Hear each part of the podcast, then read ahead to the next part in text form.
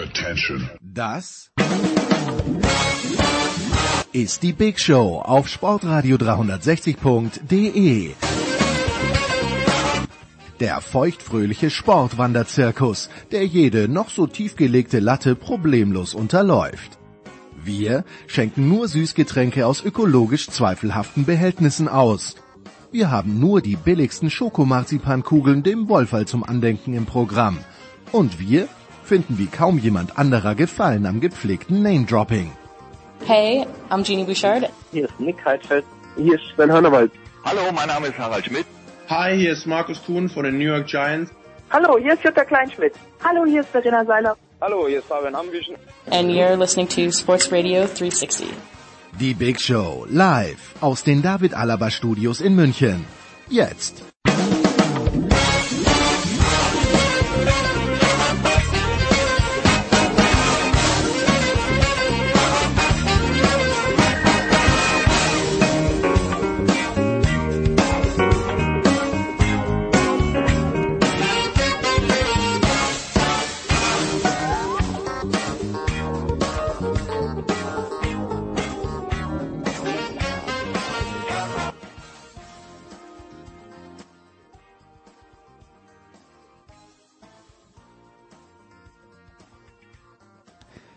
Es ist die Big Show 419. Die Fußball-Bundesliga-Saison steht vor der Tür. Eine DFB-Pokalrunde haben wir schon gesehen und natürlich wollen wir auch diese Show mit Fußball beginnen. Tun dies zum einen mit Franz Büchner, der Sohn, Sport 1, Magenta Sport. Franz, habe ich was vergessen? Ja, das ist schon okay so. Tja, das ist wunderbar und ähm, ungefähr gleich viel Arbeitnehmer, aber eine deutlich bessere Arbeitgeber vielmehr, eine deutlich bessere Beinarbeit auf dem Tennisplatz hat unser lieber Freund Marco Hagemann. Servus Marco. Servus, das weiß ich ja gar nicht. Stimmt das? Ich weiß ja nicht. Ich, Franz, spielst du Tennis? Ist, ja, eben. Nee, ich spiele kein Tennis, aber Badminton. Au! Oh, oh, oh, oh, oh, oh, weil es gibt ja dieses... Muss er noch flinker sein. Ja, also die Nähmaschine Marco Hagemann, also Badminton, Franz, das ist großartig. Ja. Also wir wollen uns äh, auf ein kleines bisschen auf das konzentrieren, was bevorsteht, äh, nämlich die Fußball-Bundesliga. Marco und äh, Hans-Joachim Watzke hat ja vor ein paar Tagen gesagt, oder gestern meine ich sogar, er freut sich auf eine spannende Fußball-Bundesliga. Das tun wir alle. Im Herbst war es die letzten Jahre auch immer spannend. Und am Ende des Jahres ist dann den Mitbewerbern des FC Bayern München ein kleines bisschen die Luft ausgegangen. Warum, lieber Marco, könnte, warum wird es in diesem Jahr anders werden? Wenn ich das alles so wüsste. ja, ähm, was sagte dein Bauchgefühl? Die Glaskugel, die gute.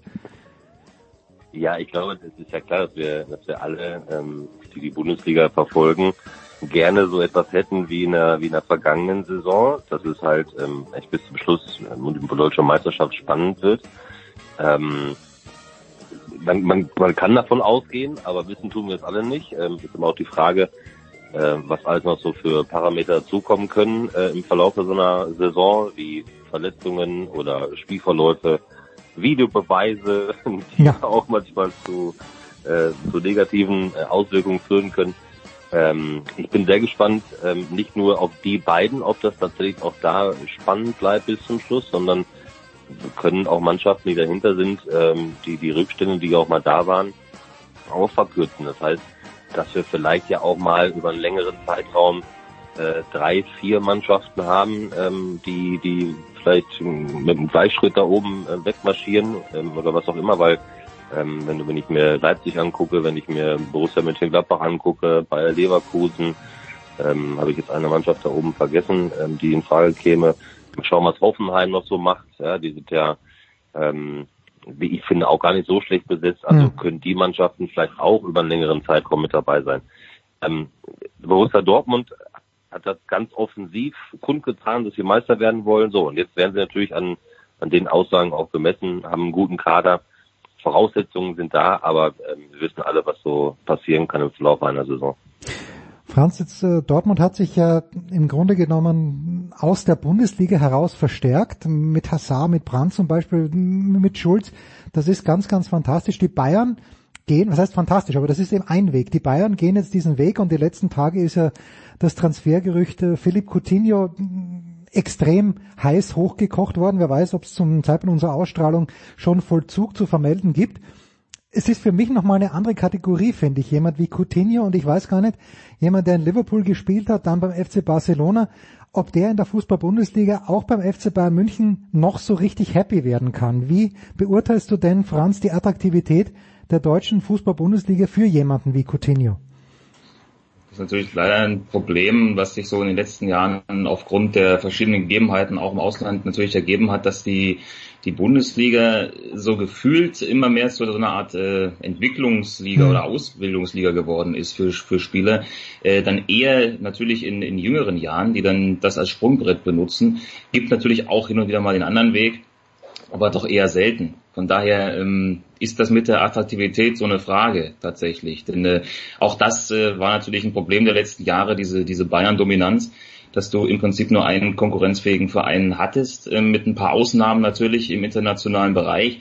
Ähm, das heißt, äh, Anlaufstellen da schwierig zu finden, ähm, zumindest ähm, was, was den Punkt, ähm, wir spielen um was, wir sind international dabei und können was Reisen angeht. Von daher, tja, ist, ist der Anreiz da vielleicht gar nicht so groß, wobei ich glaube, der FC Bayern München so als, als Marke, als, als Verein, der über, über Jahre, Jahrzehnte äh, kann man ja sagen, ähm, immer, immer eine Top-Adresse nach wie vor auch war in, in Europa, ist das sicherlich nicht so schlecht. Also wenn es eine Adresse gibt für solche Spieler wie Coutinho nach Deutschland zu kommen, dann äh, in erster Linie sicherlich die Bayern. Also ähm, wenn es einen Verein gibt, wo er, wo er tatsächlich, wo man sich ihn vorstellen kann, dann eben in München. Ähm, ob das jetzt wirklich dazu kommt, mal schauen. Also das ist ja eh so eine so eine Geschichte, diese ganze Transferphase, äh, muss man fast sagen, da mit den Bayern, weil da so viel wieder drüber gesprochen wird. Man leitet einen Perisic aus. Ähm, auch das ist irgendwie hat eine gewisse Aussagekraft, dass es eben ein Leihgeschäft ist. Es äh, mutet etwas kurzfristig angebahnt an, nachdem das ja nun mit Sané nicht so gut funktioniert hat äh, ja, wie gesagt, ich glaube tatsächlich aber leider Gottes, dass die Bundesliga für solche Spieler, ähm, die in der Premier League, in der, in, der, in der Liga ihr Geld verdient haben, vielleicht nicht das attraktivste ist tatsächlich. Marco, ich weiß, man kann jetzt keinen Zeitpunkt festmachen, aber ich erinnere mich ja dran, als ich zum Dortmund-Fan mutiert bin, ja, ich bekenne mich dazu, aber da hat halt Marcio Amoroso gespielt und da hat Julio César oh. gespielt, der natürlich auch in seiner späten Phase, daran sind die Dortmunder auch zugrunde gegangen, machen wir uns nichts vor ähm, durch eine etwas offensive äh, finanzielle Ausgestaltung der Verträge. Aber täusche ich mich oder war das damals eine andere Zeit, wo eben dieses Gefälle, wo ich sage England, Spanien und dann Deutschland vielleicht noch auf einem Level mit Serie A, wobei ich mir da gar nicht so sicher bin, was die Attraktivität angeht. Täusche ich mich da oder war es damals ein kleines bisschen ausgeglichener zwischen den Ligen? Ja, also ähm, mit Sicherheit. Also ich glaube, dass sich natürlich der ganze, der ganze Fußball ähm, gerade finanziell komplett gewandelt hat. Ähm, ich glaube, wir haben natürlich damals zu dem Zeitpunkt ähm, war Marcio Amoroso, als Borussia Dortmund den verpflichtet hat, ich glaube, der teuerste Bundesliga-Neuzugang. Und da reden wir bei, bei von einer Summe, die deutlich geringer ist als das, was heute schon für einen durchschnittlichen äh, Spieler generell verlangt wird. Also die Zeiten waren anders, die die Fernsehverträge waren anders ähm, ähm, zu der Zeit dazu. Ich, bist du wirklich zum Borussia Dortmund Fan mutiert? Ja, ja, einfach einfach weil sie schön ja, gespielt haben. Ja, und Paulo Sousa. Äh, ehrlich? Ja, entschuldige. Ja, oh, das ist echt lange her, das ist wirklich lange her. Ähm, Finde ich aber natürlich sehr, sehr sympathisch. Nein, also die, die Zeit war natürlich eine andere. Heutzutage ist, ist, ähm, sind äh, ähm, die, die finanziellen Möglichkeiten äh, gerade der Premier League, ich meine, das, das wissen wir ja alle, das ist ja jetzt kein ganz großes Geheimnis und auch der der La Liga, ähm, die, die Serie A ist ja auch ein ganz großes Tal durchschritten. Jetzt versuchen sich so einige Mannschaften wieder so ein bisschen auch finanziell zu mausern mit, mit Investoren. Ähm, da ist die Bundesliga natürlich eben noch ein ganz anderes Gebiet, weil wir ähm, die 50 plus 1 Regelung eben noch haben und, und ähm, die anderen Länder sind uns ähm, einfach finanziell auch einfach weiter voraus und dass natürlich dann vermeintliche Top-Spieler ähm, in England bleiben, in England wechseln, nach Spanien natürlich zu den großen Mannschaften wechseln. Also ich habe auch noch keinen äh, Topstar gesehen, der äh, dann nach Getafe gewechselt ist ähm, hm. oder zu, ähm, zu Villarreal oder zu Deportivo La Coruña. Da müssen wir auch mal ein bisschen eine Kirche im Dorf lassen. Auch da reden wir zumeist von den großen Vereinen Barcelona, Real Madrid, Atletico Madrid, ähm, vielleicht noch mit Abstrichen ähm, den FC Valencia. ähm, dass die, dass dort einfach das Geld ist. So und wenn du dann als Topspieler ähm, vorher 150.000 äh, die Woche verdient hast und du hast dann einen Verein, wo du 180.000 die Woche verdient hast, dann gehst halt dahin und das können sich in der Fußball-Bundesliga, ähm, ich würde mal behaupten, ähm, vielleicht die Bayern, aber auch die müssen so ein bisschen auf die Gehaltsstruktur natürlich genau, achten. Genau, ja. Ähm, ansonsten keinen Verein leisten. So und deswegen ist der Schritt eines Topstars in die Fußball-Bundesliga, glaube ich, gar nicht so wegen der Attraktivität nicht derjenige, der dann gemacht wird, ähm, sondern aufgrund des Finanziellen. Ähm, da musst du schon wirklich mal Glück haben, dass sich einer, dass einer sagt, komm, wir sind jetzt erstmal zwei Millionen im Jahr plus oder minus auch dann egal, dann komme ich halt in die Fußball-Bundesliga. Ansonsten regiert das Geld. So. Und das waren zur damaligen Zeit, wir reden ja von, von vor äh, über 20 Jahren. Gott, ich bin schon so alt. Ich bin schon so alt. Wahnsinn. Wahnsinn. Da merke ich wirklich, wie wir, alt ich bin. Wir, wir, wir sind schon so alt. Wir nee, du warst damals ein Kind. Marco, ich war schon fast erwachsen und du warst aber noch ein ganz, ganz deutlich ein Kind. Aber schön war's. Das, das waren noch ja, glorreiche Zeiten, ja. weil damals, also es war jetzt nicht so toll für Fernsehkommentatoren, weil dort eben damals eben nicht jedes Spiel live übertragen wurde, egal wo. Äh, eigentlich eine Zeit, die man sich jetzt gar nicht vorstellen kann, dass es mal Zeiten gab, in denen du nicht jedes Spiel und mittlerweile ist es bis in die dritte Liga runter. Gut, Franz weiß das natürlich auch bis in die dritte Liga runter, aber das gab mal Zeiten, wo du die Sportschau hattest und wenn du Glück hattest, äh, drei bis fünf Spiele live im deutschen Fernsehen im ganzen Jahr und das war's dann. Das ist crazy. Aber gut. Ja.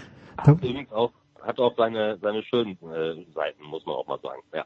Ja, und da möchte ich bitte, ich habe es nicht ganz verstanden, aber äh, am Freitagabend wird Fritz von Turn und Taxis zurückkehren. Franz, äh, in welcher Kapazität, da hast du das ein bisschen mitverfolgt, ich habe es nur auf Twitter gesehen, wird er für, für wen kommentiert er denn, der Fritz?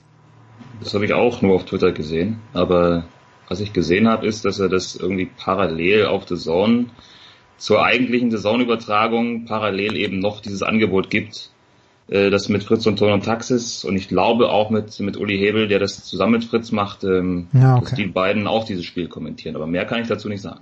Ja, das ist äh, erstaunlich. Also gut, wenn ich Fritz schon zurückhole, dann würde ich ihn natürlich an prominenter Stelle platzieren, den Grafen, den Großen. Äh, Marco, die Dortmunder sind souverän. Ich möchte sagen, äh, generell möchte ich sagen, auch die Bayern, wenn ich dann lese, haben in Cottbus nicht glanzvoll gewonnen. I don't care. Es geht nur darum, dass sie gewinnen die erste Runde. Und was heißt schon glanzvoll? Äh, wie haben dir die Dortmunder gefallen bei ihrem Erstauftritt in äh, wo haben sie nochmal gespielt? Ähm, Freitagabend. In, äh, in Düsseldorf gegen Uerdingen. Ja, genau. Gegen Uerdingen, gegen Kevin Großkreuz. Eigentlich nur gegen Kevin Großkreuz in der Vorberichterstattung. 2 zu 0 gewonnen. Das sehr zweifelhafte Tor von Reus, das wahrscheinlich nicht gezählt hätte mit VAR. Aber dein Eindruck war welcher, Marco? Ähm, nicht glanzvoll. äh, äh, ja, weitergekommen. Also das ist das letztendlich das Entscheidende in der, in der die ersten Runden im DFB-Pokal, gerade wenn du so mal gegen einen äh, Drittligisten, Viertligisten, Fünftligisten spielst, so, dann, dann erwartet natürlich jeder ein, ein Weiterkommen. Ähm, auch da reden wir auch über die vergangenen Jahrzehnte, dass das nicht immer der Bundesligist geschafft hat. Ähm, das ist dann auch zu der, zu der Zeit, in der wir uns gerade befinden. Wir reden ja noch vor dem ersten Bundesligaspieltag, so langsam, aber sicher Richtung Ende der Vorbereitung. Lisa Faber, das wie ich finde, total auf den Punkt gebracht. Vor, ich glaube, zwei Wochen hat er das mal gesagt, dass, dass so die eigene Vorbereitung immer noch so ein bisschen auch in die Saison mit reingeht. Das ist auch ganz normal. Ähm, vielleicht hat Dortmund gegen, gerade gegenüber dem, über, die, über, den, über den Bayern gesehen her, ähm, das ist etwas leichter, weil da die Neuzugänge schon relativ früher bekannt waren und da waren. Ähm, wenn jetzt die Bayern noch zwei, drei vielleicht noch holen äh, bis Anfang September, dann dauert da vielleicht die Integration noch ein bisschen länger. Ähm, aber darum geht es jetzt erstmal wirklich so in diesen Wettkampfmodus wieder reinzukommen. Nur sehr auffällig war ja in, im DFB-Pokal, dass sich ja viele ähm, Bundesligisten ähm, sehr, sehr schwer getan haben. Es waren Dortmund und die Bayern, glaube ich, noch so die Ausnahme, dass sie nicht ganz so viele Gegentore bekommen haben.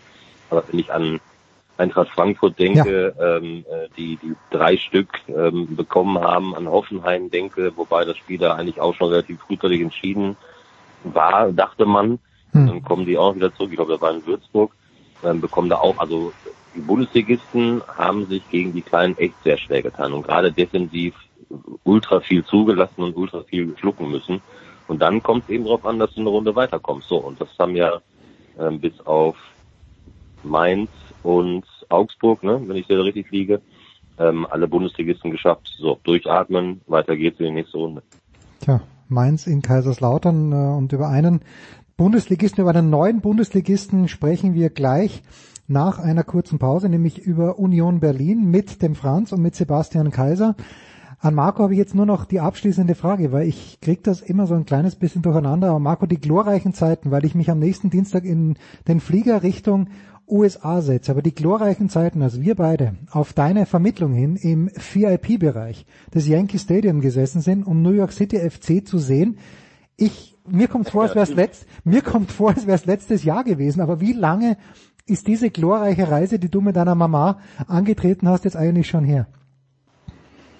Ja, das ist das. Da werden wir auch immer älter, mein lieber Jens. Ähm, es ist tatsächlich schon vier Jahre. Nein. Ähm, 2000, doch, doch 2000, 2015. Aber wie du schon sagst, es war, es war glorreich, ähm, A, im Yankee Stadium zu sitzen und Fußball zu gucken. ähm, vielleicht sollte man, also ich habe mir das mal vorgenommen, vielleicht im Yankee Stadium zu sitzen und Baseball zu gucken. Ja. Ähm, eben die glorreichen Yankees, aber dann rüber zu schlendern, äh, ähm, äh, irgendwann äh, in die in die Bronx und dann äh, Richtung US Open zu gehen. Du bist ja dann da bei den US Open. Ja. Äh, Glückwunsch dazu. Äh, Freue mich sehr. Äh, das ist schon echt vier Jahre her, aber es war es war echt äh, ziemlich cool. Auch da oben in der in dieser kleinen Box da zu sitzen und so weiter. Ähm, mit der Spürzung, aber ich weiß gar nicht mehr, wie es ausgegangen ist. Weißt du es noch? Ich meine, dass New York äh, 2-1 oder 2-0 gewonnen hat. Gegen Columbus Blue Jackets haben sie gespielt. Und es gab den... Columbus Crew. Ah, Columbus, Columbus Crew. Crew. Ah, Blue Jacket ist ja, um Gottes Willen, Franz, Franz wirkt mich gleich. Blue Jacket ist ja, Blue Jackets ist ja NHL. Und es gab diesen einen Zehner bei, bei New York, der sehr schnell war. Dix, nee, Discorid, oder? Mix Discorid oder so ähnlich.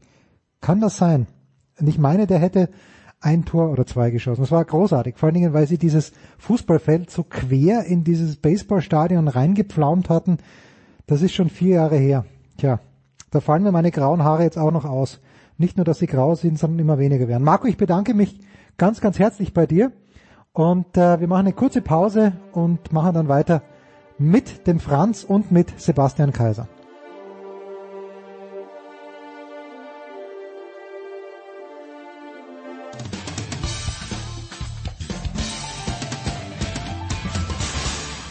Grüß euch, da ist der Manuel Feller und ihr hört Sportradio 360.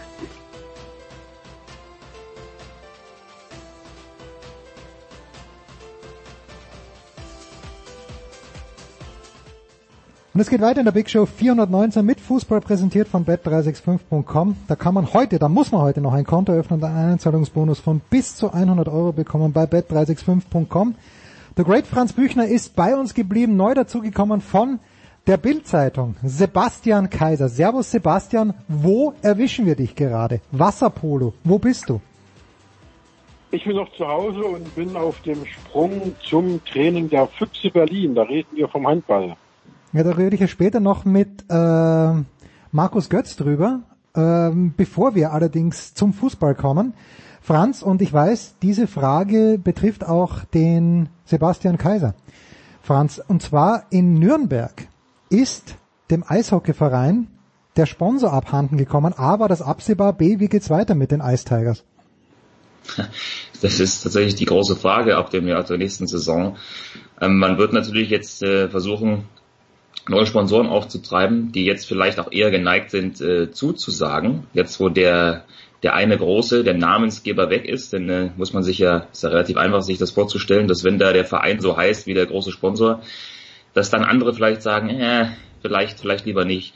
Die haben die Ice jetzt aber schon geschafft, zumindest habe ich das äh, vor ein paar Tagen gesehen, dass sie zumindest jetzt einen neuen Partner schon mal akquirieren konnten. Mhm. Das ist schon mal gar nicht so schlecht. Wird aber trotzdem wahrscheinlich erst einmal, ich sag mal, auch fürs Sportliche ein bisschen schwieriger werden. Ähm, ab der kommenden Saison könnte ich mir vorstellen. Ich hoffe nicht, dass es äh, so ähnlich aussieht wie damals, äh, als Thomas Sabo eingestiegen ist, um den Verein zu retten. Ich hoffe, dass es nicht so extrem wird. Aber ich könnte mir vorstellen, dass es eine ähnliche Wirkung haben könnte wie ähm, im Fall von, vom Ausstieg von Metro bei Düsseldorf vor einigen Jahren. Ähm, die mussten auch erstmal eine ganze Weile arbeiten, um sich zu konsolidieren, auch sportlich. das könnte eben genau dasselbe passieren mit, mit Nürnberg. Ähm, ich, ich denke aber nicht, dass der Standort gefährdet ist. Hoffe ich zumindest nicht, denn äh, das wird dort gut angenommen. Die Hütte ist eigentlich immer gut gefüllt.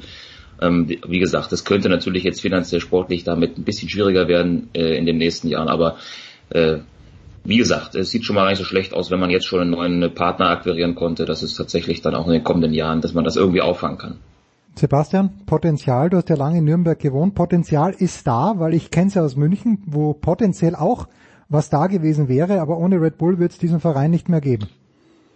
Ja, genau. Also ich glaube auch, ich kenne nur die Handelsperson da noch und äh, auch den Geschäftsführer kenne ich da sehr, sehr gut und der hat ja versichert, dass auch immer unabhängig von Thomas Sabo ein zweites Standbein aufgebaut wurde, wo ich jetzt gespannt bin, wo es denn ist. Also das ist natürlich längst nicht in der Höhe äh, aufgebaut worden, in, in, mit, mit der äh, Thomas Sabo investiert hat. Und das ist genau dieses Szenario, vor das wir uns immer schon äh, bei vielen Vereinen, die so geführt werden, fürchten. Wenn der Geldgeber keinen Bock mehr hat, dann ist er weg und der Verein steht da und, und, und schaut in die Röhre. Und das Gefühl habe ich jetzt so ein bisschen und ich glaube nicht, äh, im Gegensatz zu Franz, dass da die Region das unbedingt von den Sponsoren her mitträgt äh, in dem Maße und äh, dass die da bereitstehen und nur weil Thomas Sabo da war nicht eingestiegen sind, weil sie hätten ja auch Thomas äh, vor Thomas Sabo einsteigen können. Und das hat ja niemand gemacht. Deswegen ist er ja erst gekommen und hat dann den Laden übernommen und gerettet, weil sonst wären sie nämlich schon 2009 äh, in der Versendung verschwunden, nachdem Sino Pret ausgestiegen ist. Und ähm, ich glaube ganz einfach, Nürnberg ist mit nur 500.000 Einwohnern äh, siebenmal zu klein, so klein, siebenmal kleiner als Berlin, hat aber natürlich äh, denselben Sport wie Berlin. Und das äh, beißt sich irgendwo in irgendwas muss dann auf der Strecke bleiben. Und ich fürchte, dass das äh, vielleicht nicht gleich mit einem Pleite gehen, aber dass das dann doch zumindest sportlich äh, die Tigers sein werden, die dann eben künftig nicht mehr um die deutsche Meisterschaft oben spielen und die haben ja die letzten Jahre wirklich dann auch teilweise gute Serien hingelegt, sondern dass es eben bei denen dann darum gehen wird, eben wenn dann der Abstieg äh, und der Aufstieg 2021, glaube ich, kommen, dass sie eben dann wirklich ums Überleben sportlich in der Liga kämpfen müssen. Wenn jetzt nicht irgendwie einer noch kommt, äh, der Bock hat, ob das jetzt Red Bull ist oder Thomas Sabo doch nochmal Lust bekommt oder keine Ahnung, äh, eine andere große Firma, die da in Nürnberg oder in Bayern ist, dann ja, das ist natürlich immer möglich, dass da noch jemand einsteckt und Lust verspürt, aber zurzeit sieht es ja nicht so aus, leider Gottes. Tja, Brose wird sich anbieten, aber die sind ja schon in einer anderen Sportart aktiv. Franz, am Wochenende geht's los. Endlich möchte man sagen, für Union Berlin. Jahrelang habe ich dich gequält mit der Frage, wann sie endlich aufsteigen. Jetzt sind sie aufgestiegen. Jetzt geht's aber gleich gegen Rasenballsport Leipzig ähm, und es wird ein Stimmungsboykott angedroht, wahrscheinlich sogar durchgeführt. Ähm, verstehe ich nicht, weil eigentlich müsste es müsste das Umgekehrte sein. Wenn jetzt jemand kommt, den man nicht mag, dann müsste die Stimmung doch noch viel ausgelassener pro Heimverein sein. Franz, wie siehst du die Gemengelage? Ja, das ist äh, tatsächlich genauso ein Punkt, ähm, der mich persönlich auch immer wieder verwundert.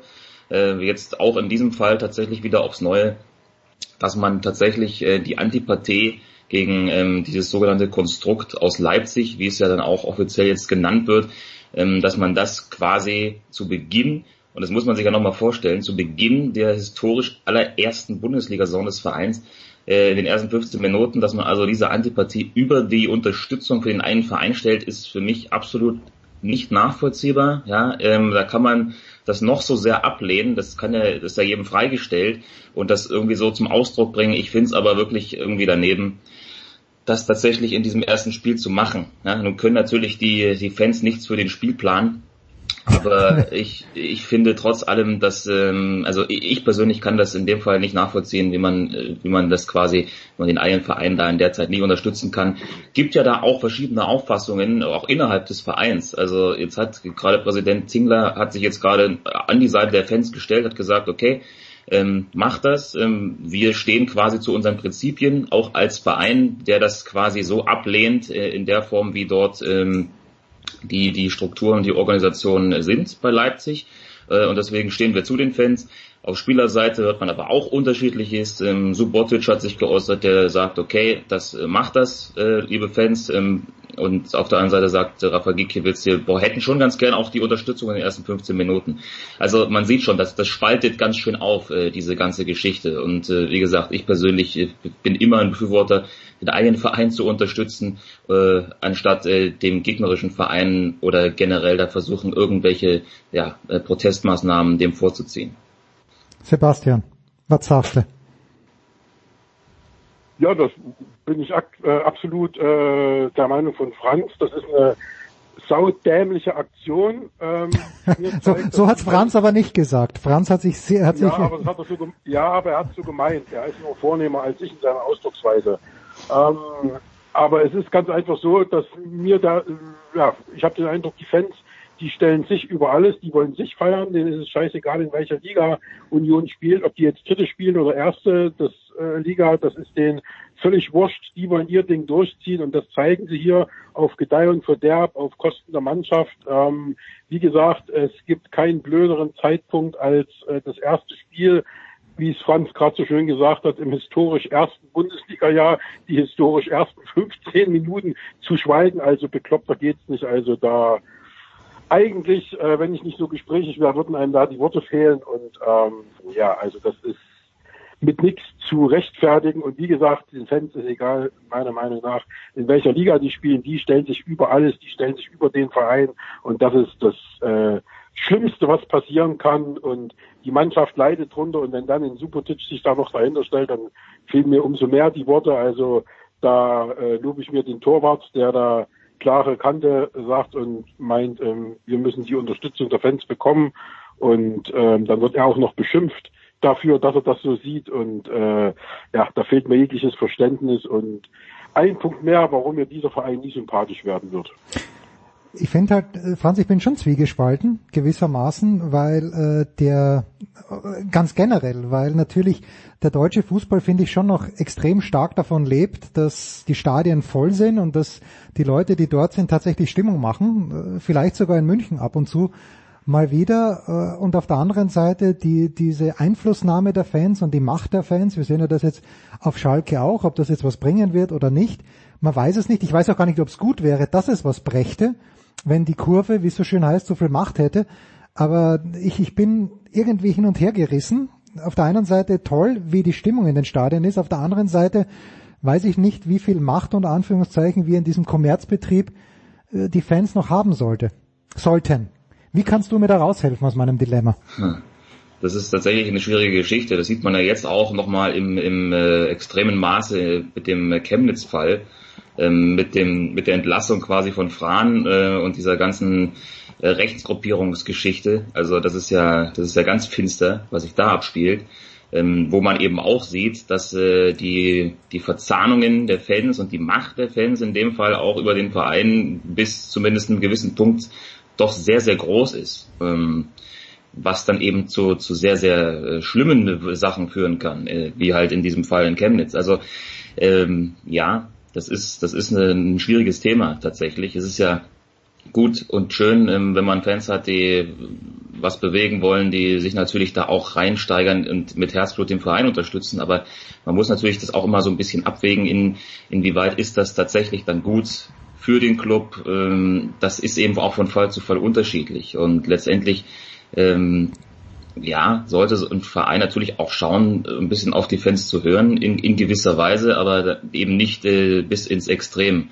Und ähm, von daher äh, ist es immer noch ein Verein, von dem kann man Fan sein, aber es ist, finde ich, immer noch kein Verein für die Fans an sich. Also letztendlich muss der Verein natürlich seine eigene Identität und seine eigene Handlungsfähigkeit bewahren. Und das ist eben in manchen Fällen jetzt äh, weniger bei Bundesliga-Vereinen, aber zumindest äh, hat es da eben auch schon den Ansatz gegeben, nicht mehr ganz so der Fall. Tja, da denke ich nur, und äh, das ist zwar österreichische Bundesliga, aber in Österreich bei Rapid Wien, die sogenannte Kurve, hat dort sehr, sehr großen Einfluss auf die Vereinspolitik. Ob das jetzt gut ist oder schlecht, das ist, äh, ich finde es eher schlecht, aber vielleicht gibt es mehrere Leute, die das gut finden. Ähm, schwierig. Sebastian, sportlich, Hat sich noch etwas verändert? Ich weiß, wir haben in Paris das erste Mal über Union Berlin gesprochen. Du hast großen Zuspruch auf Twitter erfahren für deine Einschätzungen. Nämlich, äh, ich glaube, es war Fixabsteiger. Hat sich etwas geändert in deiner Einschätzung, Sebastian, nach diesem fantastischen, möchte ich sagen, 6 zu 0 Pokalerfolg in Halberstadt? Ja, ich ähm, bin da jetzt keine andere Meinung als in Paris. Also es ist ganz einfach so, dass äh, man schauen muss, wie die Säulen drauf sind mit Gentner und äh, Subotic. Wenn die in Topform wären, würden sie nicht bei Union spielen. Ähm, jetzt muss man halt schauen, wie sie sich in dieses Geflecht einfügen. Ähm, ich glaube, dass äh, Union am Anfang, damit meine ich jetzt nicht die ersten drei, vier Spiele, die äh, lebst du noch oder hat dich der Hund gerade zerfleischt? Nee, nee, der, der Hund äh, bellt draußen am Zaun, aber es ist schön, dass ihr das sogar ihr das ah, mitbekommt, okay. ja. Alles klar. Vielleicht, also ich hatte jetzt so eine Seite 1 Geschichte gewittert.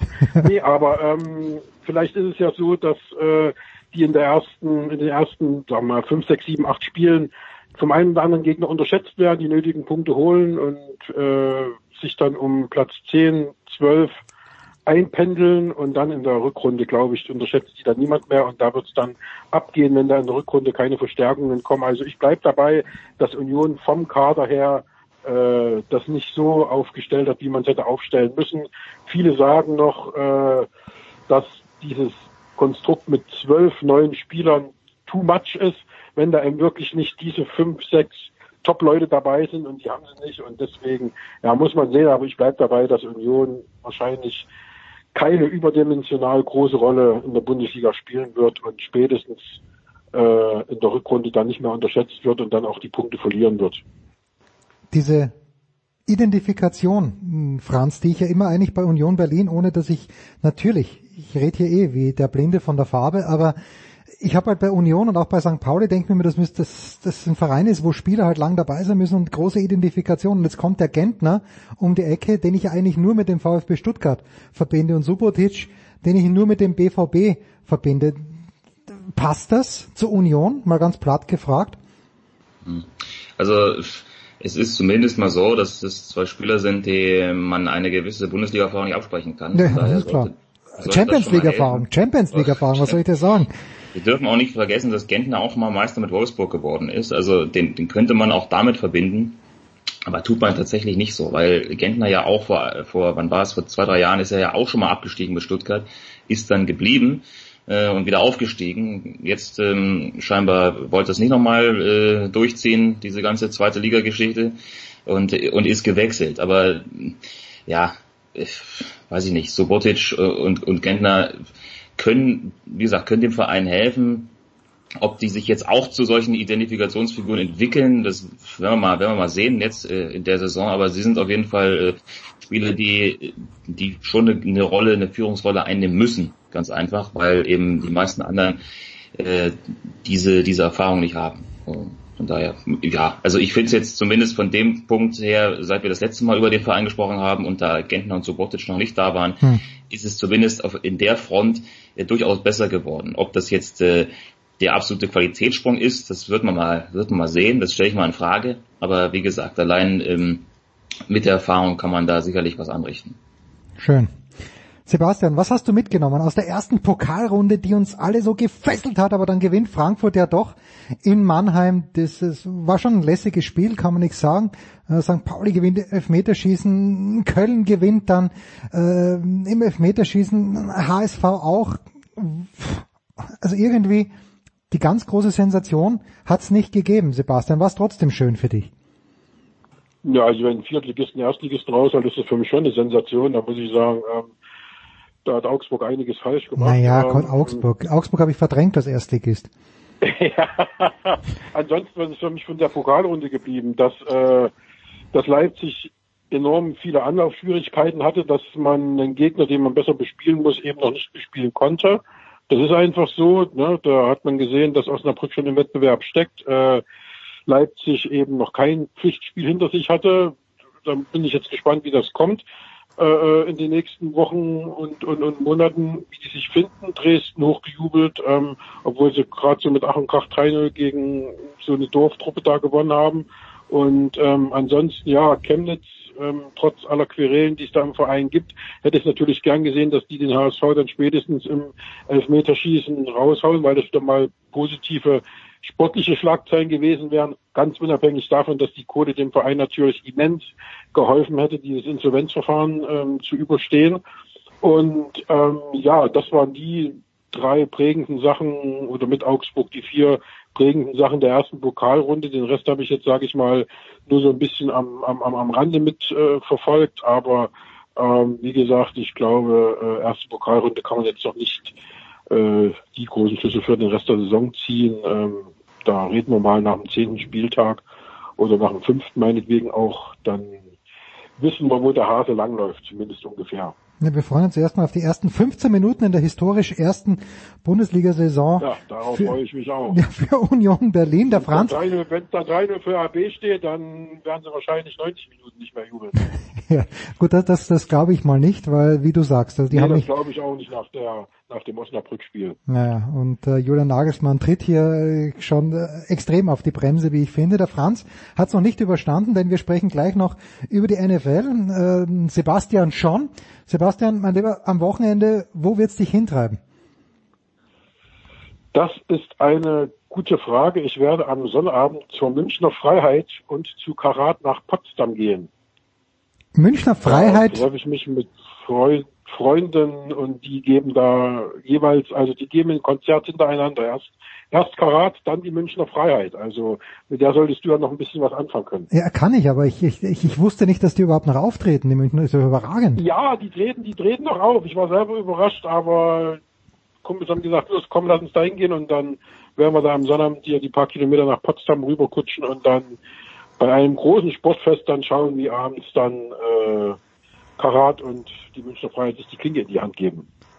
Da müssen Franz Büchner und ich jetzt erstmal kurz drüber nachdenken. Wir tun ja. das in einer Pause. Danke dir, Sebastian.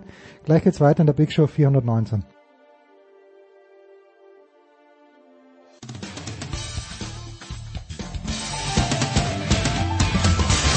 Hallo, hier ist Roger Fedor. Ihr hört Sportradio 360.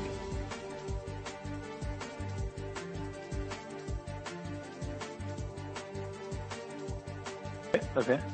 Das heißt, es geht weiter in der Big Show 419 und wir widmen uns einem Thema, das bei mir omnipräsent ist, möchte ich sagen. Mit meiner Tochter, die Hockey spielt, fünfmal in der Woche Training hat, ähm, die aber nicht erstaunlicherweise, obwohl sie im bayerischen Kader ist, für die Hockey-Europameisterschaft in Antwerpen nominiert wurde als 13-Jährige. Das ist ein kleines bisschen enttäuschend, aber über diese Veranstaltung wollen wir sprechen. Zum einen mit Björn Jensen vom Hamburger Abendblatt. Servus Björn. Hallo, moin. Und dann natürlich mit der Hockey-Legende schlechthin mit Moritz Fürste. Servus Mo. Hi. Die Frage, die ich jetzt ganz platt habe an dich, Mo, mit welchem Anspruch muss eine deutsche Herren-Nationalmannschaft nach Antwerpen fahren? Ist es der Titel bei der Europameisterschaft oder könnte man sich beim Deutschen Hockeybund auch mit ein klein bisschen weniger zufrieden geben? Ähm, nee, ich glaube, dass erstmal, dass man das nicht verallgemeinern äh, darf. Äh, das ist auch, glaube ich, einer der großen Fehler in der Vergangenheit gewesen, dass man äh, immer aufgrund von ähm, gewissen Ergebnissen in der Vergangenheit äh, gesagt hat und deswegen muss das jetzt so und so laufen. Hm. Das halte ich für grundsätzlich völlig falsch. Man muss sowas immer im Einzelfall bewerten und ähm, da tun auch, glaube ich, alle Beteiligten gut dran, sich jetzt nicht damit äh, zu beschäftigen, was eigentlich sein müsste. Ähm, Dementsprechend bin ich der Meinung, dass äh, der Deutsche Hockeybund dort die nach Bewertung der aktuellen Situation sicherlich äh, hinfährt und weiß, dass es ganz klar ums Halbfinale geht, dass das drin ist, dass es realistisch ist und dass es ein Ziel ist und dass darüber hinaus im, im, im Spitzensport sowieso alles möglich ist, das, das weiß ja auch jeder. Dementsprechend, ja, das so würde ich das bewerten. Björn, wo siehst du im Moment die deutsche Nationalmannschaft. Es hat, äh, wenn ich es richtig gesehen habe, zum Beispiel zwei Vorbereitungsspiele gegeben gegen Belgien, eines unentschieden, eines knapp verloren. Wie gut sind die Deutschen im Moment drauf, Björn? Ja, darauf bin ich natürlich auch sehr gespannt, wie gut sie wirklich drauf sind. Äh, ich würde da Mo komplett beipflichten. Ich glaube, das Halbfinale muss das realistische Ziel sein. Das kann man in einer Gruppe mit äh, Schottland, Irland und den Niederlanden erwarten, definitiv. Ähm, wenn es dann im Halbfinale gegen den ersten der anderen Gruppe geht, was möglicherweise Belgien als Gastgeber und Weltmeister ist, dann darf man den Anspruch sicherlich nicht stellen, äh, da ins Finale kommen zu müssen. Ähm, die, die Ergebnisse aus dem ersten Halbjahr, die, auch in der neu geschaffenen Pro League, ähm, sprechen jetzt auch nicht unbedingt dafür, dass die deutschen Herren im Moment alles äh, wegschießen, was sich ihnen in den Weg stellt. Trotz allem äh, glaube ich an einem guten Tag können sie auch Belgien schlagen und äh, und auch Europameister werden. Deswegen ähm, ja, ich, ich bin da von von Halbfinale bis äh, bis Endspielsieg ähm, auf alles eingestellt. Mo, im Fußball sagt man gerne, dass es eigentlich schwieriger ist, eine Europameisterschaft zu gewinnen als eine Weltmeisterschaft. Äh, trifft das auch auf den Hockeysport zu? Weil da gibt es ja doch ein paar Nationen auch außerhalb Europas, die immer mitreden bei einer Weltmeisterschaft. Ja, ich das, das würde ich jetzt nicht sagen, dass das, dass das vergleichbar ist. Ähm, äh, die, die Europameisterschaft ist da schon äh, vom Turnier äh, sicherlich mit drei Gruppenspielen und dann Halbfinale, Finale. Das ist, das ist auch tough, aber äh, dadurch, dass Australien, Top-Nationen wie Australien oder auch Argentinien nicht dabei mhm. sind, sind natürlich trotzdem zwei starke Gegner weg. Ich finde solche Aussagen sowieso immer schwierig. Ähm, das kommt auch wieder total darauf an. In diesem Fall ist es so, äh, wie Björn gerade beschrieben hat, du hast eine Gruppe, in der äh, es absolut im Bereich des Möglichen ist, ähm, Erster oder Zweiter zu werden, ins Halbfinale zu kommen. Und dann hat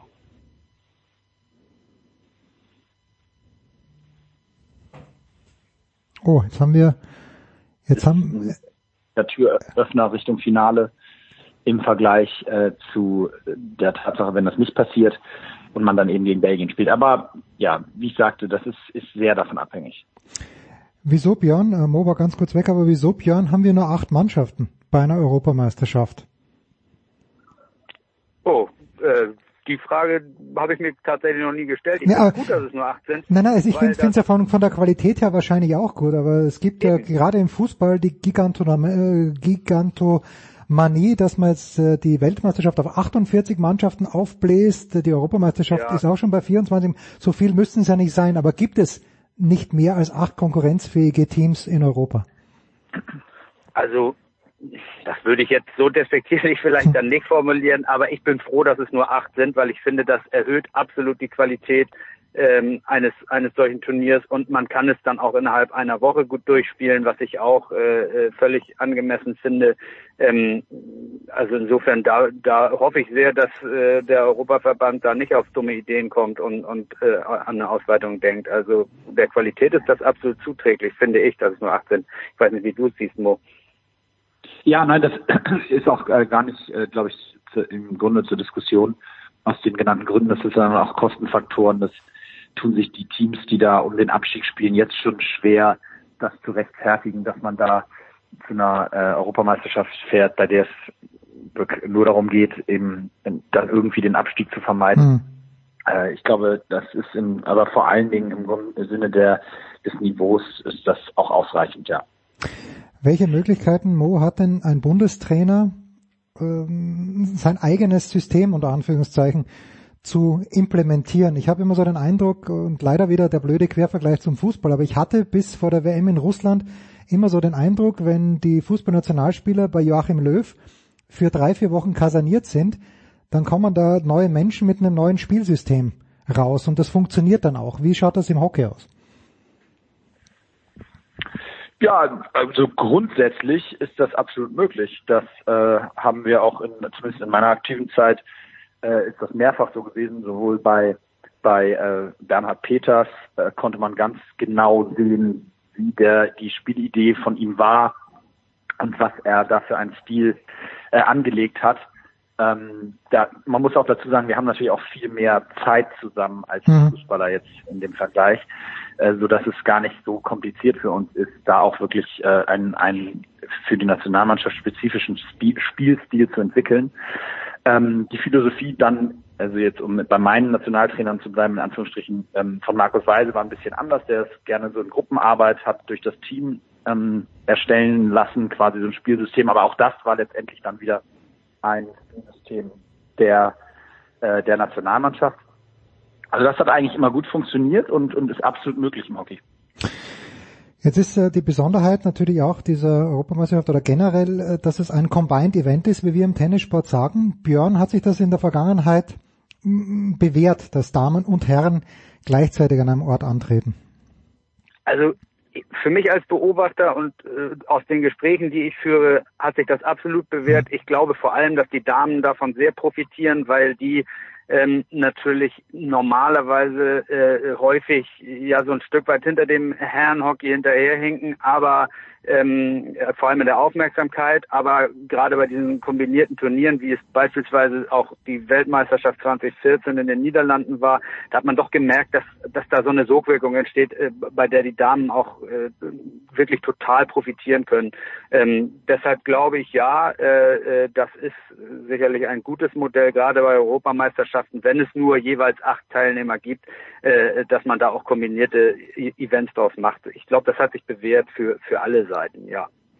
Ich sehe das, äh, Mo, tatsächlich bei meiner Tochter auch, also dass die hm, spielt jetzt in der WJB und in der A-Jugend, aber dass das Auskommen zwischen den, den Bubenmannschaften und den Mädchenmannschaften, es ist großartig im Grunde genommen. Auch wenn sie gemeinsam auf Turniere fahren, dann feuern die einen die anderen an. Ist das vielleicht wirklich eine, eine lässige Seite des Hockeysports? Mir fällt jetzt eigentlich keine andere Sportart ein, wo das auch so ist. Naja, also in der Leichtathletik oder so ist es natürlich auch so. Ah, stimmt, und, ja. ähm, jetzt bei bei den großen Tennisturnieren, den Grand Slams auch. Also das gibt schon. Aber ähm, man muss sagen, ich, also ich glaube, das ist vor allen Dingen für die Zuschauer gut und, und davon profitieren, wie Björn gesagt hat, dann auch die die Frauen. Ähm, insbesondere für uns hat das nie eine Rolle gespielt. Wir haben die sowieso alle nie gesehen, weil an den freien Tagen von uns haben die Damen gespielt. Okay. Ähm, also es gibt da jetzt wenig Möglichkeiten, äh, sich auszutauschen oder dass das in irgendeiner Form jetzt sozial dann, dann äh, äh, was anderes ist. Klar, man hatte an den freien Tagen dann häufig die Möglichkeit, die Spiele anzugucken. Das ist sicherlich auch nett, äh, da dann sozusagen äh, an den freien Tagen damit seine Zeit zu verbringen. Aber das das spielt jetzt, glaube ich, für die, für die Spieler an sich bei dem Event keine übergeordnete Rolle, muss man sagen. Aber äh, klar, grundsätzlich ist das sicherlich was Gutes. Es geht ja, der Trend geht ja sogar noch viel weiter. Der geht ja nicht nur Richtung Männer und Frauen, der geht ja Richtung sportübergreifende Meisterschaften gleichzeitig, Stichwort European Games oder jetzt auch die deutschen Meisterschaften ja. vor kurzem äh, in Berlin. Also der Trend geht ja grundsätzlich sehr dahin, äh, solche Veranstaltungen zusammenzubringen. Wie? Ja, ja, das finde ich, ich glaube auch dieses olympische Flair, was dadurch immer so ein bisschen entsteht, dieses Gefühl zu haben, man, man erlebt gemeinsam was, ich glaube, das ist absolut förderlich und, und, und in diese Richtung zu denken, das, äh, das tut dem, gerade diesen, den kleineren Sportarten wirklich gut, ja. Ja, wir hatten ja letzte Woche mit Björn äh, und mit Melanie Haag und mit Sebastian Kaiser drüber gesprochen, über das Finalwochenende in Berlin mit verschiedenen deutschen Meisterschaften, die gleichzeitig ausgetragen wurden. Jetzt äh, gestartet bei den Herren Belgien als Weltmeister und als Gastgeber. Mo, ist das, wie, wie groß ist der Heimvorteil zu bewerten im Hockey und ganz speziell jetzt in Antwerpen? Ich habe keine Ahnung, werden da 5000 Zuschauer erwartet, 25.000 sind es 1500?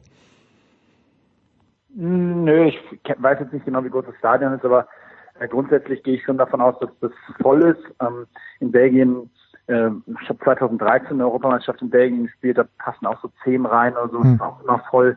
Belgien ist total Hockey fanatisch fast schon im Moment. Nicht zuletzt durch den Weltmeistertitel. Die letzten zehn Jahre sind sie aufgekommen, Silber geholt in, in Rio. Äh, also das ist eine, eine die Top-Nation aktuell, ähm, zusammen mit, mit Australien und Holland wahrscheinlich. Und ähm, da wird es richtig abgehen. Es wird ein richtig, richtig äh, tolles Hockeyturnier werden. Da können sich alle Spieler richtig drauf freuen. Und Belgien geht da als absoluter Topfavorit rein. Ähm, die, die, der Heimvorteil ist, ist schon da. Das würde ich auf jeden Fall sagen. Gerade wenn es dann in Richtung Entscheidungsspiele geht, wenn man dann da ein volles Stadion hinter sich hat, das das macht schon was aus und das gibt dir nochmal ein, zwei Prozent mehr. Ähm, aber das würde ich jetzt nicht äh, als ausschlaggebenden Faktor nennen. Es ist aber auf jeden Fall ein kleiner Baustein, ja. Hm. Ich, ich bin ehrlich gesagt total gespannt darauf, wie die Belgier damit umgehen, weil ich finde auch äh, spannend zu sehen, das ist für die eigentlich das erste Mal auch, dass sie so eine Situation haben, als, als absoluter Top-Favorit im eigenen Land, als Weltmeister den Druck zu haben, auch eben Europameister werden zu müssen jetzt. Also ich finde ich finde es total spannend äh, zu sehen, wie da auch die Begeisterung ist und ob die da auf der Welle äh, dann reiten oder eher drin untergehen. Und äh, also ich hatte ich habe nur gehört, dass das Stadion so um die 8000 Zuschauer fassen soll dort und ja, das wird bestimmt äh, immer voll sein, ja, davon gehe ich fest aus. Druck entsteht ja auch immer durch die öffentliche Aufmerksamkeit. Äh, Mo, hast du den Eindruck, dass die Aufmerksamkeit, die dieser Hockey-Europameisterschaft zuteil wird in Deutschland, dem Event gerecht ist? Weil unglücklicherweise beginnt am kommenden Wochenende auch die Fußball-Bundesliga. Ja, also das Druck von außen gibt es im Hockey nie, außer maximal okay. bei Olympia. Okay. Äh, weil dafür wird einfach zu wenig darüber berichtet, dass, dass da wirklich Druck aufkommen kann. Ähm, ich glaube, die Mannschaft macht sich schon genug Druck, gerade aufgrund der, sag ich mal, ähm, letzten Ergebnisse in den letzten Jahren, ähm, in den letzten ja, zwei, drei Jahren, auch eigentlich ja schon seit der WM 2014, wenn wir ehrlich sind, haben wir ähm, mit Platz 6 und dann bei der Europameisterschaft 2015 von Holland im Finale ziemlich hoch verloren und dann gut, klar, eine klasse Bronzemedaille in Rio, die ist, ist ein bisschen ausgeklammert, aber äh, ansonsten sind die Ergebnisse der letzten fünf Jahre ja nicht mehr das, was davor passiert ist. Und, und ich glaube, da haben alle Spieler ein großes Interesse daran, das zu ändern. Von daher machen sie schon, was das angeht, glaube ich, äh, genug den Druck in Anführungsstrichen. Ähm, aber äh, von außen, um den zweiten Teil der Frage zu beantworten, das ist so, da, da habe ich eigentlich gar keine Lust drauf zu antworten, weil das ist so müßig. Also am Wochenende die Bundesliga Deutschland, das ist in, das ist unser Volkssport. Da berichtet dass die, die Masse an, an Berichterstattung darüber ist wahrscheinlich hunderttausendfach so hoch. Das ist aber so, da, da rege ich mich, auch, also da, das stört mich auch gar nicht. Das ist, da hätte ich jetzt gar nicht drüber nachgedacht, äh, wenn du nicht gefragt hättest. Das ist so, der Fokus liegt woanders.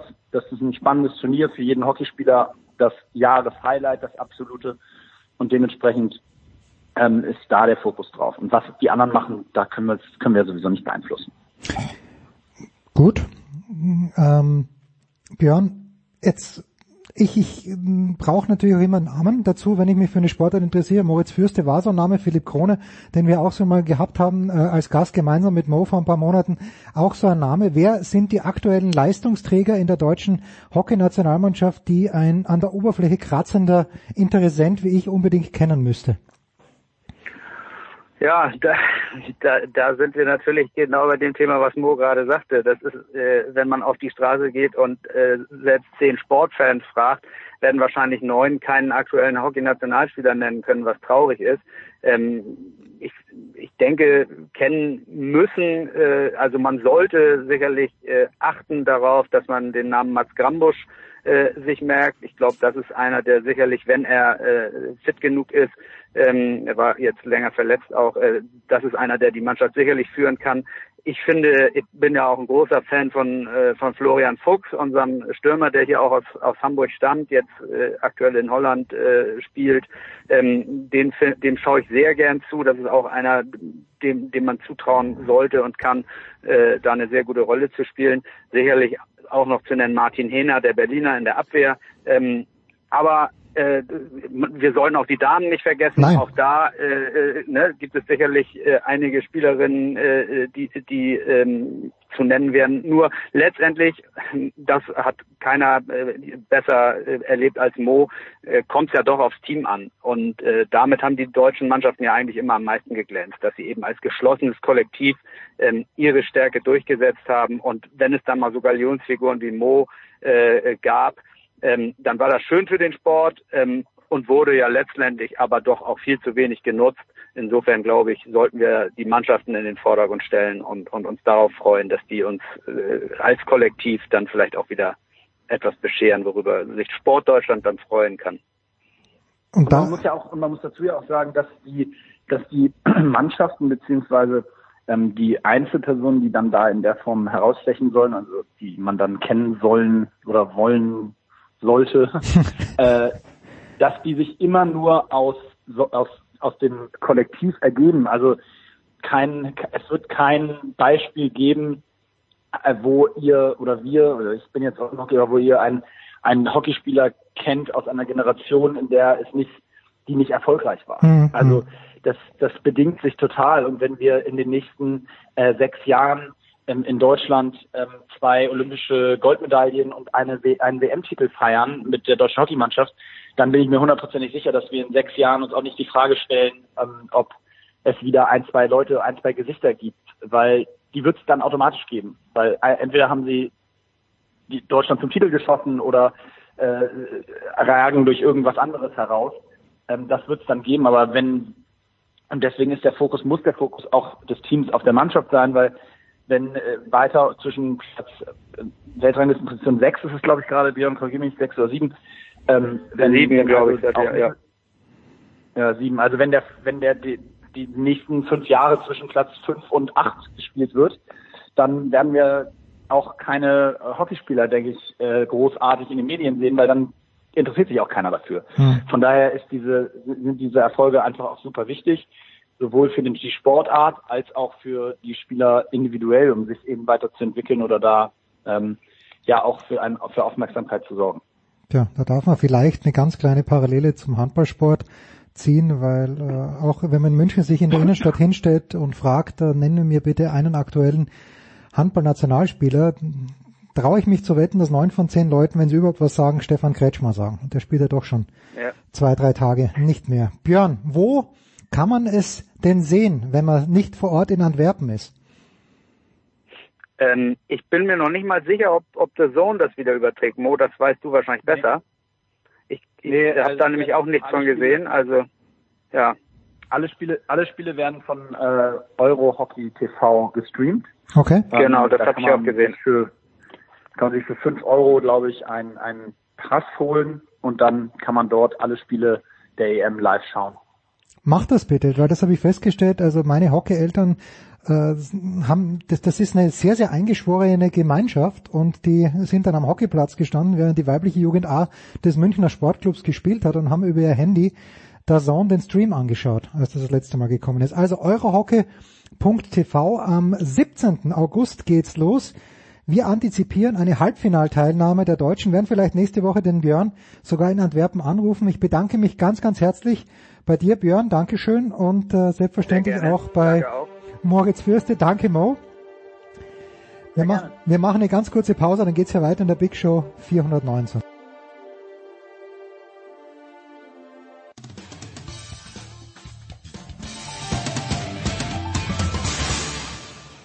Hier ist Dominik Klein, Nationalspieler vom CAW Kiel. Und ihr hört Sportradio 360.de.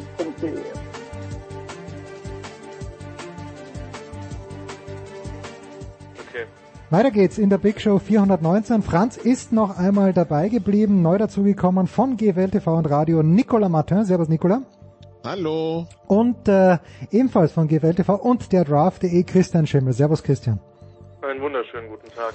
Wir wollen über Football sprechen, zuerst über die NFL und dann auch noch in einem extra Segment über die GFL. Ich habe natürlich wie immer keine Ahnung von gar nichts, aber mich dünkt, irgendwas war mit Antonio Brown, irgendwas war mit einem Helm. Ich weiß nicht, wer es beantworten möchte. Nicola, vielleicht du. Take it away, please. Was sind die Themen, die mich beschäftigen müssten? Ja, also erstmal hast du viel Drama verpasst und äh, kannst froh sein. Also ich weiß nicht, ob es das Drama auch bei den Steelers gegeben hätte, wenn er noch da gewesen wäre. Jetzt gab es das halt bei den Raiders. Es geht darum, dass es seit letztem Jahr eine, also irgendwie eine Anpassung der Helmregel gibt, beziehungsweise halt es Helmmodelle gibt, die jetzt in der NFL nicht mehr zugelassen sind. Und letztes Jahr durften die jetzt halt noch eingesetzt werden und dieses Jahr nicht mehr.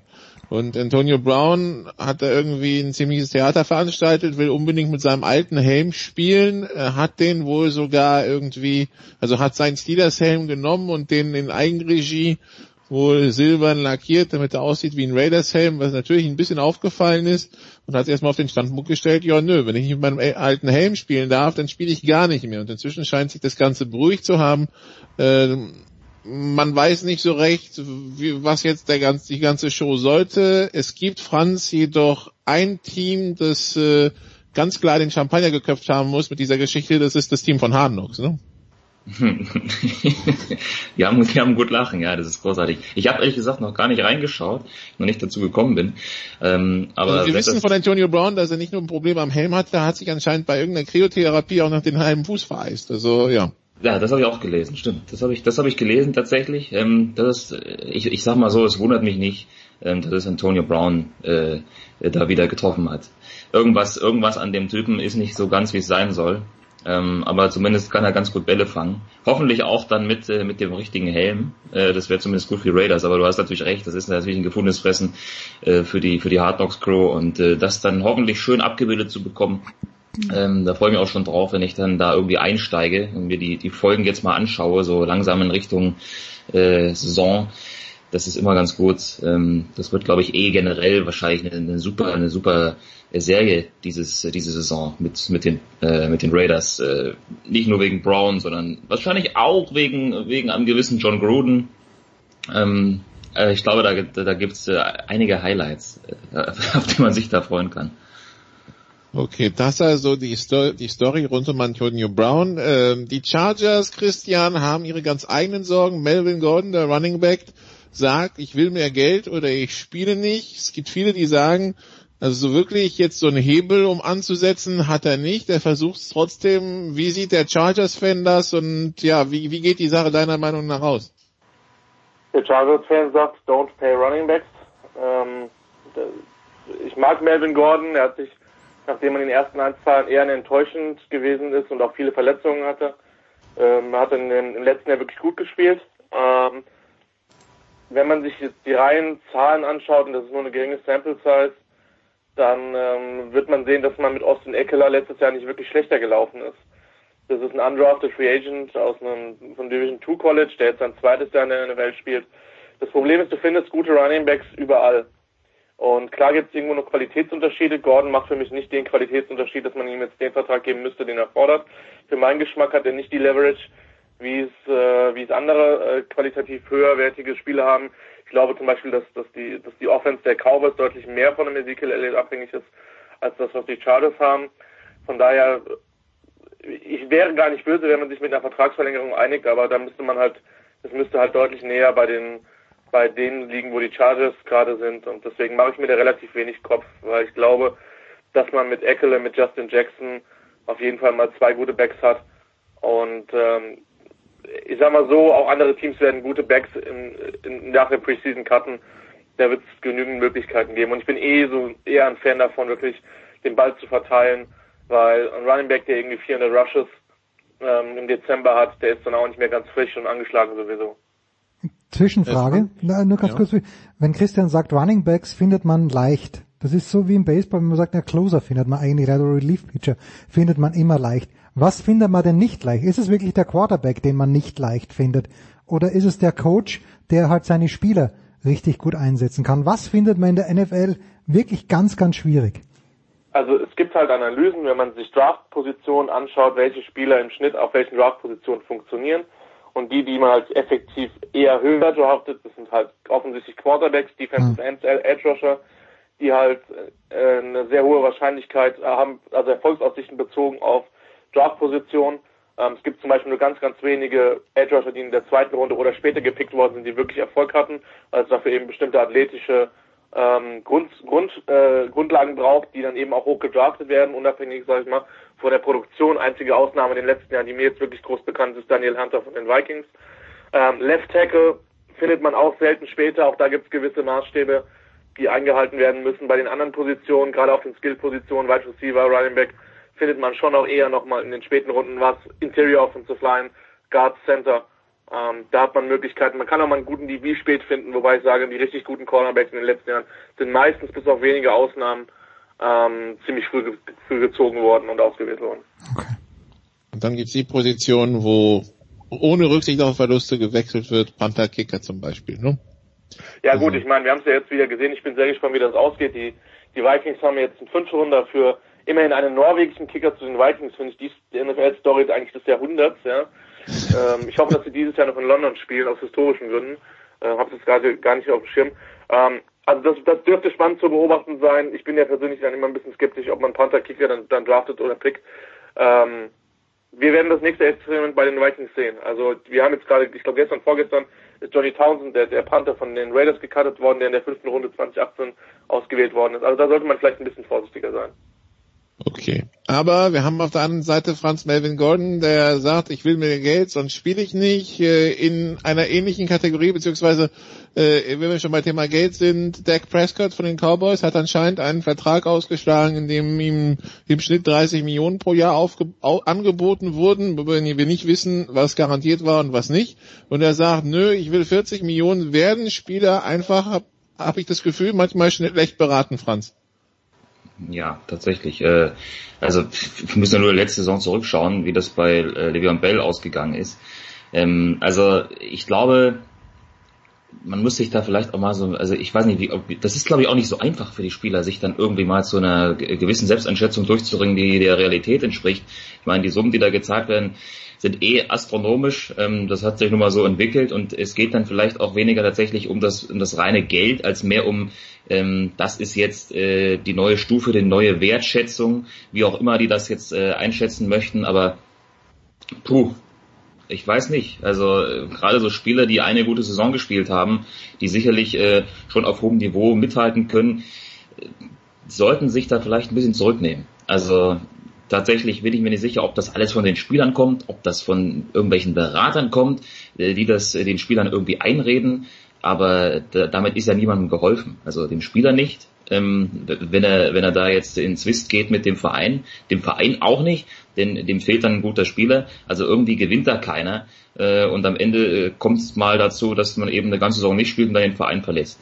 Also tatsächlich mutet das immer diese, diese Gehaltsstreitereien, ob nur 30 oder 40 Millionen Dollar, das ist ja vollkommen absurd eigentlich. Äh, das, das, das mutet immer an. Puh, äh, also ich, ich kann es nicht so ganz verstehen. Aber gut, ähm, wie gesagt, das, das Thema, ähm, das zieht sich ja schon seit Jahren äh, durch die Liga mit äh, mehr oder weniger gutem Erfolg für die Spieler. Am Ende sitzen die gefühlt meistens am längeren Hebel, wobei, wie gesagt, letzte Saison mit Bell vielleicht auch nicht. Also mal schauen. Und Christian, wir müssen immer daran erinnern, dass in der NFL die Summen, die da angesagt werden, im Gegensatz zu MLB, NBA oder äh, NHL nicht garantiert sind. Ja, beziehungsweise nur teilweise garantiert. Und das ist, das macht halt auch, auch so problematisch, gerade auf einer Position, die halt extrem, ähm, extrem fordernd ist, körperlich fordernd ist, äh, wie Running Backs äh, oder auch entsprechend Wide Receiver, wo du einfach mitunter eine relativ kurze Karriere haben wirst, weil du einfach so viele Hits einstecken musst. Und das ist, deswegen kann man die Position der Spieler schon nachvollziehen. Es wird sehr, sehr spannend. In, äh, ich glaube, in zwei Jahren läuft der das CBA aus, also der das Collective Bargain Agreement zwischen NFLPA und der NFL. Und da wird man gespannt sein, an welchen Stellschrauben da beide Parteien jeweils drehen wollen. Ich könnte mir vorstellen, dass speziell die Frage der Garantien von Spielerseite eine sehr, sehr interessante und sehr, sehr wichtige werden wird. Wenn wir bei wichtigen Spielern sind, sind wir bei Quarterbacks, wir sind bei Andrew Luck, Christian. Es fühlt sich an wie vor zwei Jahren, äh, als man ja nicht wusste, was mit seiner Schulter ist.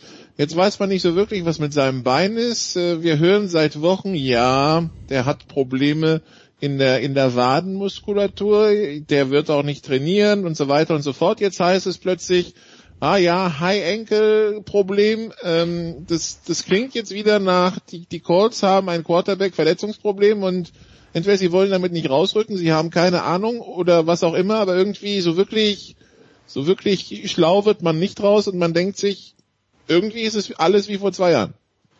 Also ich wünsche Andrew Luck, dass er ab dem zweiten Spieltag einsatzbereit ist. Ähm, alles gut. Ähm, ja, also ich habe, also A, man weiß tatsächlich nicht, was, was die Calls da intern denken. Weil ähm, man hatte schon vor zwei Jahren mal diesen, hieß es, ja, drei, vier Spiele, Preseason, bla bla bla. Am Ende ist er dann ein Großteil der Saison ausgefallen. Ähm, und jetzt hat man die gleiche Problematik wieder. Also entweder ist man sich medizinischen Staff nicht so sicher, man hat eine furchtbare Kommunikationsabteilung oder eine Kommunikationsarbeit, weil das kann in, von niemandem in Interesse sein, wenn alle spekulieren. Und für Luck ist es natürlich selber einfach bitter, weil das so ein Talent ist, der wirklich eine ganze Menge kann und der die Colts ja auch letztes Jahr dann in die Playoffs geführt hat. Ähm, ich habe überhaupt keine Ahnung. Meine Glaskugel ist sich da auch noch sehr, sehr, sehr unsicher, in welche Richtung das gehen wird. Ähm, aber für ihn persönlich würde ich mir wünschen, dass er einfach mal zwei, drei verletzungsfreie Jahre hat. Sonst sehen wir wieder Franz Jacoby Brissett als, als Quarterback der Indianapolis Colts und das ist ja nicht das, was sie sich versprochen haben, als sie vor sechs Jahren Luck gedraftet haben. das stimmt. Äh, ich sehe es genauso wie Christian. Ich hoffe auch, dass es nicht so schlimm ist, wie, es eben vor zwei Jahren der Fall war, weil ich auch schon seit eigentlich seit er in der Liga ist, ein großer, großer Fan bin von Andrew Luck, einfach äh, weil er diese Fähigkeiten mitbringt und ähm, das ja auch wieder abrufen konnte in der letzten Saison. Das wäre natürlich für ihn persönlich auch ein herber Rückschlag, wenn das jetzt schon wieder ähm, mit zum Zuschauen führen würde. Also ähm, hoffen wir mal, dass es nicht so schlimm ist, äh, wie, wie man es äh, befürchten muss. Es ist die Preseason, wir bewerten nichts über. Franz, gibt's irgendwas, was dich die Tage, also A, fühlst du dich schon wieder im Football-Saisonmodus, weil Preseason ist und B, wie intensiv verfolgst du es und gibt's schon irgendeine Erkenntnis, die du jetzt akribisch aufgeschrieben hast für die kommende NFL-Saison? Gibt's nicht tatsächlich, weil ich äh, mich jetzt tatsächlich gerade jetzt ähm, in den nächsten Tagen erstmal wieder reinfuchsen muss, äh, auch was so die die Spiele und so weiter angeht. Das habe ich nämlich zugegebenermaßen nicht großartig verfolgt. Ich habe mal ein bisschen in das allererste reingeschaut, in das Hall of Fame äh, aber ansonsten noch keine Action tatsächlich gesehen können, auch weil ich jetzt einfach mal eine Woche nochmal nicht da war. Ähm, und äh, für mich die Preseason auch nur ein Spiel bedeutet, dass ich da am 20. August kommentiere. Deswegen werde ich mich daraufhin mal vorbereiten und ansonsten dann mal lieber in Richtung Saison schauen. Von daher kann ich dir da gar nicht so viel sagen, tatsächlich, weil ich mich damit noch nicht beschäftige. Aber du kannst uns sagen, Franz, äh, weil bis zum 20. August gibt's ja keine Big Show mehr. Was wirst du kommentieren? Ja, und zwar wird das sein das Spiel der San Francisco 49ers bei den Denver Broncos. Ähm, genau, äh, Montagnacht müsste das sein. Lass mich mal äh, kurz rechnen, das ist aber dann, es ist noch weit davon entfernt, dass wir dort mehr als eineinhalb Starter sehen werden, oder?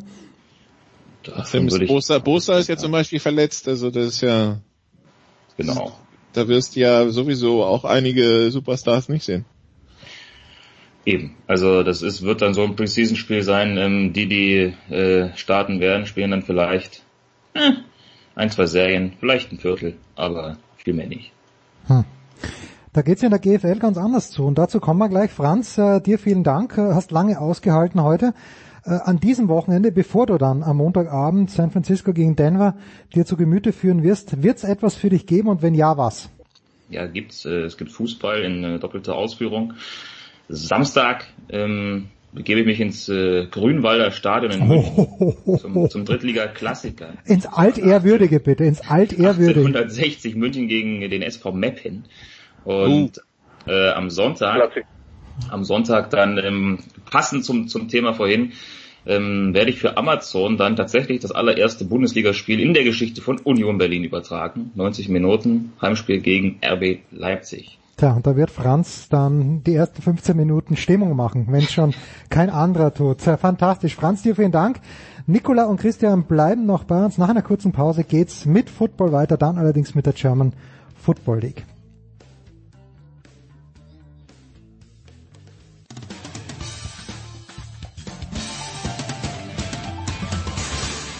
Servus, hier ist der Fahrer Sultan, der Ironman-Sieger von Hawaii von 2005 und ihr hört Sportradio 360.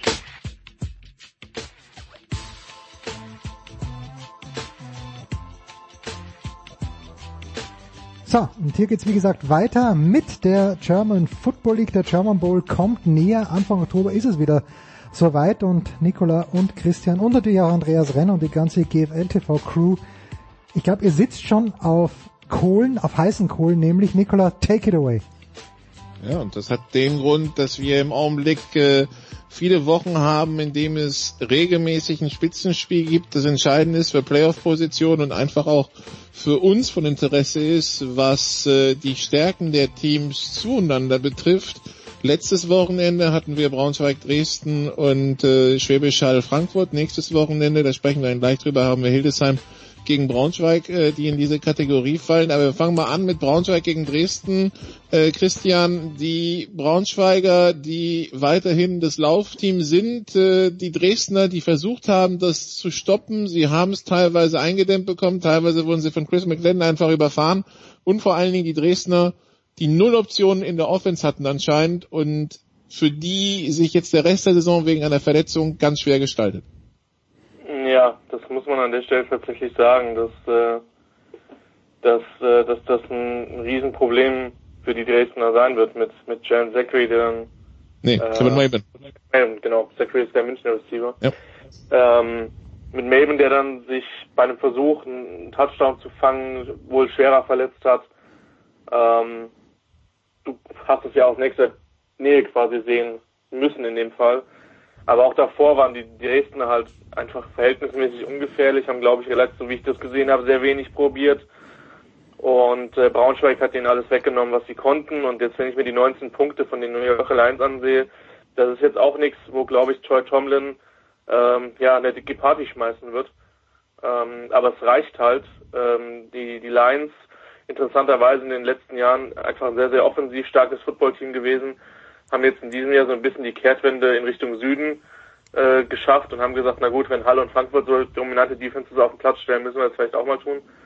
Und haben da jetzt in diesem Jahr definitiv ihre Stärke, was halt auch so ein bisschen an ihrer eigenen Limitation im Passspiel steht. Noch sind sie vorne, noch sind sie ungeschlagen.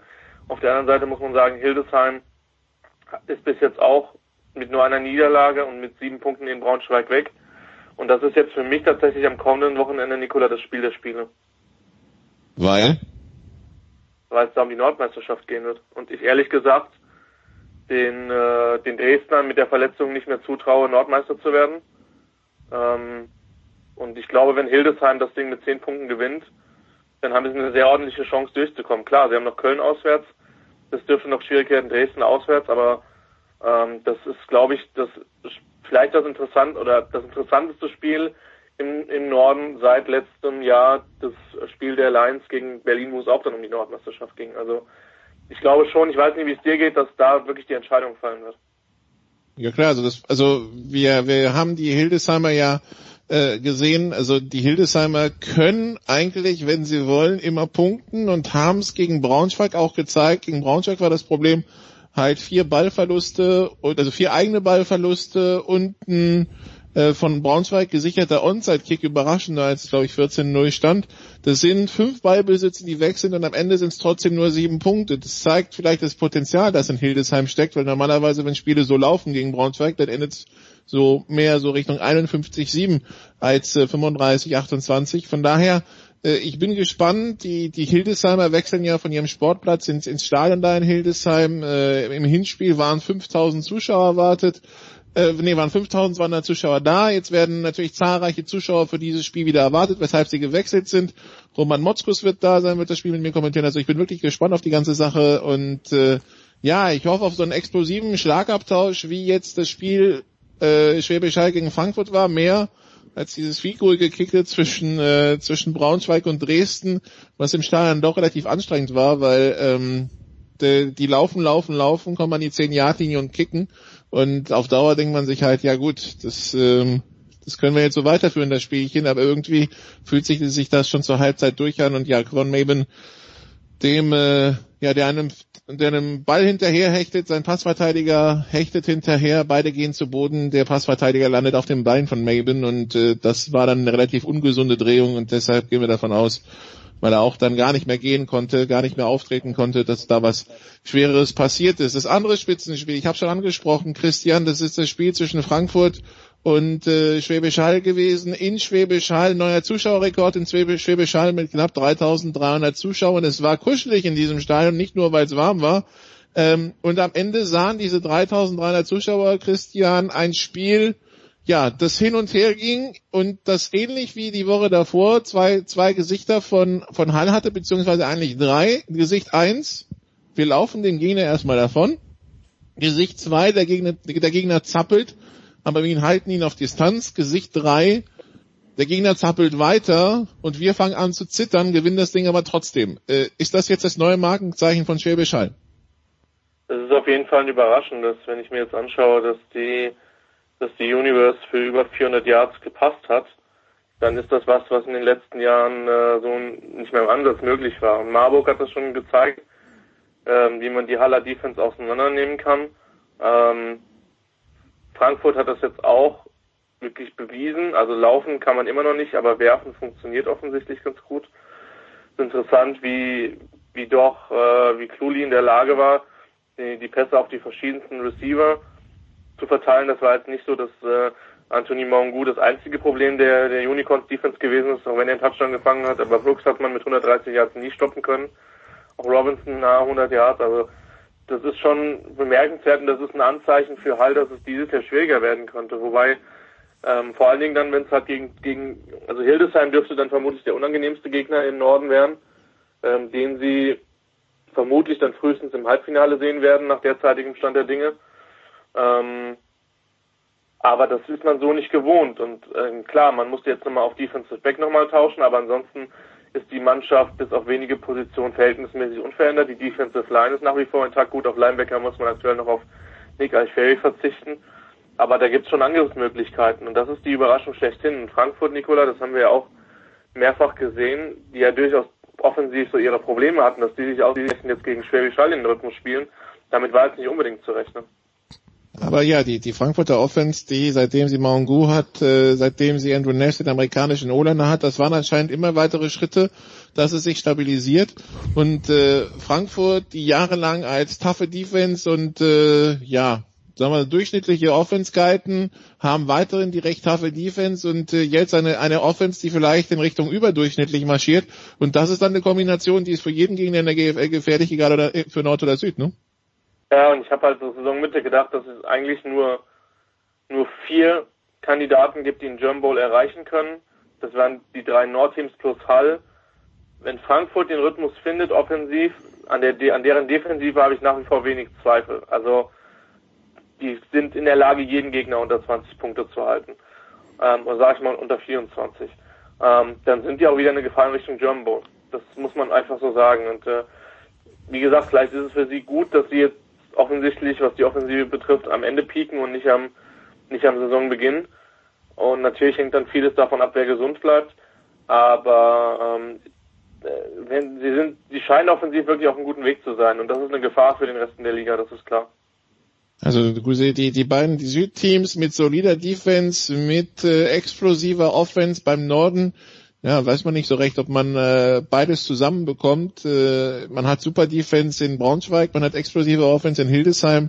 Ähm, bei den Berlinern, ja, mal dies, mal jenes. Die Berliner jetzt 14 zu 7 in Potsdam gewonnen haben, die sich damit Chancen waren, auch auf Platz 3, weil man hat ja noch zweimal die Dresdner. Im Süden die Allgäu Comets, die noch vielleicht einen späten Playoff-Run starten können, Christian. Vor vier Wochen hatten wir sie als Absteiger Nummer 1 irgendwie und jetzt können sie noch Stuttgart abfangen. Bedingungen, Stuttgart verliert gegen Ingolstadt und die Comets gewinnen in Kirchdorf und in Marburg. Nachdem sie jetzt Marburg schon im Hinspiel geschlagen haben, erscheint das plötzlich gar nicht mehr so unwahrscheinlich. Quo war das Allgäu? Quo war das Allgäu? Ähm, erstaunlich, was so ein Trainerwechsel ausmachen kann. Ähm, und eine Besinnung auch verhältnismäßig simpel in Football. Ich denke stark, dass Olaf Nord mich eigentlich mehr als fünf Freudentränen bei jedem Spiel der Allgäu Comets verdrückt, wenn er sieht, was für eine Offense die spielen. Ähm, da rumst es mehrfach und sie können das einfach auch spielen, weil ihre Defense gut genug ist. Ähm, die hat das ganze Jahr eigentlich schon einen, starken Auftritt gehabt. Und jetzt hat man halt einfach eine Offense, wo es lautet, möglichst wenig Fehler zu machen. Ich glaube, sie hatten jetzt ein, ein oder zwei Turnover gegen in, in Stuttgart. Aber Fakt ist, dass die im Moment wirklich auf dem Weg sind, sich vielleicht sogar noch Richtung Players zu spielen. Ich glaube nicht, dass sie noch absteigen werden, was auch mit den Teams zu tun hat, die derzeit auf sechs bis acht stehen und denen ich einfach nicht mehr so viele Siege zutraue. Ähm, die Comets haben sich da wirklich erstaunlich gut verabschiedet. Und äh, vielleicht geht noch was in Richtung Stuttgart. Ich meine, man hat den direkten Vergleich gewonnen durch die beiden Siege jetzt back-to-back. -back. Und ähm, der Abstand schmilzt, ja, merklich. Das sind jetzt noch zwei Siege. Hier und da die Scorpions haben noch zweimal Frankfurt und einmal Ingolstadt. Also gegen Frankfurt werden sie zumindest nicht hochgewinnen. Ähm, und die Comets, klar, die müssen jetzt zusehen, dass sie im Prinzip zumindest die beiden Spiele gegen Kirchdorf und Marburg holen. Und dann könnte man punktgleich sein. Ähm, aber das, wie gesagt, schon möglich ist es. Trotzdem glaube ich, dass man in Kempten erstmal froh sein wird, den Abstand nach unten erstmal so, so groß ge gemacht zu haben. Wobei es jetzt natürlich ein wichtiges Spiel bei den Kirchdorf Wildcats gibt. Frage, Frage, ja. Frage, Frage. Jetzt äh, Schwäbisch Hall spielt er seit Jahren oben mit. Also was heißt oben mit? Die, die gewinnen die Titel oder sind im, im German Bowl. Und jetzt höre ich, dass in Hildesheim 5200 Leute gekommen sind, dass sogar noch mehr erwartet werden. Und in Schwäbisch Hall sind es aber, darf man da sagen, nur 3000? Äh, ist das, ich fände toll. Wir haben Baseball gespielt vor 30 Zuschauern und da hätten wir uns über 300 gefreut. Aber ist das okay, dass in Schwäbisch Hall 3000 Leute kommen oder sollten es eigentlich 30.000 Leute sein, wenn es denn ein Stadion gäbe? ein, ein Blick auf die Landkarte hilft. Ja, ich, ich habe ja keine Ahnung. Äh, Schwäbisch Hall liegt ein bisschen mitten im Nix und hat 35.000 Einwohner. Wenn da dreieinhalbtausend oder fast dreieinhalbtausend Zehn Prozent der Bevölkerung sind also im Stadion. Genau, so und wenn wir Hildesheim und Braunschweig nehmen, wenn wir die Rivalität nehmen, äh, Hildesheim dürfte an die 100.000 Einwohner Ja, das haben. ist schon meine Frage beantwortet. Ja. 300, wenn also 250 bis 300 wäre so meine Schätzung für für Braunschweig. Da ist es natürlich, ähm, also plus natürlich Umland, ne? Also Peine, Wolfenbüttel, Salzgitter, alles was dazwischen liegt. Äh, selbst Hannover ist ja nicht weit für die Football-Interessierten. Äh, Schwäbisch Hall hat diesen diesen dieses Einzugsgebiet einfach Mhm. nicht. Ja, so du hast Heilbronn 80 Kilometer weg, du hast Stuttgart 70, 80 Kilometer weg, aber da kommst du halt irgendwie bescheuert hin. Ähm, und äh, ja, also deshalb Schwäbisch Hall da mitten im Nix, so die, zwischen Kreuzheim und was weiß ich nicht alles, ähm, das, das ist schon gut, was sie da machen, weil das ist eine kleine Stadt mit historischer Fachwerk-Innenstadt, ja, also äh, touristisch wertvoll, aber ansonsten, ja, vielleicht auch, äh, wir, wirtschaftlich, äh, die haben auch ein paar äh, toll- äh, also gute Firmen da, die, die weltweit bekannt sind, Recaro zum Beispiel, aber die haben die Menschen da halt nicht. Und wenn da dreieinhalbtausend kommen zu so einem Spiel, ähm, ja, da muss man auch sagen, also viel mehr geht dann auch einfach logistisch nicht mehr, weil also ich will nicht in diesem Stadion sein, wenn da 5000 sind, weil dann, dann stehen sie alle aufeinander. I rest my case. Aber ich habe mir schon was ähnliches gedacht. Ähm, ja, der Abstiegskampf im Süden, Christian, also Allgäu acht Punkte, ähm, die, die Ingolstädter jetzt mit sechs auf Platz sechs und München auf fünf, auf, äh, mit fünf auf sieben und Kirchdorf mit fünf auf acht, wobei Kirchdorf hat eine Niederlage mehr. Das heißt, äh, wenn München alles verliert, Kirchdorf alles verliert, weil Kirchdorf den direkten Vergleich gewonnen hat, dann würde Kirchdorf einfach wieder an München vorbeiziehen. Das heißt, München braucht Punkte, hat noch ein Spiel in Marburg, zwei gegen Ingolstadt bekannterweise. Äh, und wir werden gespannt sein, Christian, weil wir die Münchner am Sonntag in Marburg sehen, wie das offensiv aussieht, weil wenn es kein Quarterback gibt, dann wird es auch wahrscheinlich keine Punkte mehr geben für München. Nee, das ist wohl richtig. Ähm, dafür ist es offensiv zu, zu eindimensional. Ich meine, laufen konnte man schon das ganze Jahr nicht, egal wer Quarterback gespielt hat. Das ist das große Problem an der Stelle. Ähm, ja, wir müssen gucken, was mit, was mit Bowles ist, der ja bekannterweise was in der Hand hat. Ähm, vermutlich, ich könnte mir gut vorstellen, dass man das Spiel, das, also wenn er halbwegs fit sein sollte, in Marburg noch auslässt, weil es da ohnehin schwierig wird. Ich sehe halt auch nicht, dass die Defense der, der Cowboys mal die Marburger Offense so wirklich containen kann. Und dann sich vielleicht auf ein Spiel gegen Ingolstadt, vielleicht auch an dem 31.8. zu konzentrieren, zu hoffen, dass man bis dahin fit ist. Denn auch Kirchdorf hat ja jetzt kein einfaches Restprogramm mit den Comets jetzt am Wochenende. Das wird das Spiel sein, was sie vielleicht noch gewinnen können. Und dann auswärts in Frankfurt. Gut, dann muss man gucken, ob es für die Frankfurter an- in dem Spiel dann noch um so viel geht. Die werden vermutlich auf zwei jetzt festgetackert sein. Da wird jetzt nicht mehr allzu viel passieren. Also das, das ist ja noch die interessante Komponente. Übrigens auch für die Cowboys, die dann gegen eine Dukes-Mannschaft vermeintlich spielen werden.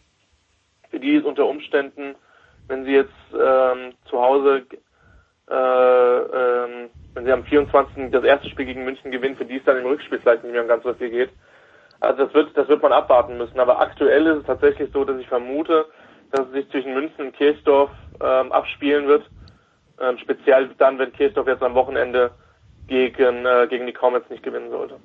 Und sollte Kirchdorf gewinnen, dann ist das erste Spiel zwischen Ingolstadt und München quasi schon Finale, weil wenn Kirchdorf gewinnt, hat Kirchdorf sieben Punkte, Ingolstadt sechs, München fünf. Verliert München dann das erste Spiel gegen Ingolstadt, dann wäre Ingolstadt bei acht, München bei fünf und äh, Kirchdorf bei sieben und Kirchdorf im Vergleich wäre uneinholbar. Das heißt, also unter Umständen, also die, die, die Münchner werden Allgäu ganz doll die, die Daumen drücken, dass die gegen Kirchdorf gewinnen, weil sonst wird es für München ganz, ganz schwierig. Richtig. Und das hätte man zu Saisonbeginn nicht gedacht. Da sah Ingolstadt und Allgäu wie die zwei sicheren Absteiger aus. Die Dukes auch bedingt, glaube ich, durch ein paar Wechsel auf der im Trainerstab ähm, haben richtig aufgedreht und haben auch Marburg ja beispielsweise vor zwei Wochen richtig, richtig hart gefordert. Ähm, also die sind auf dem aufsteigenden Ast und die Comets haben sich einfach stabilisiert, weil sie offensiv weniger Fehler machen und die Defense nochmal einen kleinen Schritt nach vorne gemacht hat und das reicht. Und wenn man sich jetzt die Münchner Niederlagen anschaut, die teilweise also dreimal die Chance gehabt, mit einem Field Goal das Spiel zu gewinnen, Spiele zum Teil sau doof verloren, ja, am Ende landest du dann vielleicht auf Platz 8 und musst dich dann unter Umständen vermutlich mit Ravensburg oder Saarland auseinandersetzen. Im Moment sieht es ja mehr nach den Razorbacks aus. Ähm, also kein Derby, kein Ravensburg gegen Kempten. Aber gut, man kann nicht alles haben. Bei Allgäu sind 48 Jahre Headcoach-Erfahrung. Der Unterschied, äh, seitdem die weg sind, läuft's bei den Allgäu Comets. So ist es. Tja. 48 Jahre Headcoach-Erfahrung. Puh, kriegen wir die zusammen in der Fußball-Bundesliga? Ich weiß es gar nicht. Das heißt, ihr beide werdet am kommenden Wochenende, Nikola, gemeinsam am Werk sein, wenn ich das richtig verstanden habe. Genau, ich habe also ich habe zwei Einsätze. Ich bin Samstag in Hildesheim für das Niedersachsen Derby mit Roman Motzkus und Sonntag in Marburg für Marburg München mit Christian.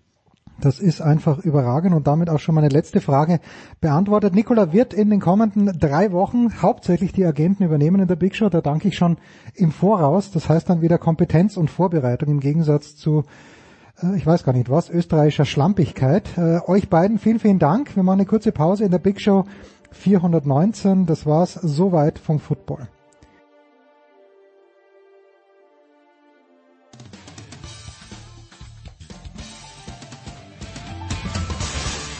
Servus, da ist der Andi Heidermauer und ich höre Sportradio 360.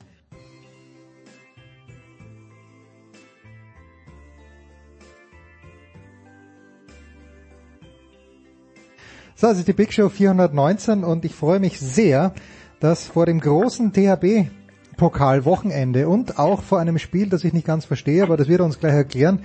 Markus Götz ein paar Minuten Zeit für den Satz. Servus Götzi. Guten Tag.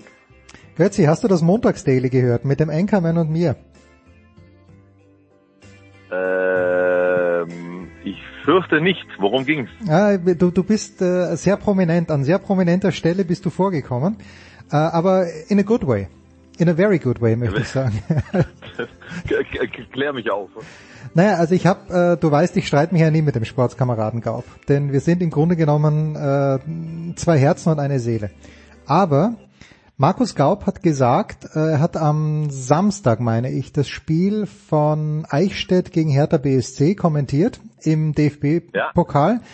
Ja. Äh, es stand 3 zu 0 und für Hertha und Eichstätt hat ein Tor geschossen.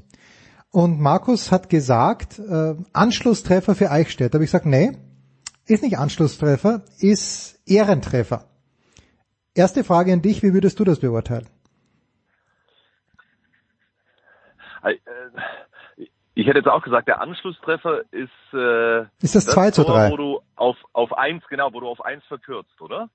Das war genau meine, und ich, da habe ich dich nämlich als Beispiel gebracht. Ich habe gesagt, wenn Flensburg gegen Kiel das 21 zu 24 schießt, dann ist es nicht der Anschlusstreffer, sondern das 23 zu 24. Das wäre der Anschlusstreffer. Ich finde, du solltest mal ein Handbuch für Kommentatoren schreiben, wo das alles genau definiert wird. Jetzt pass aber mal auf, aber dann hat mir Markus auch noch gesagt, dass du für mich eine Masterfrage bereit gehabt hättest, nämlich du hast irgendein Spiel kommentiert und hättest gemeint, da weiß der Hulber sicher nicht, wo das ist.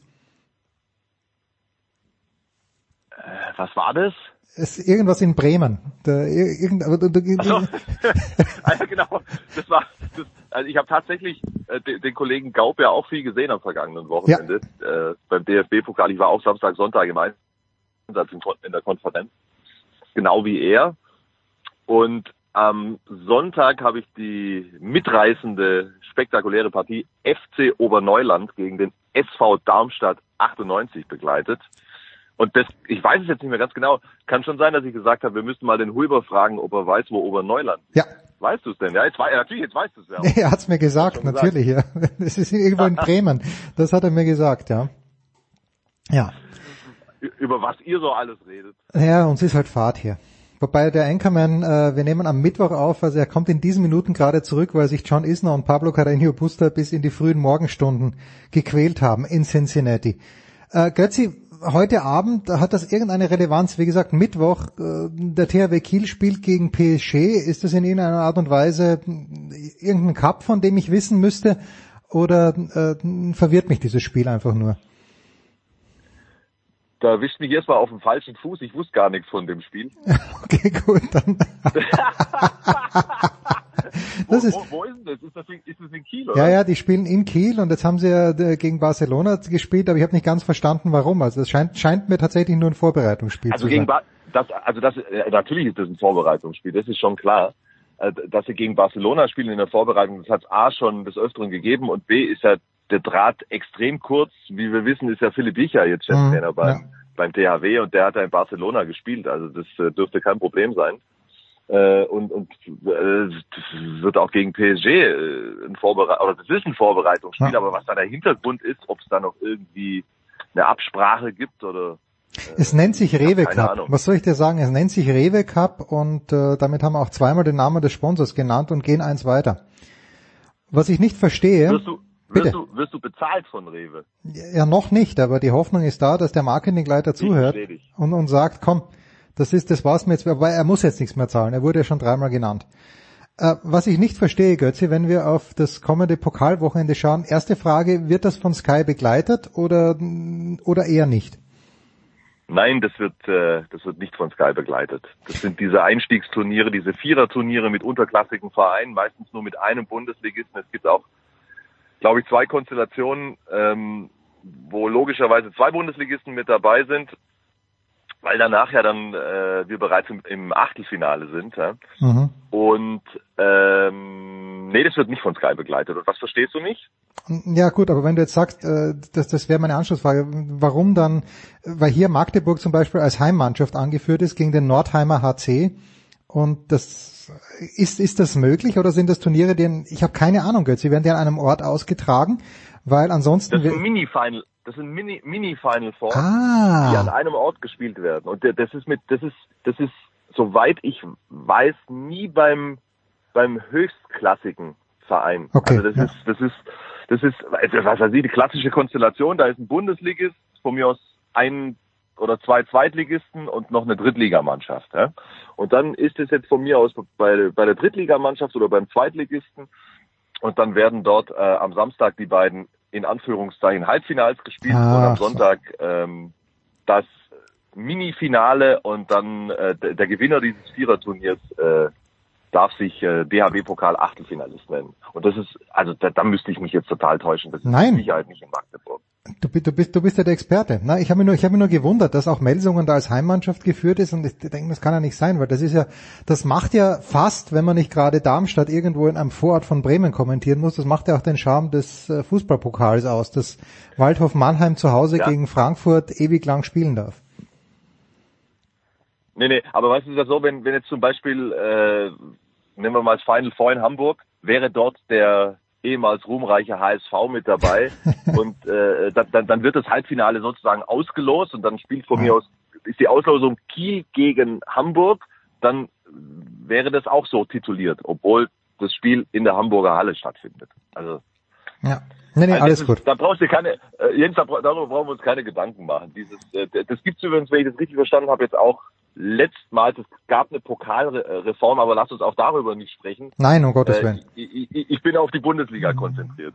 Ja, die Bundesliga, äh, die geht aber am 22. los, wenn ich es richtig gesehen habe, oder? Und davor Ja, haben nächste, also ja, am, am, am nächste Woche Mittwoch ist Supercup ja, und äh, am Donnerstag direkt äh, startet dann die, die Bundesliga, also am 22. vollkommen richtig. Ich habe letzte Woche unvorsichtigerweise, wir hatten Christian Sprenger in, in der Sendung im Fußballteil. Und ich habe so gesagt, naja, äh, ich weiß gar nicht, warum sich alle so über dieses Freundschaftsspiel aufregen zwischen Dortmund und zwischen Bayern. Und da hat der Christian gesagt, Moment, Moment, die DFL, das ist das erste Pflichtspiel, der Supercup im Fußball. Und das haben gefälligst alle ernst zu nehmen. Und wenn man Rummenigge und Hoeneß gesehen hat nach dem Match, die haben das auch ernst genommen.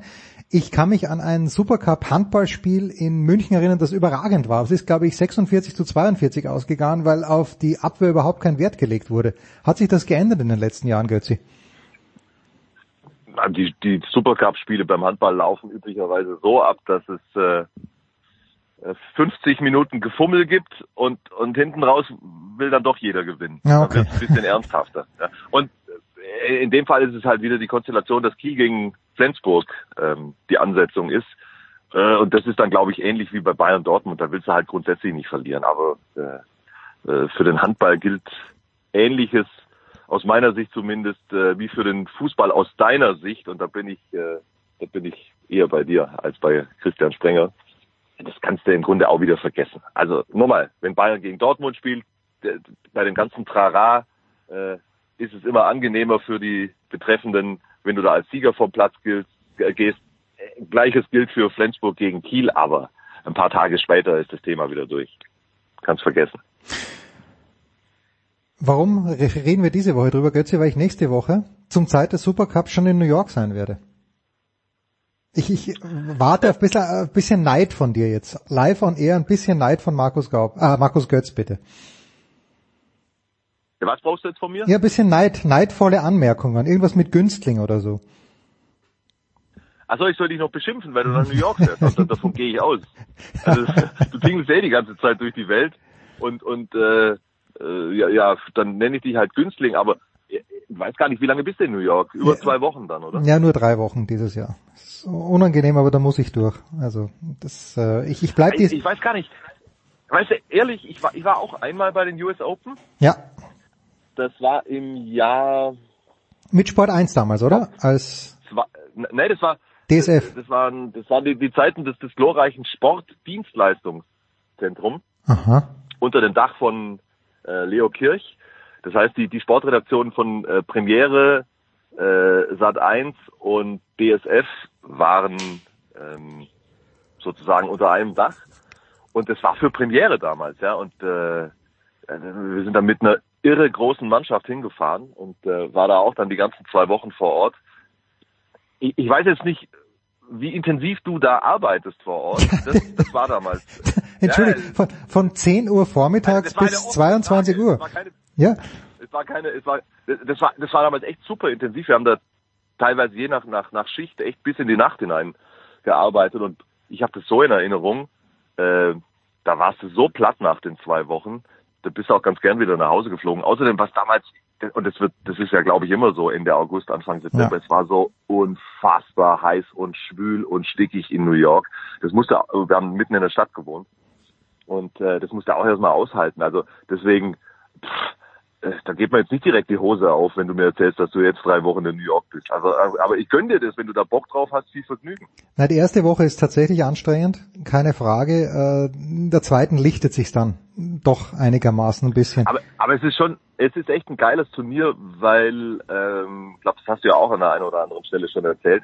Ich weiß nicht, ob das heute immer noch so ist, aber vor 20 Jahren war es so, die, die, die, die Freiheit oder die, die Bewegungsmöglichkeit für die Journalisten ist schon außergewöhnlich. Also warst ja da, da in, der- in, der- in der Spielerkantine und ähm, äh, war, ich war nur einmal da, war echt ein Wahnsinnserlebnis und ähm, ja, gu- gut, gute Erinnerung. Zum Beispiel, also ich habe, das habe ich glaube ich schon mal erzählt, oder? Erzähl's nochmal bitte, ich habe wieder vergessen. Dass ich ein, dass ich ein Training von Pete Sampras äh, verfolgen konnte als einziger Zuschauer auf dem Center, also auf dem Arthur Ashe. Das, das, das, das war für mich ein Wahnsinnserlebnis. War das, das, das war das beste Erlebnis bei, bei, bei diesem Turnier. Das, das kann ich dir auch nicht ganz genau erklären, aber das, das hatte irgendwas Magisches. Der Typ stand da halt in einer Lässigkeit auf dem Platz, es war nicht zu fassen. Und ich stand da drei Meter von ihm entfernt und habe hab diese Lässigkeit und dieses Tennis genossen und äh, war einfach fasziniert. Ja? Und ich weiß auch nicht, warum ich da der Einzige war, aber irgendwie war es halt so. Ja, ich überlege jetzt gerade, äh, ob du das nicht mit dem Armstrong verwechselst. Aber nee, es stimmt natürlich, äh, Sampras, den, äh, Arthur, Nee, den, den, der den, den Ash gibt schon Nee, so nee, lange, ja? Da, ja. Also da, da, da, da gab's es. Da, da gab's das Ash auf jeden Fall schon. Ja, okay, na, ich, ich überlege nur, weil wann war ich? Ich war mal, ich habe ja 98 bis 2000 in den USA gearbeitet und war, glaube ich, 99 dann, es gab eine Zeit, da habe ich mich gar nicht so sehr für Tennis interessiert, Götz. Ich schäme mich jetzt dafür. Aber da war ich da äh, und habe da Rafter und Philippussis gesehen und da hat Rafter das Turnier gewonnen. Da war ja ein Super Saturday. Damals gab es ja noch die Super Saturdays mit den zwei Herren-Halbfinals und dem Damenfinale. Zum Ja. Glück, zum Glück haben sie diese Tradition beerdigt, weil es natürlich Wahnsinn ist, wenn du Best of Five am Samstag und am Sonntag spielst. Ja. Gehst du auch, gehst du auch mal zu einem Spiel rüber zu den Mets? Äh, Ja. Äh, erstens werden wir, muss man machen, ist ja direkt nebenan. Ich habe mir auch zwei reingezogen. Götzi, ich kommentiere ja ab und zu noch Baseball für der Zone und bin absoluter Baseball-Freak gewesen früher, jetzt nicht mehr so sehr.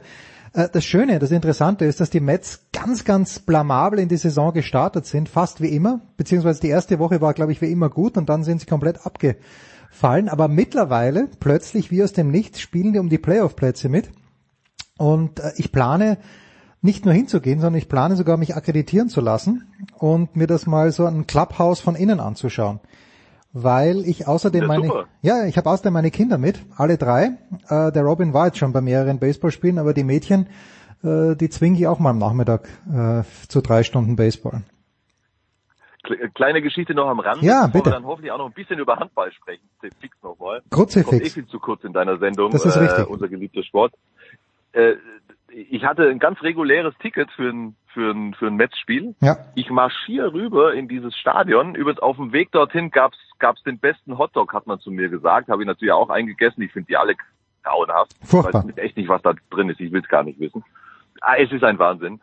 Jetzt gehe ich also da rein, hat übrigens immer einen Dollar gekostet damals, ist es immer noch so, keine Ahnung. Also jetzt gehe ich in dieses Share-Stadion. Sprich mal das Share? Share? Shay, aber das gibt's nicht mehr. Shea Stadium. Ja, es gibt's nicht mehr. Das gibt's nicht mehr. Also damals war das so. So, jetzt gehe ich also da rein und das ist ja echt, war ein Riesenstadion und, und suche meinen Platz und gehe zu meinem Platz und sehe, dass dieser Platz besetzt ist. Jetzt, wer sitzt auf dem, oh, wer, pass auf, wer sitzt auf meinem Platz?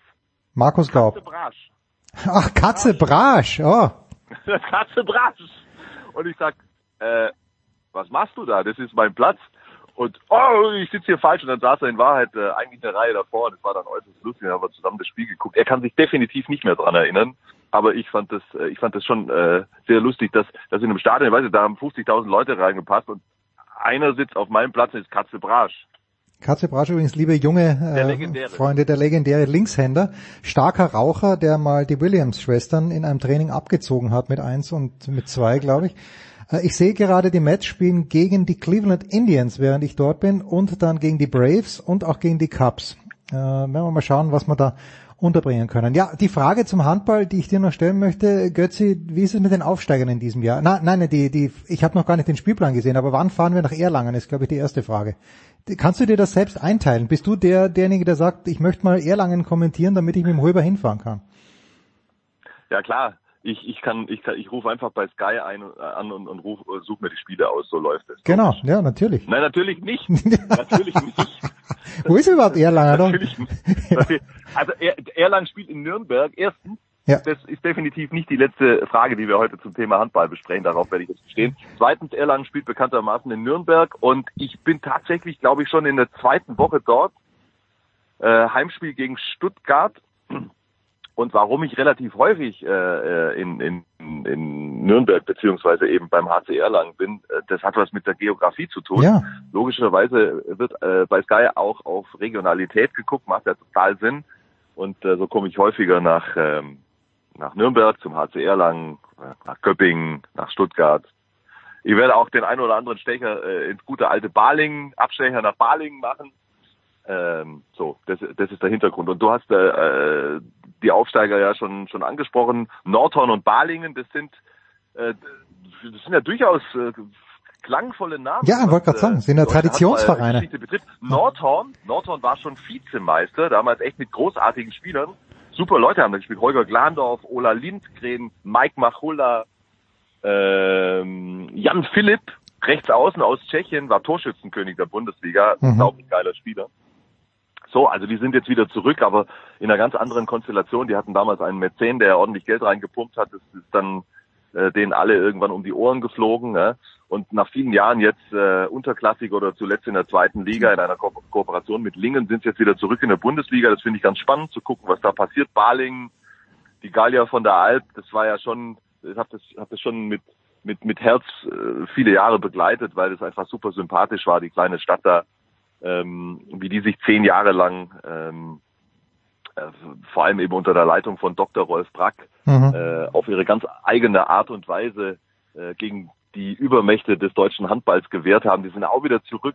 Es ist schön, aber also die, logisch für die beiden geht vom ersten Spieltag an nur äh, um die Liga-Zugehörigkeit oder um den Klassenerhalt, wie man so schön sagt. Und äh, ich glaube auch, äh, man braucht kein Prophet sein, um die Eulen wieder da unten zu sehen. Hm. Es würde mich nicht wundern, zwei steigen ja ab, wenn es ähnlich wie äh, in der vergangenen Saison ähm, eine, eine Angelegenheit von nur drei Mannschaften ist. Wobei es gibt schon noch die eine oder andere Mannschaft, wo ich mir noch nicht so ganz, die, die sich eher im Mittelfeld wähnt, wo ich mir aber noch nicht so ganz sicher bin, ob die, ob die stabil und gut genug sind, ähm, rein gar nichts mit dem Abstieg zu tun äh, zu haben in der kommenden Saison. Aber die drei genannten sind natürlich die ersten Favoriten auf den Abstieg, klar. Zweite, zweiten Spieltag werde ich nicht schaffen, da werde ich gerade in New York sein. Da müssen wir uns ein anderes Date in Erlangen aussuchen. Die abschließende wirklich. Ja, das kriegen wir hin. Ja, ja, die, die, äh, was ist mit Stuttgart? Da ist doch Kohle da in dieser Stadt, aber haben die keine Ambitionen? Ja, ja, ja. Ja, in der Stadt schon, aber äh, ob, ob die Kohle so üppig in den Handball reingepumpt wird. Also die Voraussetzungen ähm, sind sehr gut in Hm. Stuttgart. Grundsätzlich ist es äh, eine handballaffine Region. Es gibt viele kleinere Clubs, ähm, dritte Liga, auch Zweitligisten äh, in der Region. Du hast eine wunderbare Hallensituation. Du hast die Porsche Arena wie gemacht für Handballspiele. 6000 Leute passen da rein. Überragend. Dann hast du noch die kleinere Halle äh, für, für, für die etwas kleineren Spiele. Die Scharena, die sich in der Mercedes-Benz Arena befindet. Das, gibt- ist ja auch echt äh, äh, ein Unikat, glaube ich, in Deutschland. Also das ist die, lass mich überlegen, das ist die Untertürkheimer Tribüne, also von der Haupttribüne rechts, Mercedes-Benz so, ja, ja, ja, ja, ja, ja, ja, ja. Unter der Tribüne, unter der Tribüne ist diese kleine Handballhalle. Die ist aber schnucklig und die ist eng und die ist, die ist stimmungsvoll. Ich weiß nicht, da passen auch 2000 rein. Also das ist eine richtig gute Hallensituation. Ähm, die haben auch durchaus potente Sponsoren. Kercher steckt da vor allen Dingen mit drin. Ich werde nicht von denen bezahlt übrigens. Ähm, und trotzdem würde ich mal ein ganz dickes Fragezeichen setzen, stand jetzt äh, hinter die kommende Saison bei, bei Stuttgart. Die haben viel verändert. Die haben im Rückraum sehr viele Spieler, die keine Bundesliga-Erfahrung haben. Wie das funktioniert, da bin ich, bin ich sehr gespannt. Ich könnte mir durchaus vorstellen, dass die vor allen Dingen zu Saisonbeginn einige Schwierigkeiten haben. Aber ähm, das kann natürlich äh, auch anders laufen. Das sind äh, mit Sicherheit talentierte Leute, die sie da geholt haben. Trotzdem bei Stuttgart, äh, das ist für mich, das ist für mich schon äh, Wundertüte ist ein saublödes Wort, aber da weiß ich noch nicht so recht, wo das hingeht mit denen in der Saison. Eigentlich schon. Ich meine, wenn man es mal überlegt, die, die geografische Situation in Stuttgart, ich war ja schon öfter in der Porsche Arena und daneben gleich äh, das Mercedes-Benz-Stadion. Ja, was, was soll ich dir sagen? Die, die beiden Platzhirsche teilen sich das auf und schön, wenn die Handballer sowohl in der einen als auch in der anderen spielen können. Götzi, ich danke dir. Wie immer eine Freude. Ähm, Du willst, jetzt willst du noch nicht mal wissen, wer, wer, wer deutscher Meister Nein, wird. es ist viel zu früh, ist ja viel zu früh. Du hast ja schon gesagt, dass es Kiel werden wird vor zwei, drei Wochen und äh, da, da nehme ich dich beim Was Wort. glaubst du denn? Ich habe keine Ahnung.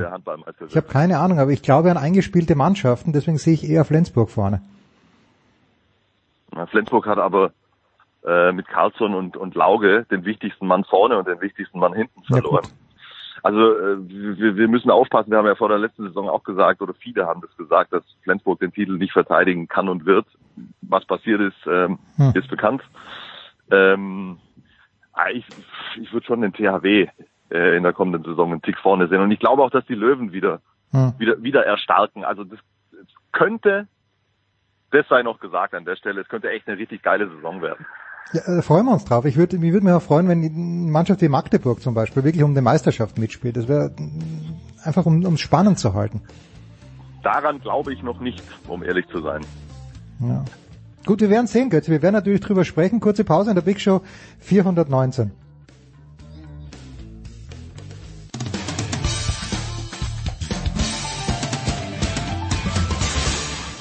Hallo, hier ist Gerda Sammer von Schalke 04 und ihr hört Sportradio 360.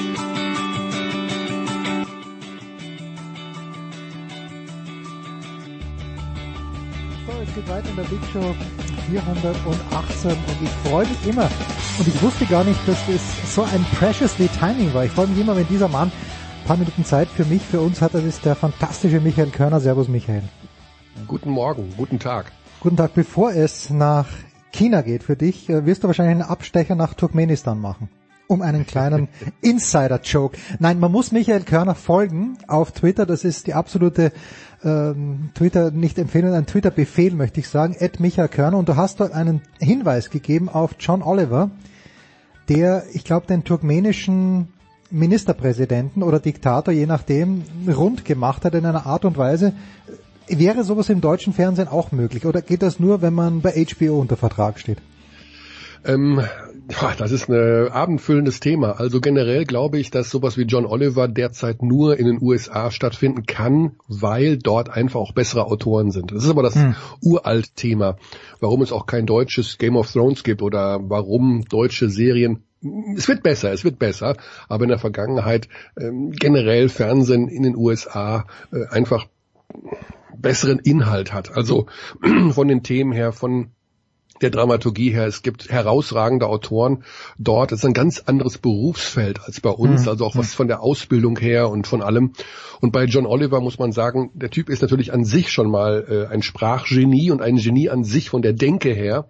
Äh, ich habe immer das Gefühl, der ist so ein bisschen seelenverwandt mit mir, weil er alles das, was er sagt, äh, sauge ich so auf und würde es 100% genauso sagen. Ja. Und hat eine Redaktion dahinter, die ja meines Erachtens das beste Fernsehen macht, was es im Bereich von, ja, wie soll man es nennen? Es ist ja so eine Art äh, verkappte Wochenshow, sag ich mal, aber halt mit unheimlich viel Tiefgang. Also wenn man sich die Kommentare durchliest, die bei YouTube dort stehen, ne, da schreiben manche Menschen, ich lerne hier mehr, als ich jemals in der Schule gelernt habe. Und dazu gehört eben auch ähm, den Präsidenten von Turkmenistan als äh, kompletten Armleuchter zu entlarven. Auf Fahrrad und mit Pistole. Ja, aber, ähm, ja, also ich liebe John Oliver, ich schaue seine Folgen ähm, schon immer und er wird jetzt mittlerweile auch wirklich massiv in den USA nicht nur gehypt, sondern äh, bekommt ja auch Preise ohne Ende. Mm, das Problem ist aber, um das noch kurz aufzugreifen, weil äh, wir wissen ja, dass die aufgeklärte demokratische Journalie in den USA, so wie Stephen Colbert oder John Oliver, ähm, massiv, massiv gegen Donald Trump vorgehen. Das Hauptproblem ist, und das sehe ich eben zum Teil auch in Deutschland oder in anderen Ländern, dass die Menschen, die jetzt zum Beispiel in den USA Donald Trump wählen oder Donald Trump zumindest unterstützen, nahestehen, solche Sendungen überhaupt nicht schauen. Ja, genau. Das ja. heißt also, diese Spaltung der Gesellschaft, von der wir ständig reden, äh, die wird mittlerweile eben auch ähm, ganz klar bei TV-Inhalten ähm, vollzogen. Also man kommt da nicht mehr zusammen und schaut jetzt alle die Familie John Oliver, hm. HBO ja sowieso nicht. Und ähm, gerade weil John Oliver ja auch ein Freund der klaren Worte ist und auch Fuck und Shit sagt und sowas, ähm, ist das natürlich auch nicht kein Familienprogramm in dem Sinne, aber ähm, das finde ich so ein bisschen schade. Auch Stephen Colbert, der ja nun bei jedem Opening wirklich äh, sieben, acht, neun Minuten gegen Donald Trump wettert, das verpufft so ein bisschen, weil äh, die Demokraten und beziehungsweise die Trump-Gegner genauso im eigenen Sud sich ja, genau. wälzen auch, ja. wie die Trump-Unterstützer. Ja, also dir geht's mit John Oliver so, wie es mir mit Josef Hader geht. Da denke ich mir auch, ja, alles, was der sagt, ich hätte es nicht so formulieren können, aber inhaltlich bin ich komplett ja. auf seiner Seite. Ähm, und aber es ist halt unsere Blase, in der wir uns bewegen. So, ja, leider, ja. Ja, und äh, die überschneiden sich ganz, ganz selten. Michael, ich, ich hab, du hast mir vor in unserem Vorgespräch, in unserem stundenlangen gesagt, du fährst nach China zur Basketball-Weltmeisterschaft. Ist das schon immer so geplant gewesen oder nein, das kann ja nicht spontan erfolgen, sowas?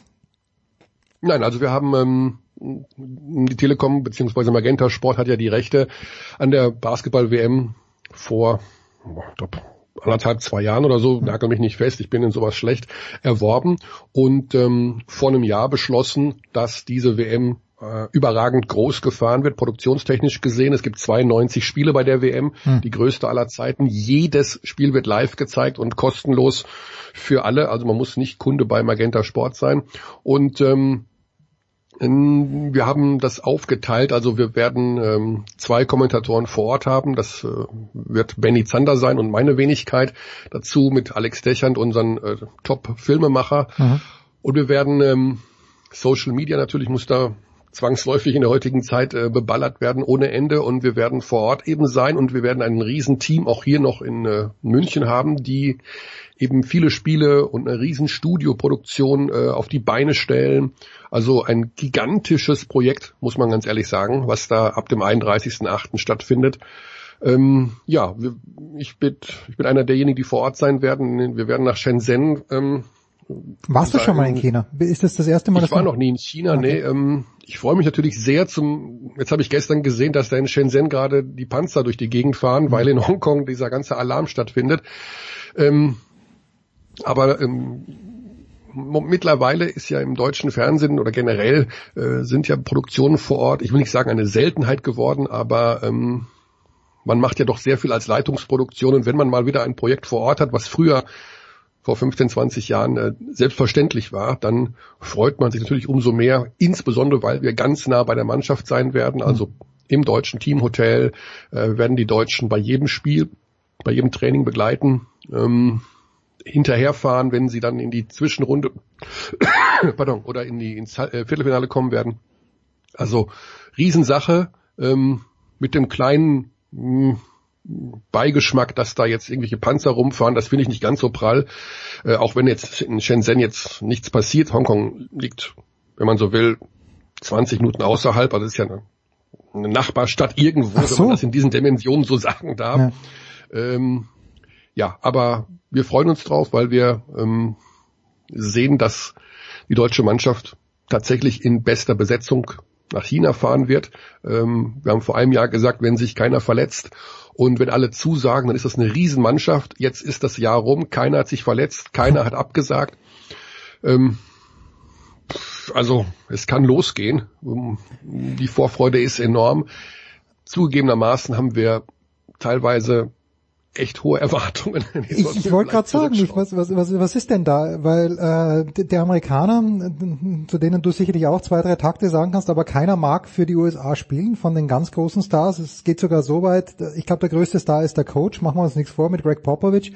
Äh, Carmelo Anthony wird nicht eingeladen. Ich weiß nicht, für wen das eine gute Nachricht ist, aber irgendwie habe ich den Eindruck, dass die Deutschen, ja, sind die Mitfavorit Michael? Also so weit würde ich erstmal nicht gehen. Ähm, auch wenn bei den Amerikanern viele abgesagt haben, ist das immer noch eine Mannschaft äh, mit, äh, was weiß ich, Kemba Walker, Donovan Mitchell, äh, Marcus Smart, wie auch immer. Also da, Brooke Lopez, der mal auf den großen Positionen, ein, zwei Leute, die nicht schlecht sind. Also es ist eine sehr gute Mannschaft und mhm. die Amerikaner sind auch mit der dritten Garde immer noch ein klarer Anwärter auf ganz vorne. Das Problem an der ganzen Geschichte ist folgendes, was die Auslosung angeht. Es gibt eine Vorrunde und eine Zwischenrunde. In der Vorrunde spielt Deutschland gegen Frankreich, Jordanien und äh, äh, Dominikanische Republik. Hm. Die Ergebnisse aus der Vorrunde werden mit in die Zwischenrunde genommen. In der Zwischenrunde hat man Australien, Kanada, Litauen, von diesen dreien in jedem Fall zwei Gegner. Also wir gehen davon aus, dass das sind die drei besten Teams aus der anderen Gruppe, diese Überkreuzgruppe. Zwei Teams kommen davon weiter. Die Litauer spielen mit voller Kapelle, die sind echt gut. Mhm. Australien und Kanada haben auch äh, einige Spieler abgesagt aus der NBA. Ähm, heute Morgen noch die Nachricht, äh, Olenek von Kanada äh, hat sich verletzt, ist auch nicht mit dabei. Das Problem ist folgendes, wenn du aus der Vorrunde und Zwischenrunde ein Spiel verlierst, dann wirst du mit einer sehr hohen Wahrscheinlichkeit nicht ins Viertelfinale kommen, das ist okay, mhm. aber im Viertelfinale werden dann die Amerikaner sein, mhm. weil die, wenn die ungeschlagen durchgehen, dann über Kreuz auf das deutsche Team treffen. Mhm. Das heißt, Du musst eigentlich alle Spiele gewinnen. In der Vorrunde und Zwischenrunde. Das ist eigentlich gar nicht mal das ganz große Problem, weil die Deutschen sind richtig gut. Das machen wir uns nichts vor. Aber das allererste Spiel am 1. September 14.30 deutscher Zeit ist gegen Frankreich. Und die Franzosen sind gut und haben auch tatsächlich ein, zwei Spiele dabei, von denen ich dachte, die sind verletzt, die spielen gar nicht, aber die spielen plötzlich in der Vorbereitung mit. Das heißt, die spielen mit Evan Fournier von den Orlando Magic, Nicolas Batum, äh, Vincent Poiré, der jetzt zu den Boston Celtics wechselt. Die haben echt eine, eine gute Mannschaft. Mhm. Und das ist so ein bisschen da, wo ich Blutdruck habe.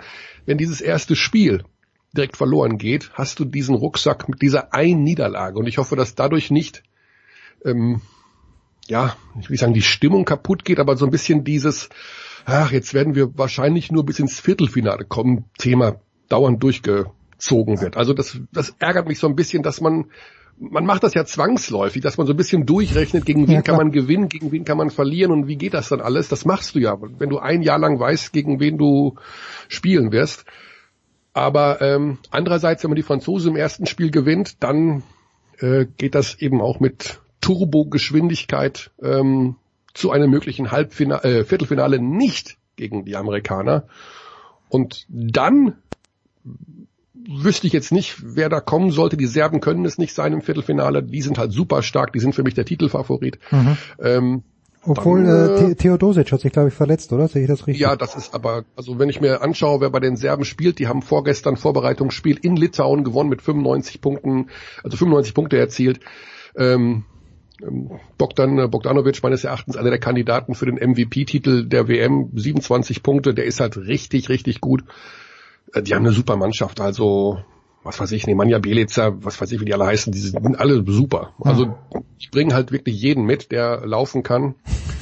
Und, äh, und sogar werfen, ist, im Zweifel. Das ist, und die haben schon eine Kampfansage gemacht äh, von Coach äh, Djordjevic an die Amerikaner. Ähm, also die sind, die Serben sind meines Erachtens ein klarer Kandidat. Denn wir müssen noch, und das ist das andere große Thema, WM gut und schön, aber hinter der WM verbirgt sich eben auch die Qualifikation für Olympia. Mhm, mh. Und äh, das ist natürlich das zweite große Ziel äh, der deutschen Mannschaft, sich für Tokio zu qualifizieren. Und dazu musst du unter den beiden besten europäischen Teams bei dieser WM kommen, um die Direktqualifikation zu schaffen und um einem Qualifier-Turnier für Olympia im nächsten Juli, unmittelbar vor Olympia, aus dem Weg zu gehen. Kommen wir mal zu den beiden besten europäischen Mannschaften bei einer WM, wo die Serben eben da echt dick auffahren werden. Ähm, da musst du ins Halbfinale kommen und äh, gucken, was da so passiert. Also ich denke jetzt hier schon das ganz große Bild, du merkst. Ja, ja, nein, nein, nein, das ist, seit du, du, bist heiß, ja, du bist heiß. Ich bin wirklich heiß. Ähm, mich stört nur ein bisschen diese extreme äh, Abhängigkeit sportlicher Natur vom aller, allerersten Spiel gegen Frankreich. Spanien habe ich gar nicht gehört. Zu Recht? Ja, äh, die Spanier sind natürlich so ein bisschen eine Mannschaft, die leicht im Umbruch ist. Tatsächlich werden auch Spieler wie äh, Rodriguez oder Gasol nicht jünger oder Jul und äh, die erstaunlich. ganzen Vögel, die da seit gefühlt 20 Jahren rumlaufen. Die haben trotzdem eine gute Mannschaft. Ich glaube aber, und die werden auch wieder eine Rolle spielen, das ist Mhm. nicht das Ding. Ich glaube aber, dass sie nicht so mh, grantig sein werden wie vielleicht, ich weiß nicht, solche, die Griechen zum Beispiel, die ja mit, ähm, mit, äh, mit Janis kommen, pff, die, die, der natürlich das Ding durch den Bahnhof ziehen wird ohne Ende mit seiner ganzen Ausstrahlung und mit seiner ganzen äh, Power, die er hat. Ähm, Argentinien soll eine ganz gute Mannschaft bringen. Also ich, da lasse ich mich auch gerne überraschen. Bei den Spaniern denke ich immer, ja, okay und sicherlich unangenehm und wahnsinnig erfahren, aber irgendwann ist da auch mal Ende, glaube ich, der Vorstellung. Jetzt ist Dennis Schröder, der natürlich für mich der auffälligste deutsche Basketballspieler ist, der ist erst spät dazugekommen zum Team. Das ist für mich ein bisschen Leroy Sané mäßig, so von, von der Attitüde her, oder ist das komplett falsch? Der Eindruck. Also die Sache mit ähm, Dennis ist, glaube ich, die. Vor zwei, drei Jahren hat Nowitzki ja gesagt, ich übergebe jetzt den Staffelstab an Dennis Schröder, er ist der Leader des Teams. Ich glaube, das war viel zu früh und das war auch das falsche Signal. Mhm. Weil Dennis ist ähm, jetzt in den letzten zwei, drei Jahren deutlich reifer geworden, hat ja auch ein Kind bekommen und äh, seine Interviews sind viel äh, gestochener, viel da ist viel mehr Substanz dahinter. Man merkt, dass er sich viel mehr einbringt, dass er äh, auch viel ja für Braunschweig tut. Er ist äh, der Gesellschafter der, des Bundesligisten in Braunschweig. Also Ja. der ist schon massiv gewachsen. Er ist aber natürlich nicht der geborene, äh, ich halte das gesamte Team zusammen mit meiner Aura-Typ. Hm. Das muss er aber auch gar nicht sein. Dafür Dafür sind sowieso alle zuständig. Ich finde es auch falsch, immer so ein Leitwolf rauszunehmen, der sagt, pass mal auf, also du bist jetzt derjenige, der jetzt hier drei Wochen für gute Stimmung sorgt und den Laden auch beim Frühstück zusammenhält. Das müssen alle machen. Da müssen alle einen Beitrag dazu leisten. Und Dennis wird immer seine Entourage mit dabei haben. Er wird sich immer einen Friseur ins Hotel kommen lassen. Das ist in Ordnung. Soll er machen? Soll er machen? Kann, kann er sich leisten, ist ja kein Problem. Aber ich, Nee, denke mir das nur, ist in Ordnung, ja. weil, weil er macht viele Sachen völlig richtig und er ist auch viel, viel, sag ich mal, geselliger geworden. Aber er ist natürlich ein anderer Typ als jetzt vielleicht ein äh, Joe Vogtmann. Ja, Mhm. also vielleicht, die, die sind halt irgendwie extrovertiert, introvertiert, aber das ist ja völlig in Ordnung. Wenn du zwölf Dennis Schröders hast, ist es natürlich genauso anstrengend, als wenn du jetzt zwölf äh, Typen hast, die vom ganz ruhigen Pol kommen. Also ich finde es in Ordnung, so wie es ist. Die Mischung ist in Ordnung. Jeder weiß, dass Dennis äh, Dennis ist, aber das ist ein guter Typ und der kann auf dem Feld eben so massiv den Unterschied ausmachen, weil er zu den besten Point Guards gehört, gehört, die da überhaupt mitspielen bei dieser WM. Und äh, da, darum geht's. Dass der mal äh, mit seiner Entourage da durch Shenzhen laufen wird und das ist doch völlig wurscht. Also das ist Nee, doch nee, egal. das, das, das, das ist auch, das, das ist mir auch egal. Nur wenn jemand halt so spät einsteigt äh, in, ins Training, ich meine, Ja, Basketball spielen, also- die wir nicht verlernt haben, aber was ist das für ein Signal an die Mannschaft? Ja, aber da ging es um zwei, drei Tage und ähm, ich denke, das geht völlig in Ordnung. Okay. Also das würde ich noch nicht mal als Extrawurst bezeichnen. Also wir können wirklich, wir müssen, das muss man sich mal wirklich äh, vor Augen führen. Jeder Spieler, der in der NBA jetzt ist, also ein Thais, ein Kleber, äh, Zipser, der bei den Bulls war, alle brennen seit zwei, drei Jahren darauf zu sagen, wenn China und wir sind gesund, wir wissen, dass wir eine tolle Generation sind, an äh, so breit aufgestellt wie noch nie, die beste Mannschaft aller Zeiten, Nowitzki hin oder her, Hm. dann werden wir das wahrnehmen. Und das haben sie immer ausgestrahlt, das haben sie immer in allen Gesprächen gesagt. Ich habe ja jedem Nationalspieler in den letzten drei Jahren gesagt, ihr wisst schon, was ihr für eine Generation seid, oder? ihr wisst schon, dass China, Tokio und dann die EM im eigenen Land 2021 eine Riesengeschichte sind für, für euch, für den Basketball an sich und äh, nutzt das. Reißt euch zusammen, aber das muss man denen gar nicht sagen. Das wissen die selber und äh, das macht die Sache ja gerade so spannend. Also keiner ist verletzt. Alle haben sofort zugesagt. Äh, Kleber und Thais haben von ihren NBA-Vereinen die Zusage bekommen, was ja auch nicht so selbstverständlich Mhm. ist, äh, bei der WM spielen zu können. Also da, da mache ich mir keine Sorgen darüber, dass Dennis Schröder drei Tage später äh, zur Mannschaft stößt, weil er irgendwas noch erledigen musste. Das ist völlig in Ordnung. Okay, also gut, wenn er was erledigen musste, dann ist es ja in Ordnung. Mhm. Zipser ist zurück zu Bayern. Äh, magst du noch was zu Moritz Wagner sagen? Hat der, mh, schaut er sich vielleicht äh, das jetzt mal an oder spielt er doch eine einigermaßen wichtige Rolle? Ja, wir müssen dazu sagen, dass ähm, zwei Spieler noch gekannt Ah, okay, gut. Und da ist Wagner aus deiner Sicht ein Kandidat dafür. Ja, ich gehe davon aus, dass ein großer und ein kleiner Spieler noch gecuttet werden. Auf der großen Position äh, wird es entweder ähm, Johannes Thiemann sein oder Moritz Wagner. Hm. Und also da sehe ich die beiden im direkten Duell. Das ist nicht vorherzusehen, wer dieses Duell für sich entscheidet. Das wird sich beim Supercup dann äh, herauskristallisieren. Da sind drei Spiele in drei Tagen am kommenden Wochenende.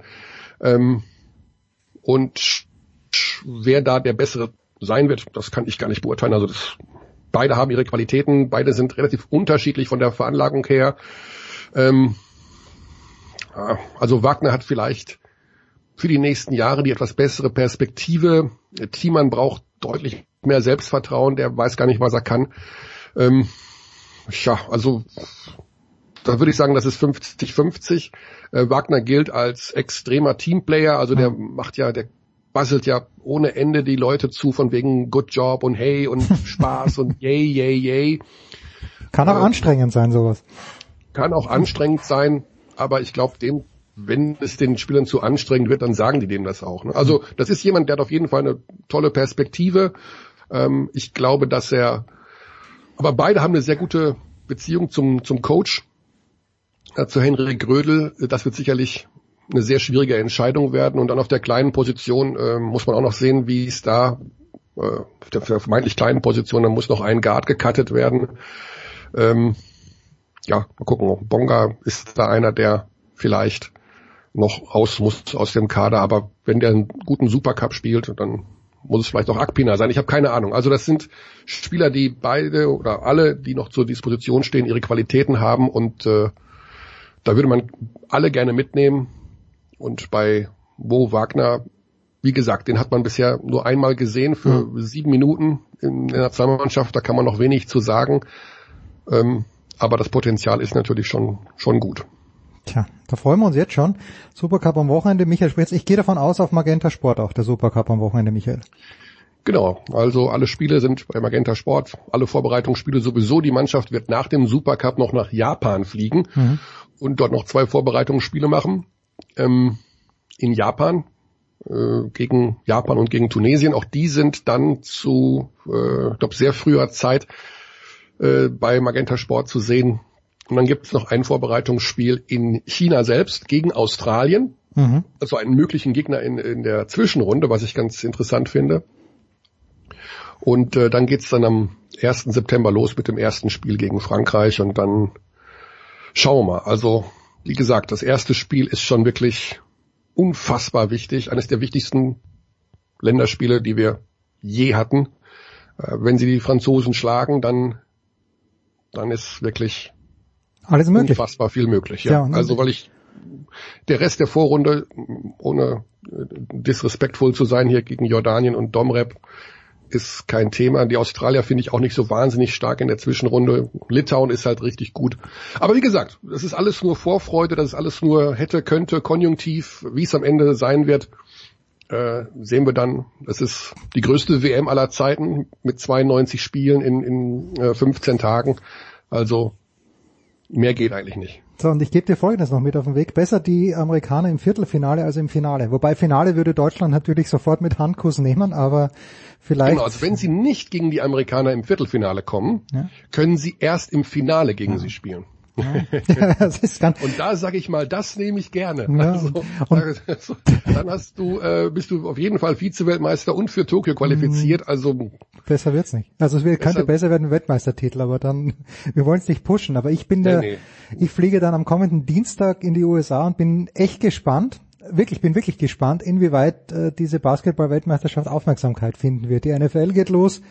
Äh, also das äh, bin ich sehr gespannt. Aber dann zum Finale, Michael, dass du natürlich hoffentlich kommentieren wirst, da bin ich dann wieder in Deutschland, werde mir auf Magenta Sport anschauen. Herrlich. Du kannst ja mal sehen, wie die Berichterstattung, du fliegst zu den US Open, denke genau, ich mal. Ne? Genau, ja. ja.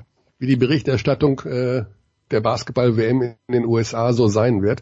Ich suche schon händeringend nach einer Übertragungsmöglichkeit, denn ähm, Freitag, also wird äh, USA in der Vorbereitung gegen Spanien spielen. Mhm. Und bisher habe ich noch keinen Hinweis gefunden, ob das und wie das übertragen wird. Also ich bin gar nicht mal so sicher, ob das äh, die totale Medienaufmerksamkeit erregt, diese WM in den USA. Meine Vermutung eher nein. Ja. Also sie sind halt unfassbar auf die Ende. Das ist ja auch einer der Gründe, warum die Amerikaner das vielleicht noch als, ich finde es eine ganz interessante Geschichte, warum so viele Profis abgesagt haben aus der NBA für die Nationalmannschaft in den USA äh, gibt es ein Zitat von CJ McCollum von den Portland Trailblazers, der ja auch mit äh, eingeplant war. Und äh, als dann die ersten Stars abgesagt haben, also sag ich mal James Harden oder äh, Anthony Davis oder sowas, da hat dann McCollum irgendwann gesagt, okay, mh, wir von den sehr guten, sage ich jetzt mal, wir haben dann eben auch im Zuge dieser Absagewelle auch abgesagt, weil wir nicht die Anführer einer Verlierertruppe sein wollen. Das musst du dir mal geben. Ja. Also er hätte spielen können, aber er sagt, die Gefahr ist groß, dass wir nicht Weltmeister werden. Klar, und dann durch die ganzen Absagen. Und ich will nicht der Chef der Truppe sein, die am Ende im Halbfinale rausfliegt. Das ist also mehr als fragwürdig. Schwache, schwache Meldung, würde man sagen. Eine schwache Meldung und es zeigt eben, äh, wie egal ihnen das ist. Also für ein Land zu spielen oder sowas, ne? Das naja, ist, oder das ist, ein Land zu vertreten. Das spielt für die überhaupt gar keine Rolle mehr. Da geht's um eigene, ums eigene Image, um eigene Interessen und ähm, wie der Harden spielt nicht, AD spielt nicht. Äh, ich mache mich doch noch nicht zum Hampelmann. Ja. Hey, du musst dann derjenige sein, der sagt, ich gehe voran. Na klar, wir wollen Weltmeister werden, wir wollen äh, den Leuten in China äh, ein gutes Spiel, eine gute Show bieten. Das ist schon das ist schon traurig, muss ich sagen. Naja, genau. Und das ist, und da, das ist ein abendfüllendes Thema, dieser Fake-Patriotismus der US-amerikanischen Sportler. Weil es würde, klar, es gibt auch ab und zu in Europa vielleicht zwei Fußballer, die dann sagen, ich möchte nicht für mein Land bei der Weltmeisterschaft spielen. Aber 99 Prozent, das sind ja nicht mal zwei Prozent, 99 Prozent der Kicker spielen immer für ihr Land, wenn sie einberufen werden. Außer man ist Philipp Lahm und hat irgendwann mal genug und, äh, aber das ist ein zu abendfüllendes Thema. Da rege ich mich schon wieder auf, Michael. Ich freue mich sehr auf ja, die Basketball-WM, bitte? Ja, weil, aber ähm, es, ist, es geht eben auch darum, dass, dass das von den Medien gefördert wird. Ne? Also äh, ich habe gestern ein schönes, äh, eine schöne Diskussion gehabt mit einem Kollegen, der äh, Fußballtrainer in der Jugend ist, mhm. ja, also der die Jugendlichen trainiert und der sagt, früher war es ja so, da warst du Fan von, was weiß ich, Dortmund, Bayern, Schalke, von wem auch immer, wurscht, egal, du hattest deinen Verein. Heute haben die Jugendlichen nicht mehr unbedingt ihren Verein, sondern sie haben ihren Spieler, den sie gut finden. Mhm. Ja, die haben das Trikot dann von mhm. Messi, von Neymar, von äh, Mbappé, wie auch immer. Und den finden sie gut. Und ob der dann für Paris spielt oder ob der für Bayern spielt oder für Man City, das ist dann egal.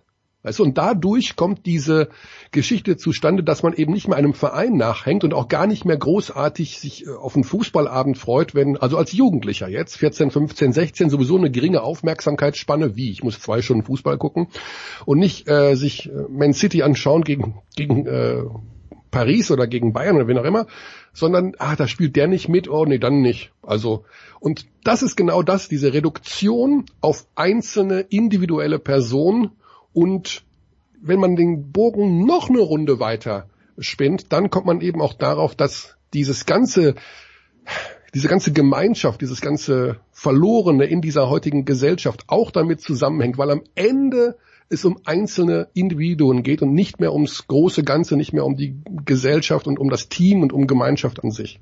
Wir sind total verloren. Diese Welt ist für den Arsch. Michael, es gibt keinen besseren Schluss. Wir müssen eine Pause machen, aber ich, ich, du, du bist jetzt meine Blase. Du bist mein John Oliver. Ich stimme dir absolut zu. Kurze Pause.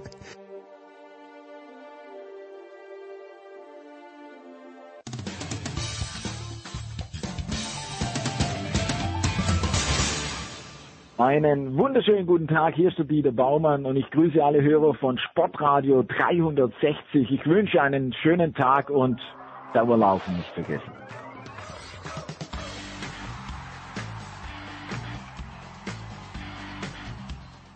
So, der Big Show 419 und er ist wieder da, nachdem er am Nike Oregon, Nike Oregon Project teilnehmen wollte, aber irgendwie gescheitert ist in seinem Urlaub in Seattle in äh, Bundesstaat Washington. Er ist wieder zurück, Johannes Knut. Servus, Johannes.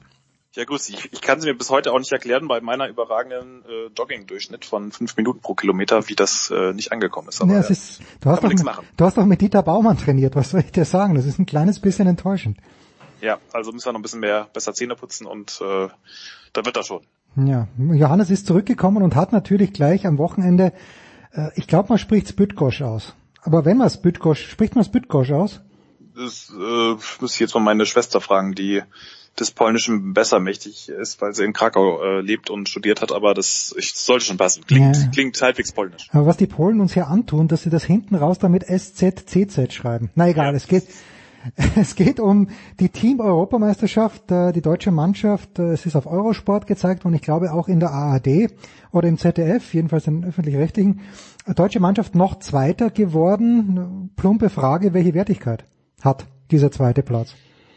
Ja, jetzt nicht so wahnsinnig hoch, weil man einfach sagen muss, dass bis auf die Polen als Gastgeber, die da doch schon sehr viele gute aufgeboten haben oder so mehr oder weniger alle, die ähm, in ihren Disziplinen auch die Besten sind, national, dass das schon sehr, ja, spärlich besetzt war. Also die, das sieht man ja schon allein Großbritannien auf vier oder fünf. Mhm. Äh, gut, die haben auch den kleinen Fehler gemacht, dass sie irgendwie äh, bei der 4x400 Meter Staffel, die ja auch dann nicht so wenig Punkte gibt, äh, wo die Briten auch immer ganz gut sind, äh, da haben sie irgendwie aus Versehen den Kugelstoßer ins Aufgebot reingeschrieben. Ah, ja, stimmt, ja, ja. Und wurden dann, äh, ich, man hätte man, vielleicht hätte man ihn ja einfach mal laufen lassen sollen. Man weiß ja nicht, was so die Leute für versteckte Talente haben, aber Nein, also das, da, da haben sie dann irgendwie gleich mal, wurden sie komplett disqualifiziert. Das hat sicherlich auch nicht geschadet, weil der hinter Deutschland war es dann doch ganz schön eng. Sie hatten schon ein paar gute dabei. Malaika Mihambo sicherlich gerade die beste Athletin im DLV überhaupt, eine der ja eigentlich sogar weltbesten Athleten äh, gerade mit im Weitsprung wieder 7,11 Meter, auch wenn es ganz bisschen zu viel Rückenwind war. Ähm, paar ganz gute, solide Auftritte Gesa, von Gesa Krause, auch Julian Weber im Speerwurf, der natürlich sicherlich noch sehr wütend war darüber, dass er jetzt nicht mit zur WM darf.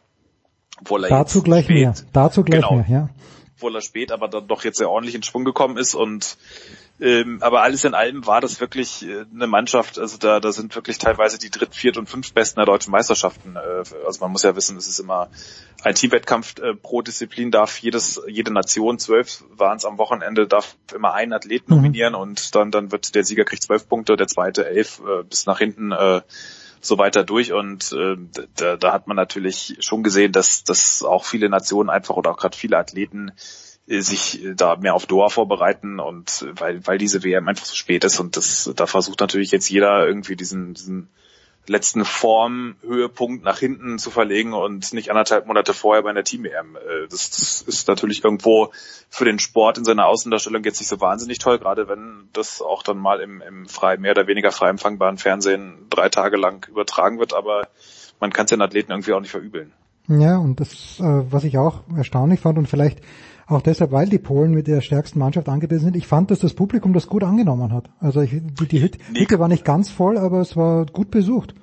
Nein, also das ist ja Bitgosch ist ja auch, die haben äh, viel, haben schon viele Nachwuchs, auch internationale Großveranstaltungen, Nachwuchs äh, Großveranstaltungen organisiert. Ich weiß gar nicht, ob sie auch schon Team EM hatten, aber das ist ein relativ äh, bekannter Ort, so wie es ja auch ähm, keine Ahnung, in, in äh, Portland, Oregon oder auch in, äh, also diese kleinen, Götzis. kleinen Orte, Was soll ich sagen? Götzis, ähm, Ratingen, die, die ja. deutschen, die deutschen Orte mit Ratingen, Halle, ähm, äh, auch auch selbst das Istaf in Berlin, gut, das ist ein bisschen größer, aber also es, es gibt ja immer so diese kleinen Orte, die haben so eine gewisse Tradition, auch zum Beispiel Braunschweig bei den deutschen Meisterschaften. Also da, da ist einfach so ein gewisses Fachpublikum da oder auch Wattenscheid, das ist gerade dann, wenn natürlich die äh, die äh, eigenen Leute da gut äh, drauf sind, dann hilft das natürlich auch noch ein bisschen.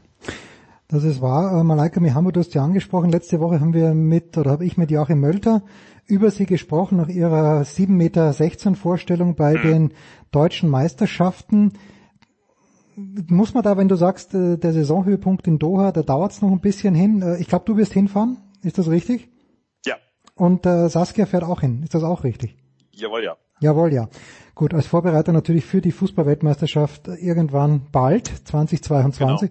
Ja, mal schauen, wie die, ob dort auch die, äh, was war es, der Ofen war noch einge, äh, wie war das in Pyeongchang, nur mal kurz zurückschauen, irgendwas war doch noch in Alu, äh, in Plastikfolie.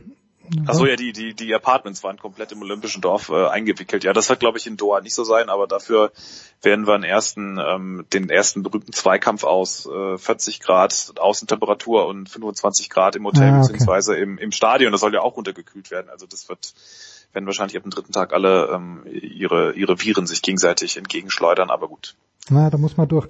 Äh, Aber worauf ich hinaus will, wenn du sagst später Saisonhöhepunkt, äh, ist das dann für eine Weitspringerin wie Malaika Mihambo, für die es einfach läuft im Moment und die auch im Sprint Dritte über 100 Meter geworden ist bei den deutschen Meisterschaften, ist es dann einfacher, eine Woche nach diesen Meisterschaften nochmal zu springen und gut zu springen, als, ja, lass es eine 3000 Meter Läuferin oder ein 3000 Meter Läufer sein, weil ich denke, die Anstrengung, die wirklich die physische Anstrengung ist ja dann doch eine andere und vielleicht schwerer zu verkraften für einen Mittelstreckler oder Langstreckler. Ja, absolut, aber das ist jetzt nicht auch nur, also das ist generell so, das ist jetzt nicht nur so, weil die WM so spät ist, sondern es ist einfach generell ein Problem oder der Vorteil von diesen ähm, gerade technischen Disziplinen, dass du einfach das immer wieder machen kannst und äh, diese kurzen Belastungen ähm, viel besser ähm, immer wieder versuchen kannst. Deswegen haben die auch natürlich, ist ein bisschen einfacher, wenn es darum geht, Norm und Wettkampfpraxis zu äh, erreichen, dass du hast einfach mehr Möglichkeiten. Du hast schon in einem Wettkampf sechs Versuche, beziehungsweise ähm, mehrere Höhen ähm, egal, auch wenn das jetzt mal äh, manche Wett manche Formate ja auch ein bisschen eigenwillige äh, Regeln mittlerweile haben, aber das ist einfach was anderes, als wenn du ein Rennen hast, wo du einmal eine Chance hast und dann auch wochenlang wieder nicht. Es müssen ja auch die Startfelder müssen ja auch passen. Du kannst ja nicht anders als in der technischen Dis Disziplin einfach mal dein dein äh, dein Ding machen im direkten Wettkampf, äh, sondern äh, bist ja auch auf ein auf Tempomacher, auf ein halbwegs schnelles äh, Feld angewiesen. Das, das muss ja alles stimmen und dann, dann muss das Wetter noch stimmen. Gut, das muss es im anderen Disziplin auch, aber du hast einfach eine viel größere Schnittmenge und äh, natürlich kannst du dann auch, dann ist es ja bei ihr auch so, dass sie die Form nun wirklich auch hat, wenn du mal so auf so einem auf so einem Niveau bist, dann willst du das natürlich auch so gut es geht irgendwie halten. Und wenn du verletzungsfrei bist und nicht irgendwelche Zipperlein hast, so wie es ja die Sprinterin zum Beispiel gerade haben, weswegen der Gina Lippencamper äh, deutlich weniger gerade in Erscheinung tritt zum Beispiel, dann, dann, dann nutzt du das natürlich auch aus. Das ist ja für, für sie auch immer jetzt in Bitgosh weniger, aber auch diese Diamond League äh, Starts sind ja alles äh, ähm, auch Einnahmequellen, die Ja, sie braucht. ja. Ähm, oder es ist einfach ein Leichtathlet. Äh, Team EM ist ja ein guter Stichpunkt auch, ne? Keiner, der da antritt, das ist letztlich für Ruhm und Ehre und Vaterland, ist alles schön und gut, aber äh, du hast dort keine ähm, keine Möglichkeit, deine Sponsoren zu präsentieren, weil du im Nationaltrikot auftrittst. Äh, Du, du, du hast da jetzt keine großen Antrittsprämien. Also nicht, dass die Athleten jetzt äh, das deswegen nur machen würden, aber wenn du mal auch so die das, das Tun und Wirken von Athleten ähm, in Relation setzt, dann dann hat da haben da so olympische Sportarten doch äh, massive Nachteile und äh, das äh, auch das ist natürlich ein Punkt, weshalb ein Athlet vielleicht eher sagt, okay, wenn ich jetzt die Wahl habe zwischen Team EM oder nochmal einem Diamond League Start, dann mache ich im Zweifel eher das Letztere, weil es da habe ich eine bessere Chance auch auf ein Antritts- und äh, Sieggeld und das Kann man keinem übel kommt auch noch alles dazu. Ja, nee, kann, kann, kann, kann man überhaupt nicht übernehmen. So, die Situation im deutschen Speerwurf ist welche im Moment gerade?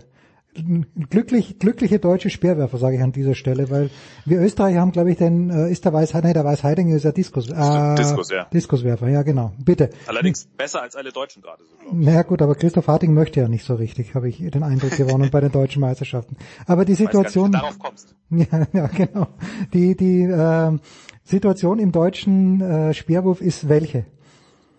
Ja, schon, dass, dass der Bundestrainer so verzweifelt ist, weil er einfach zu viele gute hat. Das, Hm. das klingt jetzt wahnsinnig dekadent, aber ähm, man sieht natürlich daran auch, dass irgend, irgendwer muss dann zu Hause bleiben und an solchen Debatten sieht man dann ja auch, wie es dann um diese Stimmung im Sperrwurfteam, die, die sich ja als immer sehr harmonisch und wir tauschen uns viel aus und respektieren uns, wie es dann wirklich darum bestellt ist. Und jetzt bei dieser Nominierung äh, hat man schon gesehen, dass dann doch es schon äh, einigermaßen mit Haken und Ösen zugeht. Wobei es ist ja auch völlig verständlich. So ein WM-Startplatz, da, da hängt einiges dran. Ein Athlet äh, hat äh, das, das sind, der hat ganz andere Möglichkeiten, wenn der bei einer WM startet, dort ins Finale kommt. Da, da, da entscheidet sich, wie, wie, wie stark fördert die Sporthilfe, was kriegt er da für Prämien, was kriegt er vom Landesverband.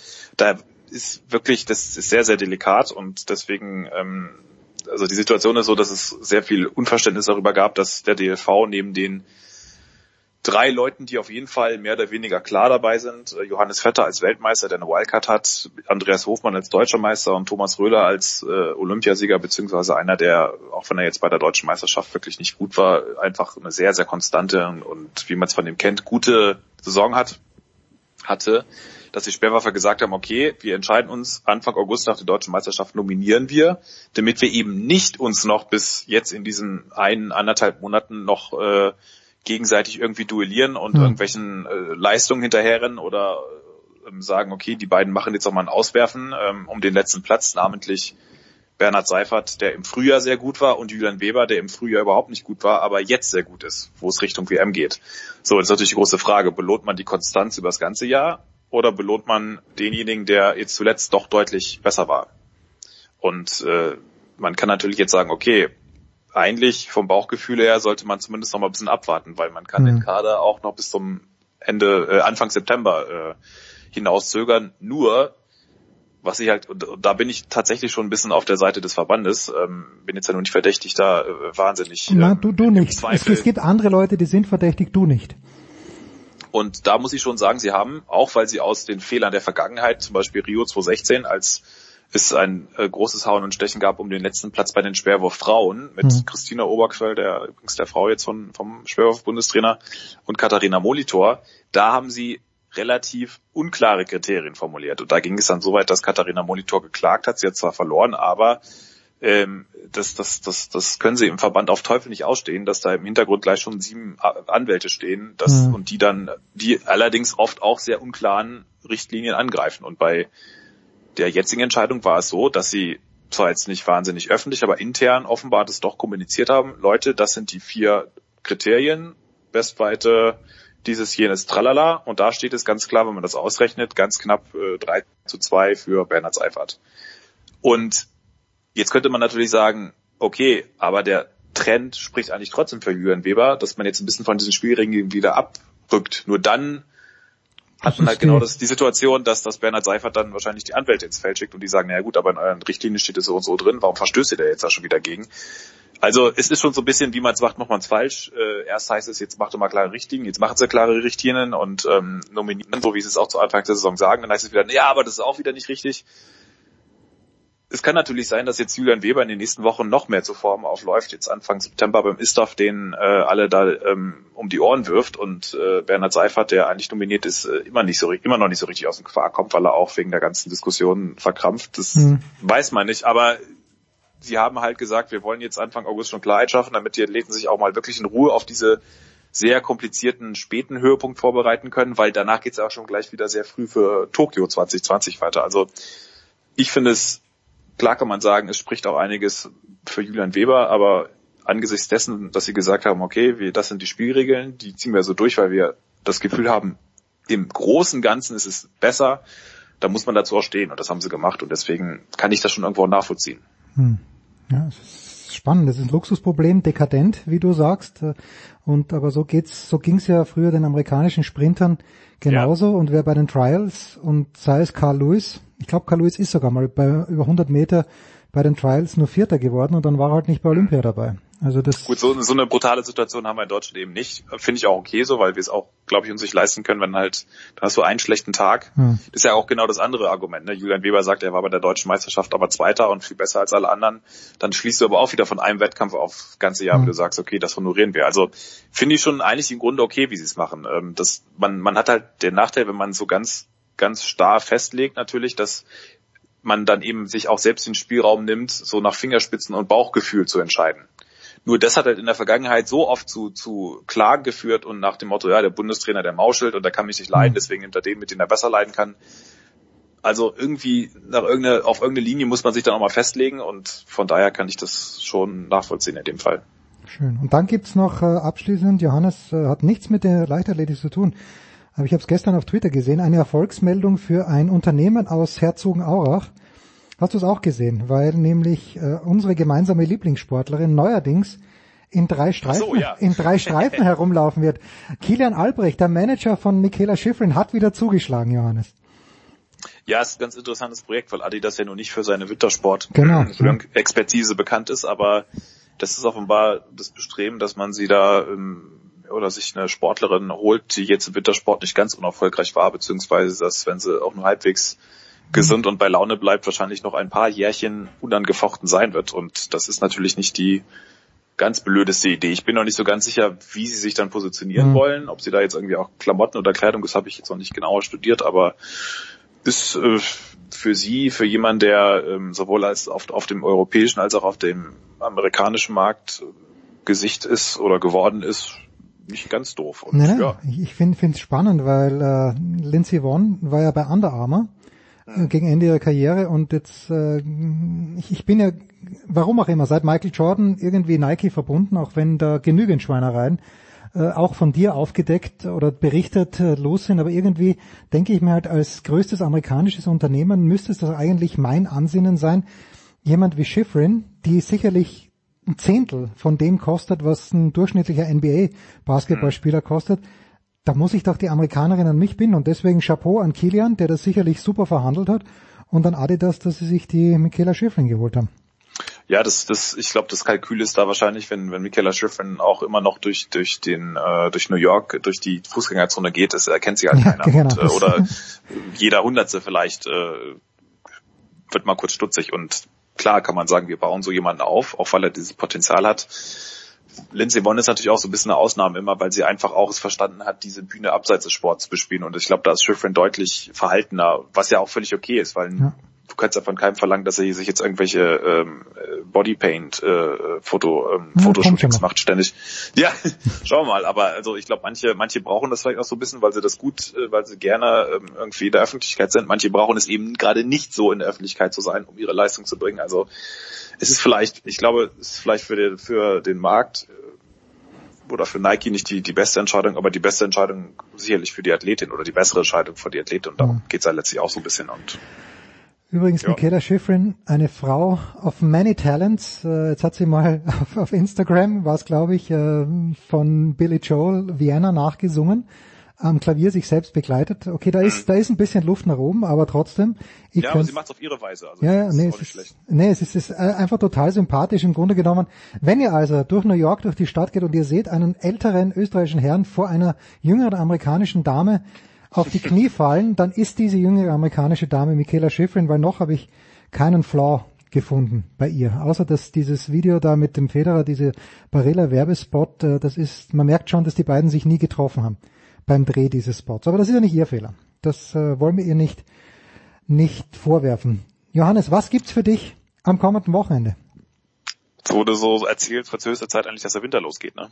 Ja, das ist Naja, äh, noch ist ein bisschen Zeit. Äh, Ich bin am Wochenende tatsächlich eher noch passiver Beobachter Ah, des, schön. des ganzen Diamond League Birmingham Gedönses und ähm, ja, dann gucken wir mal. Muss doch reichen. Geht so ganz langsam Richtung WM, noch so ein paar Interviews und Projekte, die wir haben. Ähm, Stadionfest äh, in Berlin am 1. September und dann man traute sich fast kaum zu sagen, langsam Richtung WM, so Mitte, Ende September. Es ist äh, wirklich ein, eine sehr komische, ungewöhnliche Saison, aber bin mal gespannt, ob es dann wirklich noch dieses hohe Niveau, das wir in der Saison hatten, auch international, ob das, ob die, die Athleten das wirklich durchhalten können, wenn davor noch Diamond League Finals sind oder ob das dann nicht doch ein bisschen jeder irgendwie froh ist, wenn halbwegs dann irgendwann mal auch so in den kurzen Urlaub gehen kann. Aber ja, jetzt geht's erst so richtig los für die, für die internationale Leiter, den muss ich mich noch ein bisschen einlesen in die Thematik. Danke dir, Johannes. Wir machen eine kurze Pause. Dafür. Dann geht's ja weiter.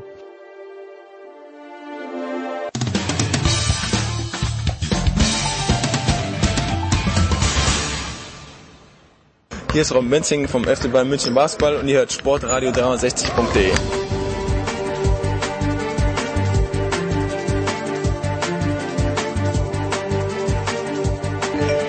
So, Sportradio 360, es geht weiter mit der Big Show 419 und ich freue mich sehr nach, nach längerer Zeit mal wieder. Die letzten Wochen hatten wir immer natürlich auch mit allergrößter Freude Eddie Milke dabei, aber dass auch der Chef vom Eddie, nämlich Alexander Wölfing, wieder mal ein paar Minuten Zeit für den Satz. Servus Alex.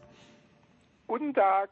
Und natürlich mit dabei äh, nach diesem Wochenende in Brands Hatch, nach der MotoGP am Österreich Ring, wo wir sicherlich auch zu sprechen, äh, darauf zu sprechen kommen, Stefan de Voice Heinrich. Servus de Voice. Ja, und anders als Alexander bin ich noch nicht beim Kofferpacken für den Sommerurlaub. Das ist ein bisschen überraschend, ganz ehrlich, weil The Voice natürlich auch immer um diese Zeit aufbricht. Alex, wo geht's hin? Äh, nach Italien, total kreativ.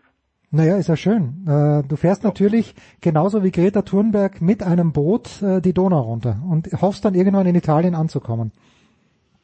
So, äh, nicht ganz, nein, ich gebe zu. Aber ich, ich fahre mit einem kaum benzinverbrauchenden, sparsamen kleinen Auto mit meiner Familie. Das ist fantastisch. So kennen wir dich. Äh, so wurde er auch in Brands Hatch gefahren am vergangenen Wochenende. Alex, aus Sicht des Broadcasters, wie zufrieden seid ihr denn bei RAN bis jetzt mit dem Verlauf dieser Spielzeit? Äh, allgemein äh, formuliert, ehrlich gesagt, ordentlich bis äh, gut zufrieden. Heißt ganz nüchtern betrachtet, unsere Zuschauerzahlen sind höher als in der Vorsaison. Ähm, sie sind auch nachvollziehbarer geworden. Heißt, äh, so ein Rennen wie Assen am Sonntag, was bis zur letzten Runde spannend war, ist auch tatsächlich eine Zuschauerkurve festzustellen. Hm wo zwischen Rennstart und Rennende dann, ich sag mal, 300, 350.000 Menschen mehr am Ende dabei sind. Ähm, äh, das ist gut, das hat sich stabilisiert. Äh, ich finde, wir haben im Laufe der Saison sehr, sehr viele, sehr, sehr spannende und schöne Rennen gesehen. Es war, und jetzt kommt natürlich das Aber, bis vergangenes Wochenende sehr wenig Politik im Spiel. Hm. Äh, es war ging sehr viel um ja Fahren, Racing, äh, Aston Martin und all das, was den Sport so, so charmant macht. Also aufs Jahr gesehen sehr, sehr zufrieden. Äh, kurzfristig, ich befürchte, du wirst auch drü drüber sprechen wollen, zu Recht, äh, gibt's wieder so ein bisschen die berühmte graue politische Gewitterwolke. Und damit, äh, The Voice, sind wir, glaube ich, äh, beim bösen Wort Stallorder angelangt, wenn Alexander das ist, worauf worauf ich hinaus wollen hätte möchten? Oder gibt's noch was anderes Politisches, der Voice? Ähm, nee, Stallorder, aber das ist natürlich auch ein, ein Dauerthema bei allen Profirennsehen. Hatten wir in der DTM in den vergangenen Jahrzehnten auch, immer wieder in der alten und in der neuen DTM. Wir haben es regelmäßig in der Formel 1. Äh, wobei das natürlich in der Formel 1 bei Teams, die ja nur, in Anführungszeichen, nur jeweils zwei Autos einsetzen, da weniger Möglichkeiten gibt. Ich fand es gerade sehr heftig. Also äh, der Alexander ist äh, letzten Wochen nicht regelmäßig dabei gewesen und dann äh, stülpst, stülpst du ihm gleich so eine massive Frage über. Ich finde, er hat das hervorragend gelöst. War äußerst undankbar. Ich glaube auch, dass die Quoten wirklich äh, sich in die richtige Richtung entwickeln und wir hatten tatsächlich auch in Brands Hatch fantastische Rennen. Das Samstagrennen war sensationell.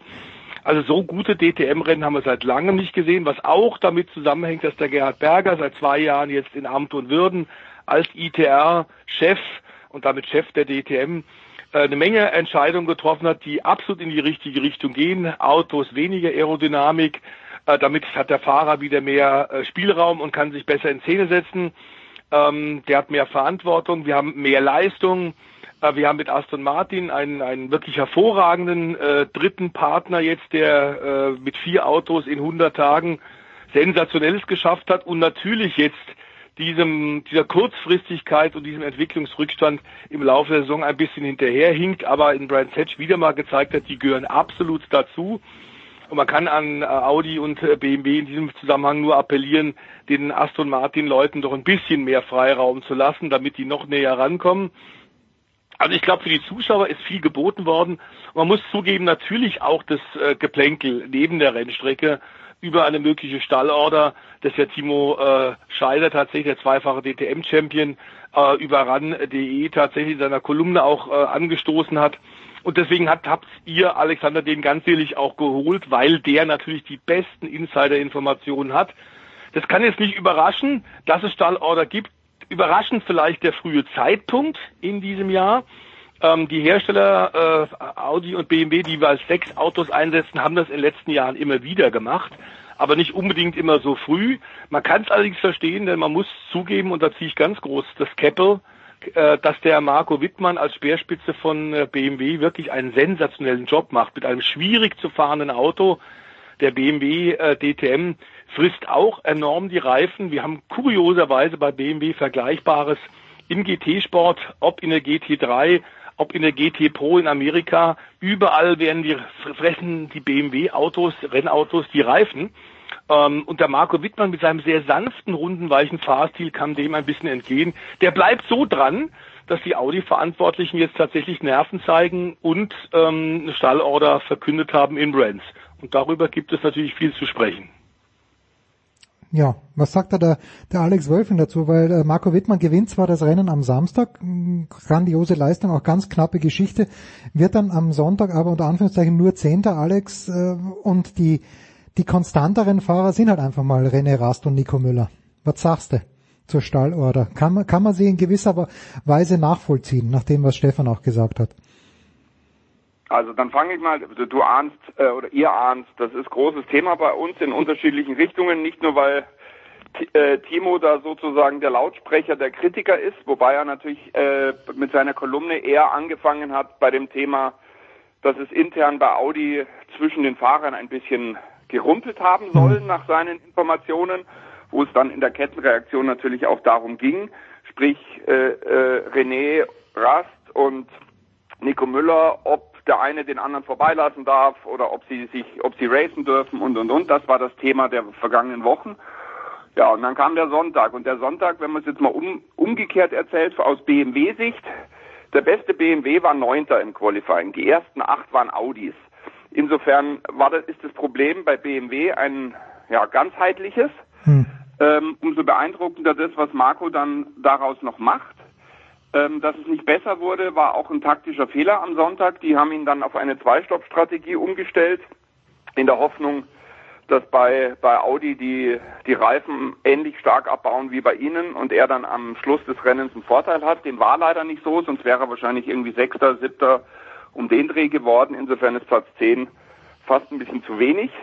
Ähm, ja, und das Thema Audi ist dann natürlich, wenn, wenn die ersten acht von einem Hersteller sind, dann tickt der Hersteller natürlich jetzt mal aus seiner Sicht durchaus im gewissen Sinne nachvollziehbar so, dass er sagt, okay, wir haben an Herrn Rast und Herrn Müller an eins und zwei in der Gesamtwertung, an drei kommt ein BMW. Unser oberstes Ziel muss sein, dass die beiden punkten, im Idealfall besser punkten als Herr Wittmann. So, und dann haben sie gegen Rennende die Situation, Rast auf eins im Rennen und Müller auf zwei. Müller wirkt ein bisschen schneller, natürlich auch mit ein bisschen DRS und Push-to-Pass im Rücken kommt ein bisschen näher. Und dann ist die Situation so, riskiert er es anzugreifen oder nicht? Klammer auf, darf er es riskieren oder nicht? Ähm, wie wir dann anhand der Interviews wissen, er durfte nicht, weil der Motorsportchef von Audi sagt, äh, das Risiko ist mir zu groß, 43 Punkte zu, zu verlieren, sollten sie in irgendeiner Kurve aneinander geraten. Und äh, natürlich ein bisschen in Erinnerung Norrisring, wo genau die zwei in einer anderen Situation, dritte Kurve, äh, Pulk, gewiss kein Battle zwischen den beiden, aber trotzdem sind am Ende äh, beide aneinander geraten, haben einige Plätze durch, durch den Dreher verloren. Das ist das, was er sich nicht ja, erlauben will, erlauben kann. Er sagt natürlich, jetzt stellt euch, ich weiß, dass das jetzt die Fans nerven muss, aber jetzt stellt euch vor, siehe Formel 1 oder ähnliches, die zwei crashen aneinander und äh, wir haben die Schlagzeile Audis sind die Deppen der Nation. So, äh, am Ende ist es, glaube ich, ja, der, ein Fehler, was heißt Fehler? Es ist systembedingt, ähm, wie Stefan gerade richtig gesagt hat. In der Formel 1 haben wir halt 10-11 Teams A2-Fahrer und hier in der DTM ist es halt äh, fast umgekehrt. Du hast 2-3 Hersteller mit bis zu acht Autos. Hm. Ähm, und über allem steht für den Hersteller, am Ende des Jahres muss der Titel stehen und ob der Rast, Müller oder wie auch immer heißt, für Audi muss einfach der Audi-Name in Klammern dahinter stehen. Und das ist das, was überwiegt. Und das ist dann am Ende nicht zu verhindern. Äh, die spannende Frage für uns und dann auch für Timo ist dann immer, wer kommuniziert wann was? Wie, wie autark sind die Teams selber? Also kann Abt Racing sagen, okay, wir fahren gegen Phoenix, aber alles unter dem äh, unter der Mutter Audi oder ist halt Audi stärker und sagt, ihr könnt schon fahren, aber das Risiko geht ihr nicht ein. Am Ende muss Audi äh, den Titel holen. Und in diesem, ja, in diesem Dreieck, Viereck bewegen wir uns momentan leider mit den unterschiedlichen Interessen und dann kommt, kommt das raus, was rauskommt. Es wäre alles nicht so sichtbar oder auch nicht so, ja, nervend, äh, wenn natürlich BMW eine größere Konkurrenz da vorne wäre. So, da, wenn die ersten vier dann am Ende des Rennens Audi sind, dann kann man es durchaus verstehen, dass sie sich so sortieren, wie sie es langfristig, äh, wie, es ihnen langfristig am meisten hilft.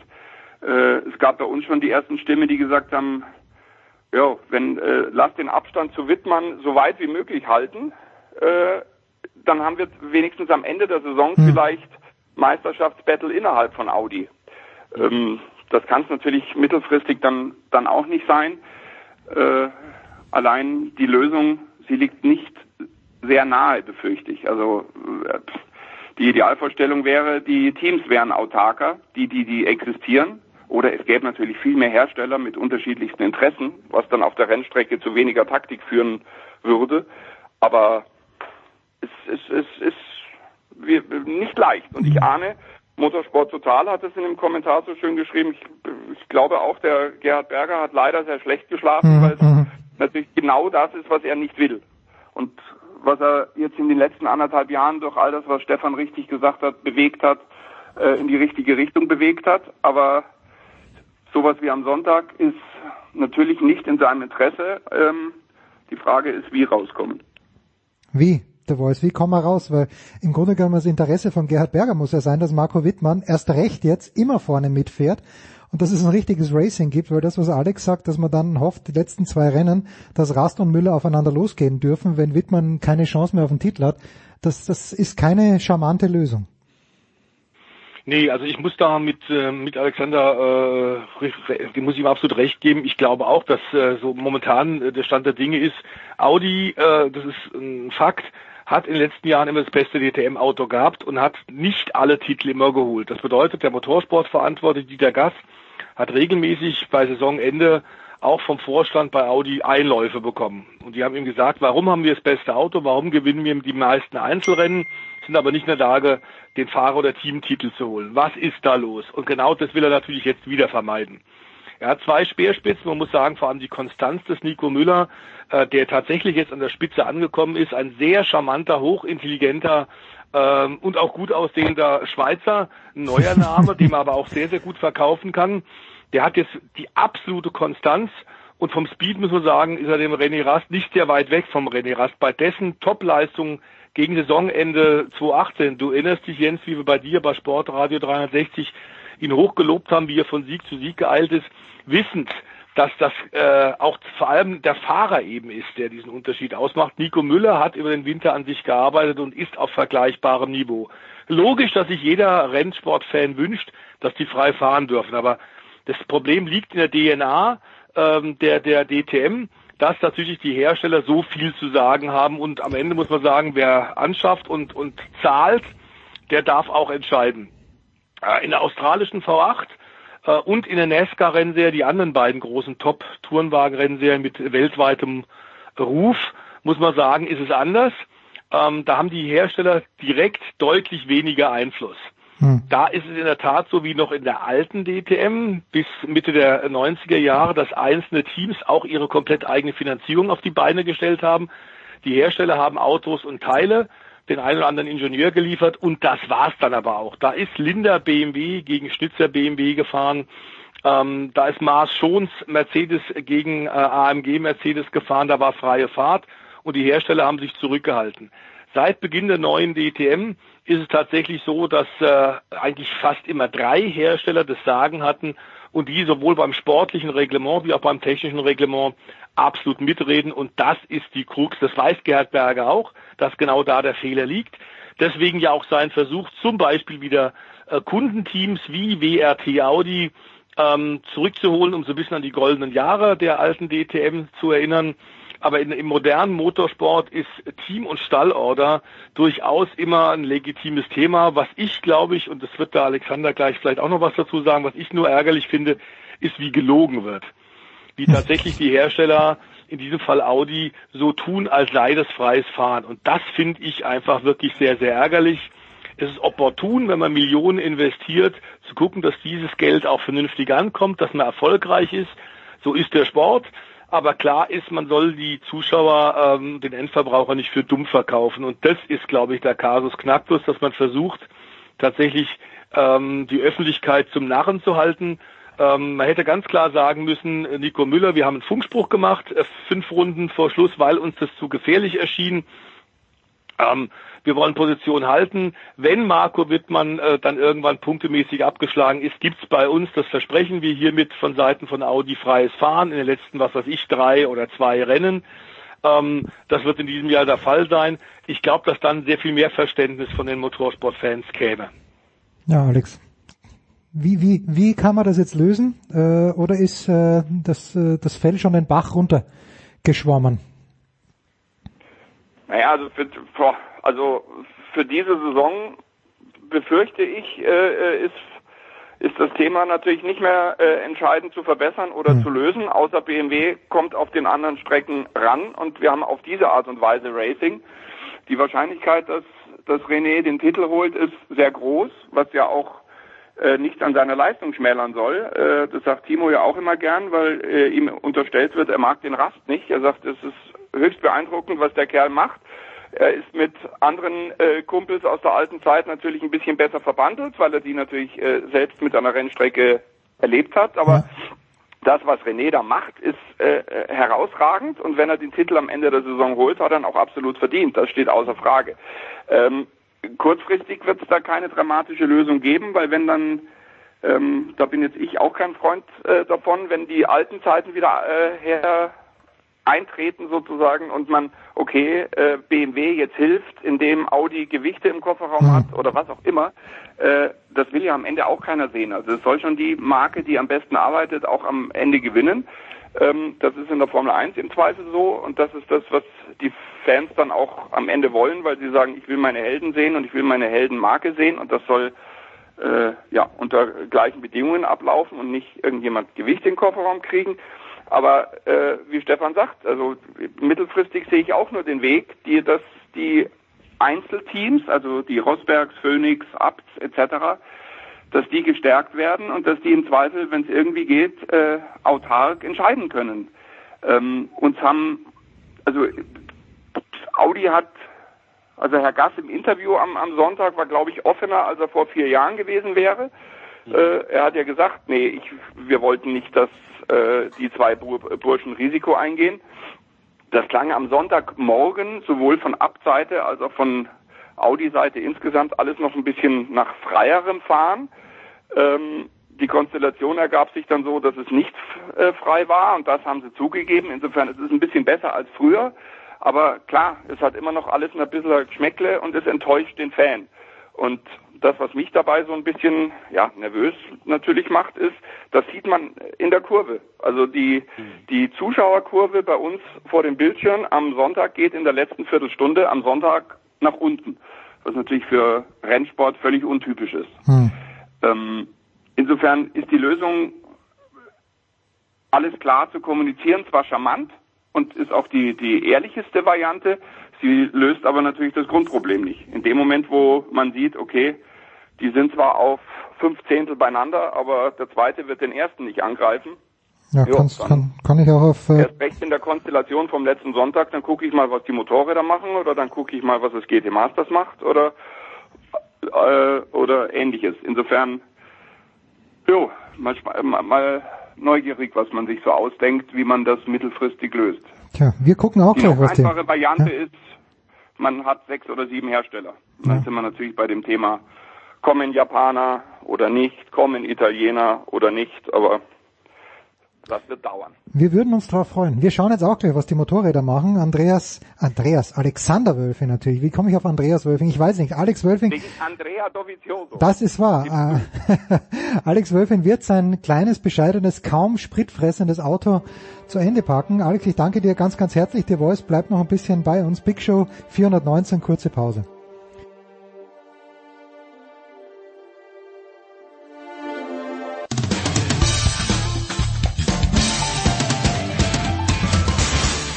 Servus, hier spricht der Fritz Topfer und ihr hört Sportradio 360.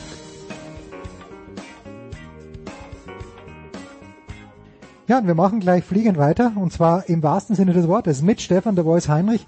Spielberg, MotoGP, letzte Kurve. Was ist dann passiert, der Voice? Etwas Außerordentliches oder gar nicht so außerordentlich, dass Marc Marquez eben nicht seinen 51. MotoGP Grand Prix gewonnen hat. No, es war so sehr spektakulär, weil so ein bisschen im Fahrerlager äh, der MotoGP die natürlich Seriensiege und Serientitel von Marc Marquez und und der Repsol äh, HRC Honda an den Nerven von vielen Beteiligten fressen. Ähm, und auch bei Ducati ist da ordentlich Feuer unterm Dach. Man hat ja gerade versucht, ähm, den äh, bei Honda momentan ziemlich unglücklichen Jorge Lorenzo vielleicht doch wieder zurück zu Ducati zu locken. Da gab es in den letzten Wochen hinter den Kulissen eine Menge Verhandlungen geheimer und ähm, es wurden von wilden Summen gesprochen, Fahrergagen. Er hat ja noch einen Vertrag bis äh, Ende 2020 und äh, momentan verletzungsbedingt auch beim äh, Red Bull Ring nicht mit dabei. Aber er ist so ein bisschen einer der Hoffnungsträger. Es gibt eigentlich, ähm, aus der Vergangenheit ist es die Bestätigung so Top 4 Fahrer. Und aktuell haben wir in der MotoGP ein sehr kurioses, eine sehr kuriose Situation. Wir haben mehr Siegermotorräder als Siegerfahrer. Äh, und das ist für die Hersteller natürlich etwas diffizil. Wem glaube ich jetzt und wem vertraue ich die extrem schwer zu beherrschenden MotoGP-Maschinen an, die ja auch äh, unglaublich viel Geld kosten, äh, Raketen, zweirädrige Raketen erdgebunden tatsächlich im Sinne des Erfinders zu bewegen und nicht dauernd rauszuknallen. Dovizioso hat da so ein bisschen Harakiri-Manöver in der letzten Kurve gemacht, vielleicht auch, weil er einen dicken Hals hat. Denn offenbar hat auch das Ducati-Management und der äh, Teamchef ähm, Gigi Dalla, der als ein genialer Techniker gilt, aber nicht unbedingt als einer der sensibelsten, der so eine Fahrerseele wie die von äh, Andrea Dovizioso streichelt, wenn der mal selbst an sich zweifelt und diverse Rennen in diesem Jahr liefen für Andrea nicht gut. Hat zwar gewonnen in diesem Jahr, aber eben nicht so viel wie zu gleichen Zeitpunkt in der vergangenen Saison. Und ihm wird immer wieder vorgehalten, er hat nicht den Killerinstinkt. Ich glaube, beim Spielberg Moto Grand Prix hat er den gezeigt. Dieser Angriff in der letzten Kurve hat ganz offenbar auch äh, den souveränen Marc Marquez überrascht. Und am Ende muss man sagen, Dovizioso triumphaler Erfolg. Das wird aber, glaube ich, die Stimmung und das Feuer, das Grande Casino, das wir eigentlich ja immer bei Ferrari ähm, in der Formel 1 immer wieder konstatieren, das wird das Grande Casino aktuell bei Ducati auch nicht eindämmen. Ähm, denn ganz klar ist, das ist ein äh, großer Vertrauensverlust, der da zwischen Team und Dovizioso äh, passiert ist. Ob das dieser Riss wieder zu kitten sein wird, bleibt abzuwarten.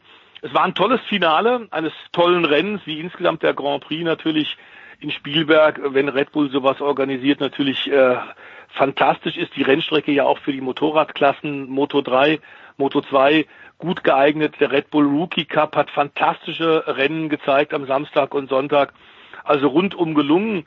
Ähm, Marc Marquez mal geschlagen, aber ich glaube auch mit dem zweiten Platz, er hat eine souveräne Führung in der Weltmeisterschaft, hat ja dann auch äh, im freien oder im, im äh, gezeiteten Training am Samstag eine Rekordpole geholt, nämlich die Pole in der MotoGP in der Königsklasse Nummer 59 und hat damit tatsächlich den bisherigen Rekordhalter Mick Quick Mick Doohan aus Australien, ist selbst vierfacher Weltmeister, überholt, neue Rekordmarke und der wird so weitermachen. Der ist immer noch relativ jung, der ist immer noch hungrig.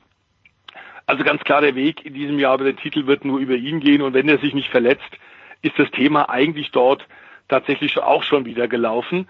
Tolles Rennen im Übrigen auch, zur Freude vieler Fans von Valentino Rossi, der zu diesen Top 4 Fahrern ja lange Zeit gehört hat, die tatsächlich Weltmeister werden können. Einer davon, Dani Pedrosa, ist nicht mehr aktiver Fahrer nach vielen Verletzungen. Ende letzten Jahres ja zurück, äh, hat sich zurückgezogen. Bei KTM inzwischen als Werksfahrer dabei und bei KTM gibt's große Fortschritte. Dazu müssen wir sagen, haben die sich, das ist sehr ungewöhnlich, die Österreicher, äh, Stefan Pierer, der äh, Geschäftsführer von KTM insgesamt und damit natürlich auch für den Motorsport verantwortlich, hat gesagt, wir bleiben bis 2025, also eine Garantie für Dorna, äh, für die spanische Vermarkteragentur. KTM wird weiter in der Königsklasse auf jeden mhm. Fall noch viele Jahre bleiben haben gerade einen Vertrag aufgelöst mit einem zweifachen Moto2-Weltmeister, Johann Sarko. Das war ein Riesenmissverständnis, offenbar der schnelle Franzose. Entdeckung der letzten beiden Jahren äh, in der MotoGP, kam mit der KTM, der KTM 2019 überhaupt nicht zurecht. Und nach langem Hin und Her hat man jetzt auch eingesehen, das macht keinen Sinn. Äh, Ende 2019 also wird er eigene Wege gehen. Ich glaube, dass er Schwierigkeiten haben wird, anderes gutes Motorrad zu finden. Und damit hat KTM ein Cockpit frei. Das hat man wohl Dani Pedrosa schon angeboten. Aber der hat gesagt, ich will eigentlich nicht mehr eine komplette Saison fahren. Aber KTM hat so viel Fortschritte gemacht, dass ich sicher bin, die werden da einen sehr guten Fahrer bekommen. Das bleibt also weiter spannend. Ähm, auch dort ein Top 10 Platz, Red Bull Ring. Und wenn man weiß, wie schwierig das ist und wie viele Motorradhersteller, und zwar diese Motorradgiganten aus Japan dabei sind und was die da alles für Ressourcen haben, da muss man sagen, wirklich ganz, ganz toll und äh, super, wie, wie äh, KTM tatsächlich in der großen Klasse sich eingeführt hat und wie man tatsächlich jetzt auch nach schwierigen Zeiten und langsamen Fortschritten sich mittelfristig bis langfristig committet und sagt, wir wollen das schaffen. Tja, die Matik Hofner, wer übers Gehackte ja. nach Österreich fährt, äh, aus München Richtung Salzburg gerne mal über Mattighofen fahren. Erstaunlich, was aus dieser kleinen Gemeinde im Salzburger Land hervorkommt. Äh, Tolles Museum im Übrigen, inzwischen da auch für die Öffentlichkeit so, zugänglich. Nee, da war noch nicht. Haben sie auch eröffnet. Äh, ich glaube Anfang dieses Jahres sollte man unbedingt sich mal angucken. Du hast völlig recht, äh, diesen kleinen Abstecher, äh, der lohnt sich. Ja, das äh, vielleicht sollten wir mal gemeinsam hinfahren mit unseren zwölf Hörern. Äh, und eine Geschichte, weil wir gerade über Salzburg sprechen, wer es weiß, am Fuschelsee natürlich auch äh, zu Hause Rasenball unter der Führung von Dietrich Mateschitz und das Red Bull Team in der Formel 1 Stefan hat die Faxen dicke gewissermaßen, hat den Fahrer ausgetauscht an der Seite von Max Verstappen. Es ist natürlich immer schwierig, denke ich, sich mit jemandem wie Verstappen zu messen, jetzt auch, wo er sich keine Fehler mehr leistet. Aber ist das nicht ein kleines bisschen zu ungerecht dem Herrn Gasly gegenüber, dass man ihn jetzt schon ausgetauscht hat? Na, das ist im Grunde äh, tatsächlich die harte Hand des äh, Dr. Helmut Marko. Wer den kennt äh, aus äh, den Zeiten nach seiner aktiven Karriere, Anfang der 70er Jahre, hat er dann leider das Augenlicht von einem Auge verloren, als ihm ein aufgewirbelter Stein beim Formel-1-Rennen ins äh, Cockpit geflogen ist, das Helmvisier durchschlagen hat. Ähm, und dann war das mit seiner Fahrerkarriere natürlich vorbei. Aber seitdem er ein eigenes Team leitet, und zwar schon in den 80er Jahren, unter anderem ist der Franz Klammer für ihn auch mal in der alten DTM gefahren. Mhm.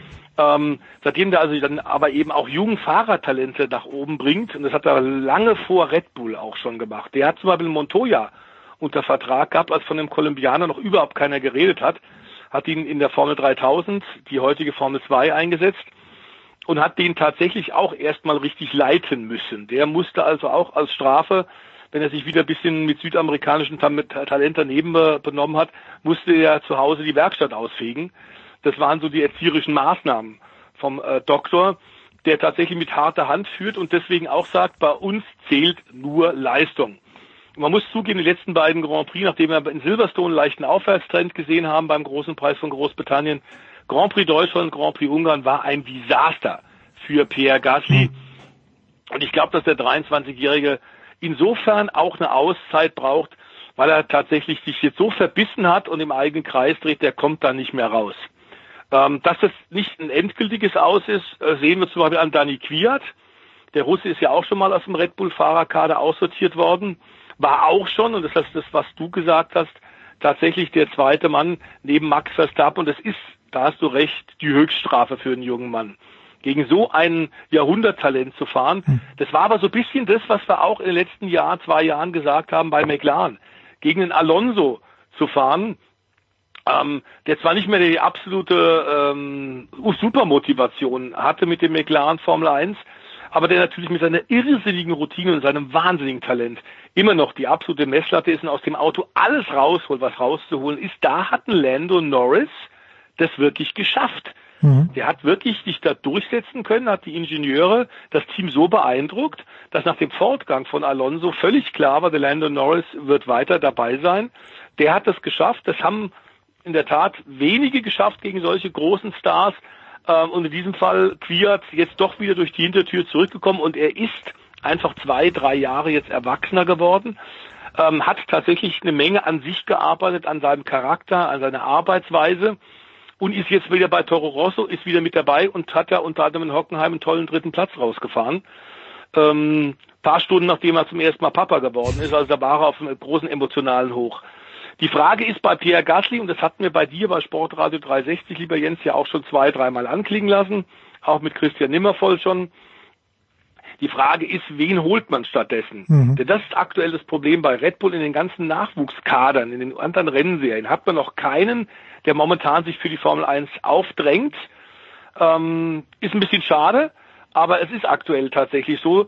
Ähm, dass wir deswegen jetzt, äh, das war die Überraschung, dass wir Gasly entsorgen. Keine Überraschung. Der kommt jetzt also ins B-Team, um sich wieder ein bisschen zu fangen, um da mit dem sehr guten, der so sehr guten Führung des Toro Rosso Teamchefs Franz Toast, ähm, der auch Sportpsychologe im Übrigen ist, dass er der ihn wieder so ein bisschen aufbaut. Das glaube ich, dass das durchaus funktionieren kann, denn der ist schnell. Ähm, der, der Gasly, aber er, momentan äh, ist er zu wenig locker und überfährt ja. dauernd das Auto. Stattdessen jetzt aber den Alexander Albon zu nehmen, das ist nach nur zwölf Formel 1 Einsätzen ihm gleich den Aufstieg vom B ins A-Team zu geben, ist eine mutige Entscheidung. Es ist ein ähm, Mann, der in Thailand geboren wurde und dann in England groß geworden ist, fährt deswegen auch mit thailändischer Lizenz. Eine Chance für ihn, aber natürlich auch Risiko, denn der kann dann natürlich als zweiter Mann neben Verstappen auch schnell verbrennen, das ist klar. Tja, schwierige Formel 1 macht er ganz kurz Pause. Die DTM kommt wieder am 25. August. Die Frage ist, äh, das ist eigentlich immer die Zeit, wo Stefan de Vois mit seiner, ich möchte sagen, reichhaltigen Kinderschar auch den Weg gen Süden antritt. Wie wird es in diesem Jahr sein, de Vois? Ja, wird Ende August sein. Ich lasse jetzt den Alexander Wölfing da mal quasi äh, Vorhut spielen. genau. Als Vortester schon mal das italienische Essen abtesten. Also für uns geht's dann Ende August auch in den Süden, das ist keine Frage. Wobei äh, uns nach wie vor immer noch vieles in Atem hält, denn ähm, auch in der Formel 1 ist zwar jetzt quasi Sommerpause, aber wir haben es ja gerade gesagt, das Fahrerkarussell dreht sich. Mhm. Auch bei Mercedes wird man jetzt äh, äh, diskutieren, intensiv diskutieren. Und ich glaube, dass äh, vor zwei Rennen haben wir noch vor dem großen Preis von Deutschland in Hockenheim bei dir, lieber Jens, gesagt, dass Valtteri Bottas fast schon sicher ist, auch wieder einen Einjahresvertrag fürs nächste Jahr zu bekommen. Das sieht jetzt ganz anders aus. Deutschland, Riesenchance weggeschmissen im Regen, da war er zwar nicht allein, der gecrashed ist, aber auch Ungarn kein gutes Rennen für ihn und jetzt sieht's danach aus, als äh, würde tatsächlich ähm, dort äh, der äh, der Ocon zum zum äh, Zuge mhm, kommen, mhm. neben Hamilton im nächsten Jahr. Ähm, und dann wird Bottas äh, ja nur ein Plan B oder sogar Plan C nur helfen. Wüsste auch nicht, wo der hingehen soll. Es ist halt in der Formel 1 so, es ist die absolute Königsklasse, da zählen am Ende keine Ausreden. Und auch für Bottas gilt eigentlich ähnliches für Gasly ähm, gegen Lewis Hamilton, der ja. sich in diesem Jahr 2019 nochmal gesteigert hat, der fünffache Weltmeister, und noch besser geworden ist. Da bleibt wenig Luft zum Atmen. Und der Valteres hat ja in diesem Jahr auch schon Pole Position geholt. Er hat schon Grand Prix-Siege geholt. Aber es sieht jetzt aktuell danach aus, als würde das nicht reichen. Ähm, insofern ist so eine Sommerpause immer auch sehr arbeitsintensiv. Ähm, zumal dann auch tatsächlich noch hinter den Kulissen viele Dinge laufen. Inzwischen Formel 1 ist der große Preis von Mexiko bestätigt, gibt einen neuen Dreijahresvertrag. Saudi-Arabien, da werden die Formel 1 Pläne immer konkreter. Es tut sich wahnsinnig viel. Und wenn wir bei Formel 1 noch sind, McLaren hat gerade aktuelle Meldungen, lieber Jens, können wir noch einfließen lassen für unsere Zuhörer, hat sich jetzt entschieden, nach dem Desaster beim Indy 500 in diesem Jahr, als mhm, mhm. mit Starfahrer Alonso sich nicht qualifizieren konnten, die haben das verstanden, haben jetzt gesagt, okay, wenn, dann machen wir es richtig Und jetzt werden sie die gesamte IndyCar-Saison 2020 im nächsten Jahr fahren mit zwei Autos. Ob mit Fernando oder ohne, steht noch in den Sternen. Sie haben aber auch gesagt, wir werden das zwar als neues Indica machen, aber wir werden kooperieren mit existierenden Teams und zusammen mit den Hersteller Chevrolet. Und ich glaube, dass das dann durchaus ein Erfolgskonzept werden kann.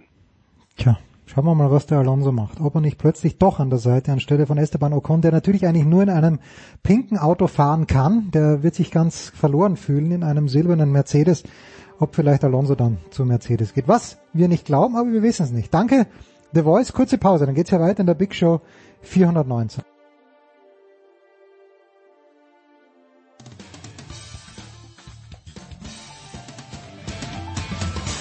Hallo, Sie hören Christoph Daum, Sportradio 360.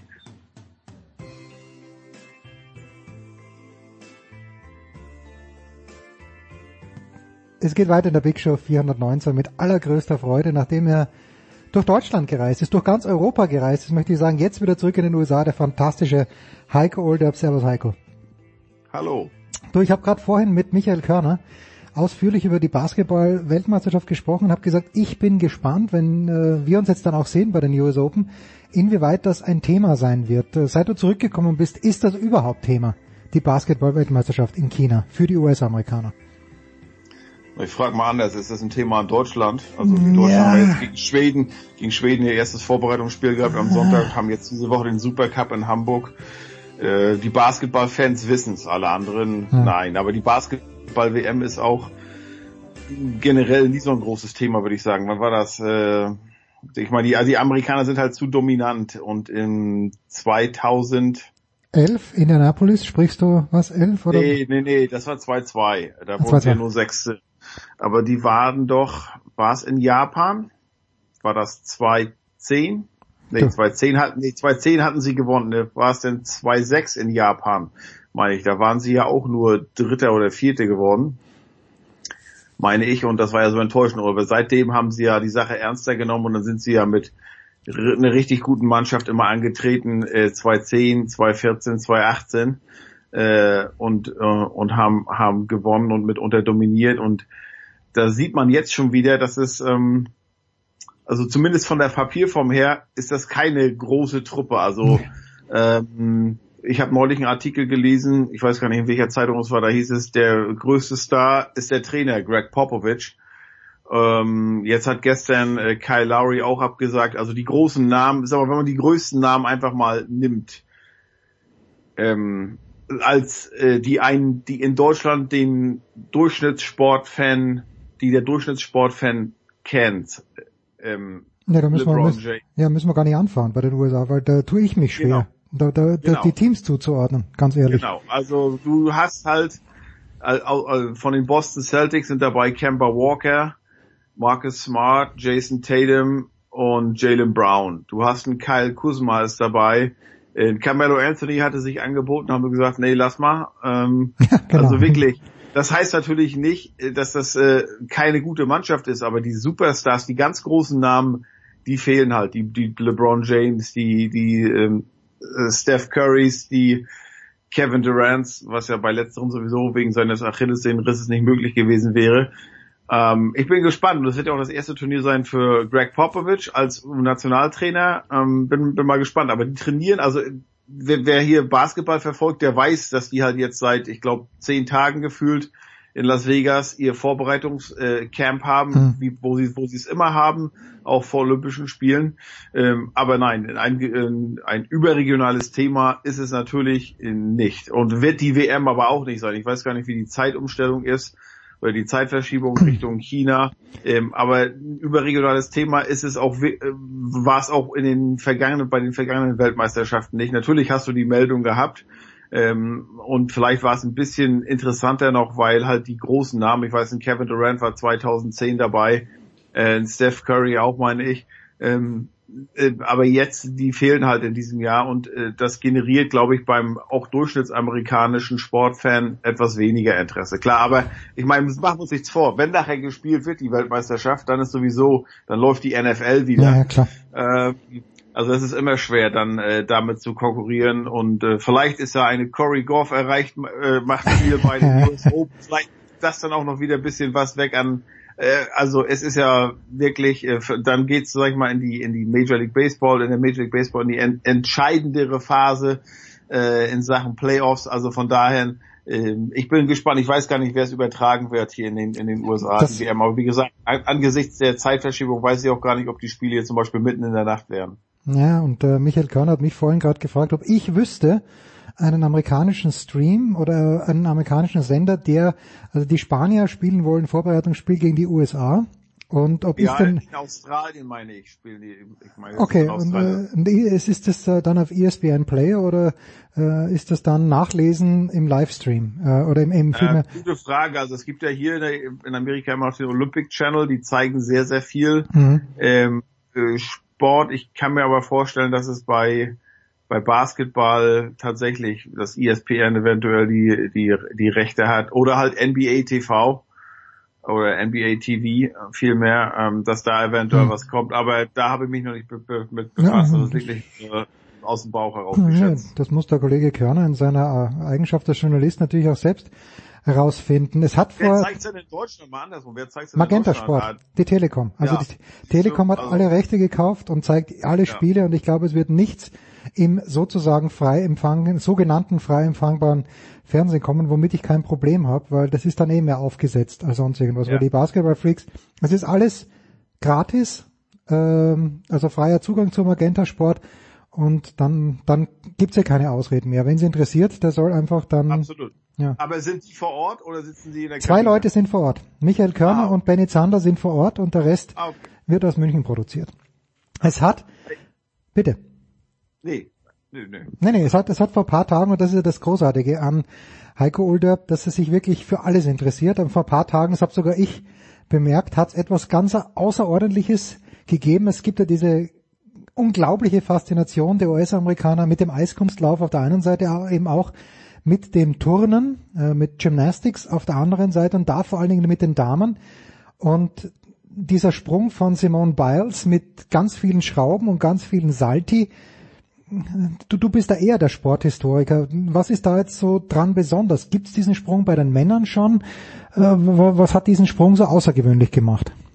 Ja, jetzt hast du mir auf ein Podest gehoben, auf das ich gar nicht hingehöre. Ähm, denn ähm, ich habe es auch nur durch Zufall mitbekommen und selbst in Deutschland, wenn man gesehen hat, da wurde viel darüber berichtet in den Medien. Also das Außergewöhnliche war, und da muss ich auch wieder ein bisschen zurückrudern, was du gesagt hattest. Ähm, klar ist hier äh, Turnen, gerade Frauenturnen, sehr bekannt, aber wenn es nicht Olympische Spiele sind, ist es auch nur eine Randsportart. Ja. Und dass sie jetzt eine Simone Biles äh, es trotzdem in die Medien geschafft hat, ich würde sogar mal behaupten in die globalen Medien, ähm, und das, obwohl es nur äh, US-Meisterschaften waren, was ich nicht mal wusste, dass die gerade stattfinden, liegt daran, dass sie auch bei ihrer Bodenkür einen gehockten Doppelsalto mit drei Schrauben Ja. geschafft hat. Das hat noch nie vorher jemand geschafft und äh, die ist, glaube ich, 1, ist die 1,46 oder so groß. Ich meine, also du und ich, wir würden, gut, wir würden uns bei doppelter Rolle vorwärts schon in den Hals brechen, äh, weil wir etwas größer sind. Ich kann dir leider die Frage nicht beantworten, ob es das bei den Männern schon gegeben hat, bei den Frauen auf jeden Fall nicht. Und sie hat am äh, Schwebebalken auch noch ein Element gezeigt, ein Double Twist, Double Sommers Somersault. Das ist also zweifache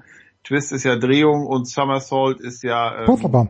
Oder Genau. Purzelbaum ist auch, ja, ja, ja. Genau, genau. Und das gab's auch noch nie vorher. Und somit hat sie jetzt, ähm, äh, also wenn sie beide Elemente, und deshalb sprechen wir das ja auch an, weil wir den, den Hype so ein bisschen schüren wollen für die, äh, für die Turn-WM im Oktober in Stuttgart. Ja. Nicht wahr? Ähm, Ich habe Volker Kreisel von der SZ schon heiß gemacht. Volker wollte jetzt in dieser Woche zum Hockey nichts sagen, aber ich habe gesagt, Volker, zur Touren-WM rufen wir dich dann an und sagt, ja gern, natürlich, völlig klar. Also ich gehe fest davon aus, dass bis dahin zwölf, äh, äh, also äh, von Sportler 360 T-Shirts auf dem Markt Ja, sein natürlich. werden. Ähm, zwölf Spagatis oder so. ähm, Spaghetti, Spagat, was ist die Mehrzahl von Spagat? Muss Spagate sein. Spaghettis wahrscheinlich. ähm, und äh, naja, wenn sie die Elemente dann dort auch ähm, äh, erfolgreich absolviert, äh, dann werden die sogar ihren Namen bekommen. Wir kennen ja, es gibt ja den, wa- was ist das den? Äh, also es gibt ja einige Elemente äh, im Turn, die nach einigen äh, berühmten Turnern äh, benannt wird. Ich weiß den Brettschneider zum Beispiel, ähm, das ist ein Element am Reck, meine ich. Äh, und gibt's nicht, äh, ist, ist nicht nach Eberhard Ginger auch was benannt? Äh, ja, der, der Ginger-Salto, ne?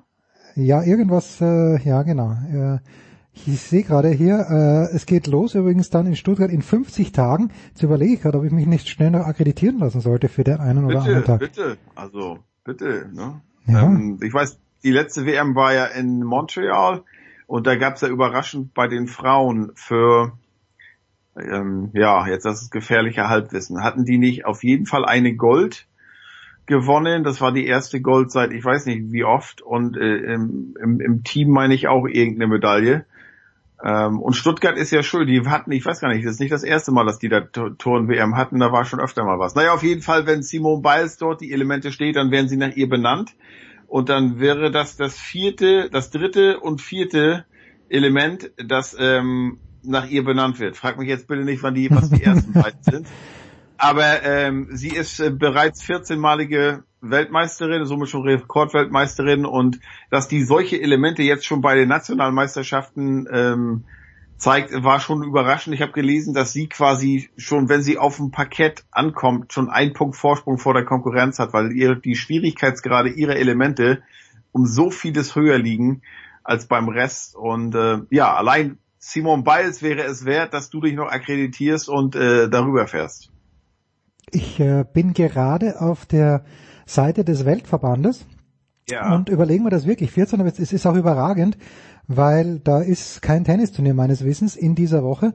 Und äh, das, das überlege ich mir wirklich, weil live zuzuschauen, ich finde es auch Pardon, ich finde es auch im TV natürlich überragend, auch mit Fabian Hambüchen dann, was der da am Reck vor allen Dingen auch gezeigt hat, unfassbar, nicht gesund, aber großartig, das überlege ich mir jetzt wirklich, dass ich da hinfahre. Das muss man ja immer beachten, ich meine, das ist ja bei jedem Sport so, ähm, aber bei Turnen oder auch Wasserspringen, äh, fällt mir da auch noch so ein, also bis die da vom 10 Meter Brett, bis das alles mal klappt, wie oft die da auf dem runterfallen und auf dem Rücken dem, oder volle Breitseite aufs Wasser knallen oder beim Turnen halt Schwebebalken oder auch Boden, äh, bis so eine Kühe perfekt ist, wie viel Trainingsunfälle dazugehören, wie viel Schmerzen, wie viele Rückschläge.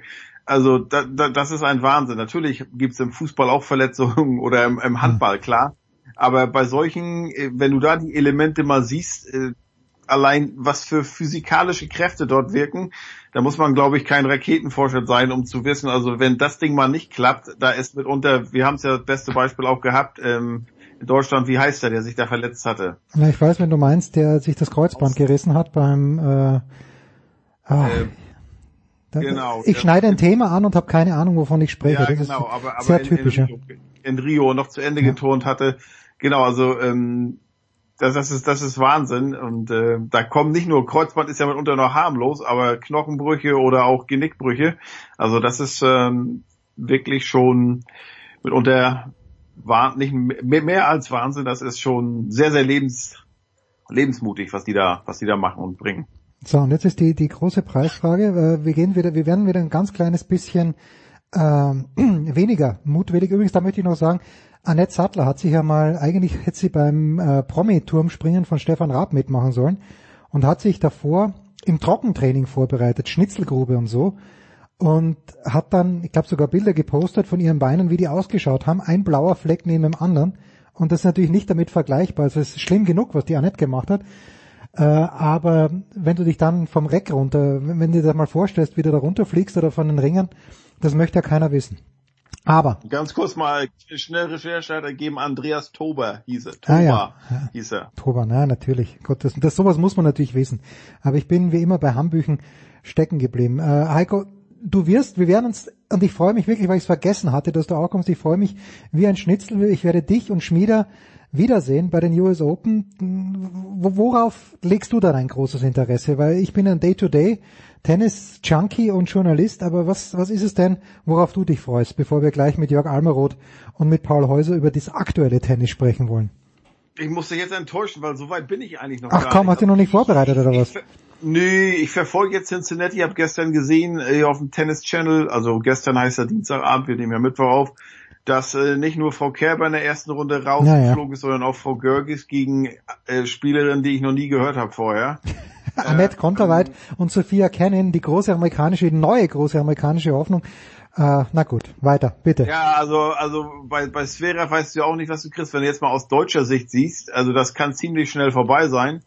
Ähm, ansonsten muss ich mal sehen, ich habe hab angefangen, meinen internationalen Bauchladen abzuklappern. äh, das holländische Fernsehen wegen Frau Kiki Bertens, die haben diesmal leider selbst jemanden vor Ort. Übrigens gestern auch rausgeflogen gegen Venus Williams. Genau, ja. gegen Venus Williams habe ich hier noch den nach dem äh, 1-5 lag sie zurück im dritten, habe ich gerade im Gym, als ich fertig war, über der Kaffeemaschine hängt ein Fernseher, habe ich gedacht, ach komm, mach den, füll den Kaffee ein, guck, äh, guck dir das mal an.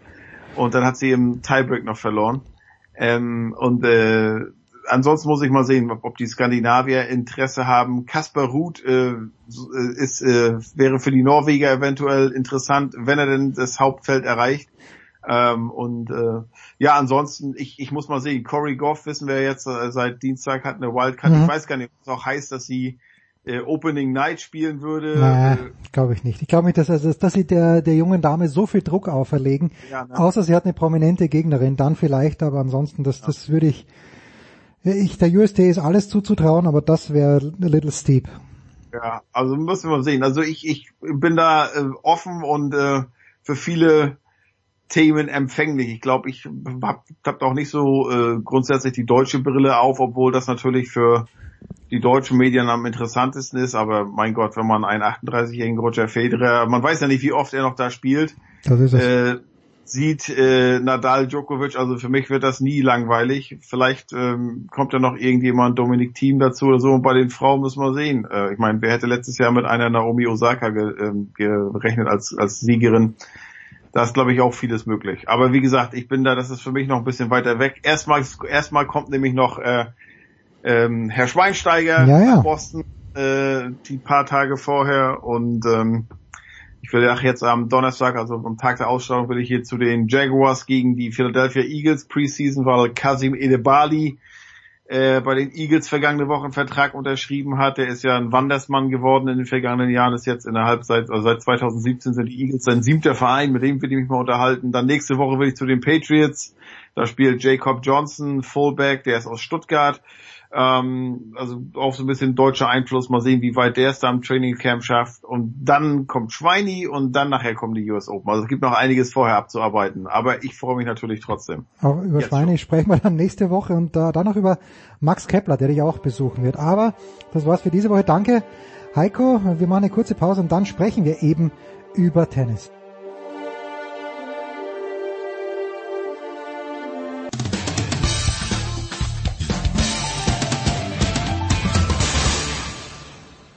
Ja, hier ist Heiner Brand und Sie hören Sportradio 360.de.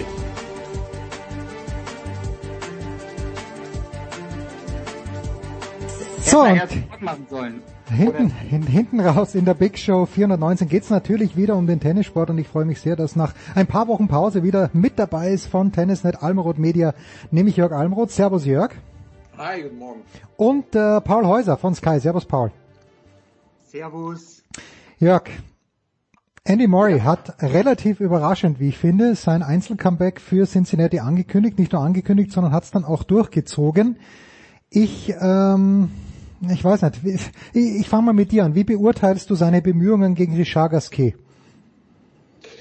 Naja, äh, einfach, er hat, er, hat, er hat versucht, einfach das Beste draus zu machen, hat, glaube ich, relativ früh dann doch gesehen, dass es nicht ganz reichen wird und sich vielleicht dann auch gedacht, äh, war das jetzt nun so schlau, äh, es äh, in, in Cincinnati zu versuchen.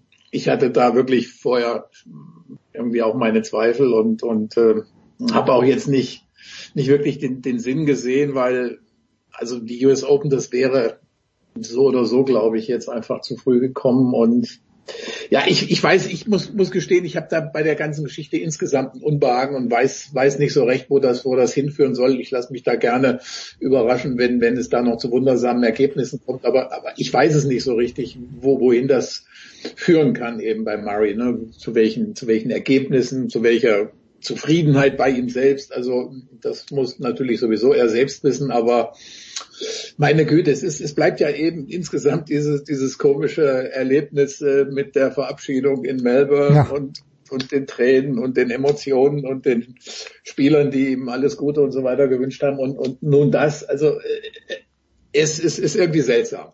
Ja, Paul, wie hast du es gesehen? Ich habe ich hab einen Vergleich, den ich aber erst anbringen möchte, wenn du gesprochen hast, Paul. Okay, ja, also er hat keine Schmerzen mehr. Und das ist die positive Nachricht, wenn er selber sagt, er kann schmerzfrei spielen. Ich glaube, dieses Gefühl, dass er an die Bälle rankommt, an die er früher rankommt, dass er, er hat ja so ein körperliches Tennisspiel auch. Er muss bei 100 Prozent sein, um wirklich dann die Gegner mit seiner, mit seiner Spielweise auch auseinanderzunehmen. Ja. Und das braucht, das braucht, glaube ich, einfach Zeit. Da muss er so richtig äh, Aufbauarbeit leisten. Und da, glaube ich, kann man so richtig, wenn er, wenn er die ganzen Trainingsumfänge, er war ja immer einer der fittesten auf der Tour und einer, der am härtesten trainiert hat. Und wenn er diese Trainingsumfänge dann wirklich mal in der Offseason geben kann, warum nicht 2020 dann wieder, wieder attackieren? Ich bin mir ziemlich sicher, dass wir Andy Murray nicht mehr in der Topform erleben, wie wir es, wie wir es schon mal hatten. Das glaube ich, das ist zu heftig, aber er hat sicherlich noch Ziele und das Entscheidende ist, schmerzfrei spielen und dann auch wieder so einen, einen Rhythmus zu bekommen.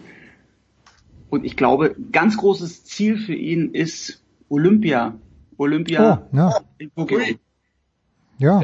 Triple. Ja, das Triple. Und jetzt, jetzt wird's natürlich auch, jetzt erschließt sich einem natürlich, wo, wo Paul das anspricht, könnte man sich natürlich überlegen, okay, Großbritannien hat ja aus welchen Gründen auch immer eine Wildcard für das Davis Cup Finale bekommen, aber da sehe ich jetzt plötzlich Andy Murray einigermaßen deutlich und sei es nur im Doppel an der Seite seines Bruders. Aber der Vergleich, ja, ja der, der Vergleich, Jörg, der mir jetzt eingefallen ist, wer sich erinnern kann und wir erinnern uns alle, Davis Cup Finale 2014. Federer ist angereist, nachdem er bei den World Tour Finals oder bei den ATP Finals in London äh, nicht antreten konnte aufgrund einer Rückenverletzung und ist in diesem Match gegen Monfils herumgelaufen wie auf, auf rohen Eiern. Da hat er sich überhaupt nicht wohlgefühlt und genau so ist mir der Murray leider vorgekommen im Match gegen Gasquet.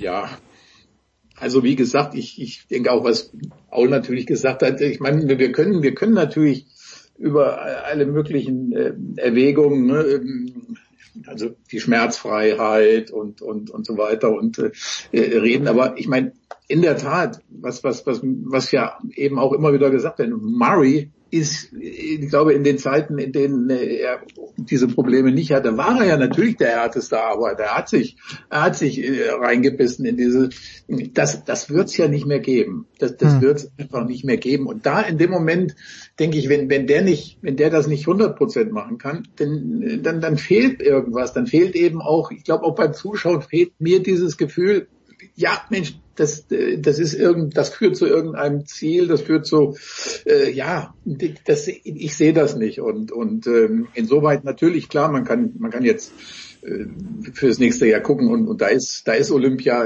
steckt in, ich meine, da, dafür müsste er aus meiner Sicht müsste er auf ganz viel anderes verzichten, um um in Tokio ähm, da eine Rolle zu spielen. Äh, er, könnte, er könnte davon profitieren, dass alle anderen irgendwie kaputt sind von French Open, Wimbledon und so weiter und, und, und Tokio vor der Tür.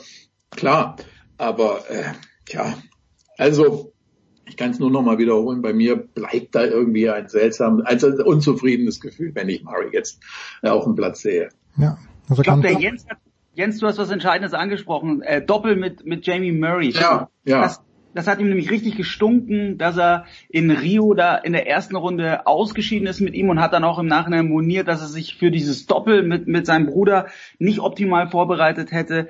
Und das wäre natürlich, wenn er da mit Jamie eine Medaille holen kann, ja, das wäre natürlich nochmal eine tolle Geschichte, ja. Ja, wobei, da muss man natürlich sagen, die Briten haben ja mehrere Optionen, auch die Skapskis und äh, Jamie Murray spielt jetzt mit einem der beiden.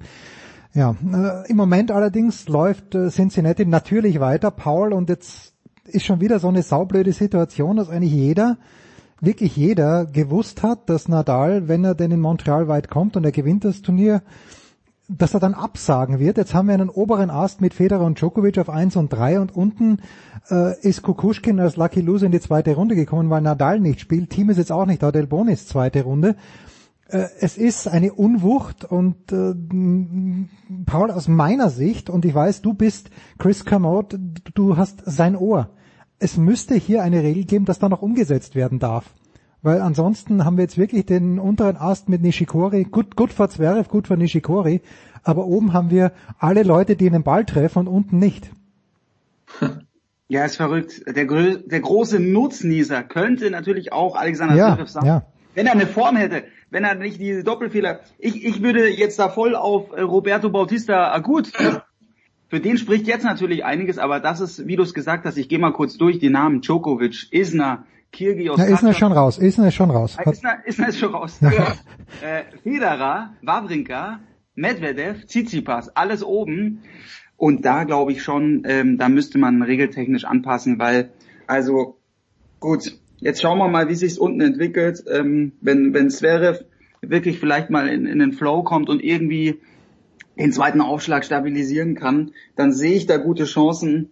Aber ansonsten spricht, äh, also Nishikori und Roberto Bautista Agut sind jetzt für mich da die heißesten Eisen. Ja, ein bisschen schade. Also vor allem ähm, Federer Djokovic als mögliches Finale, dass das äh, nicht zustande kommen kann. Das ist schon ein bisschen schade. Tja. Ja. Das führt natürlich auch zu meinem Lieblingsthema, wenn ich mich ganz kurz noch einklinge. Ja, bitte. äh, es ist, es ist ja auch, es ist wieder dieser, ich meine, der, der Defekt oder dieses Grundübel im, im, im Kalender ist natürlich auch, klar, äh, nach, nach Wimbledon ist, ist eine gewisse Ruhepause ja nötig, aber dass wir dann natürlich innerhalb kürzester Zeit, also back to back, äh, direkt äh, auch wirklich schon im engeren Vorbereitungszeitraum für die US Open dann zwei Masters-Turniere hintereinander haben, ist natürlich einfach Irrsinn. Ich meine, welcher Spieler, der das erste gewinnt, der sich also ordentlich was irgendwie so selbst für Selbstvertrauen mitgenommen hat, wie Nadal, äh, und, und sowieso von der Konstitution her da, das etwas problematisch ist. Also wer, wer macht das dann? Ich meine, klar, da kommt der Arzt, der stellt ihm irgendwie äh, das Wehwehchen aus, wir kennen's und, äh, und das war's dann. Und, und alle Leute, die sich vielleicht für Nadal in Cincinnati eine Karte gekauft haben, gucken irgendwie ins Leere. Also ich meine, wie gesagt, es ist, ich meine, wenn wir davon jetzt anfangen wollen, können wir fünf Stunden weiterreden, aber der Tenniskalender ist eine einzige Missgeburt irgendwie und und und äh, ja, das führt dann eben auch zu ne Nebenproblemen. Das ist ja jetzt nur ein Symptom, ne, worüber ihr jetzt eben geredet habt. Das ist das eigentliche Problem ist der Kalender. Hm. Ja, gut.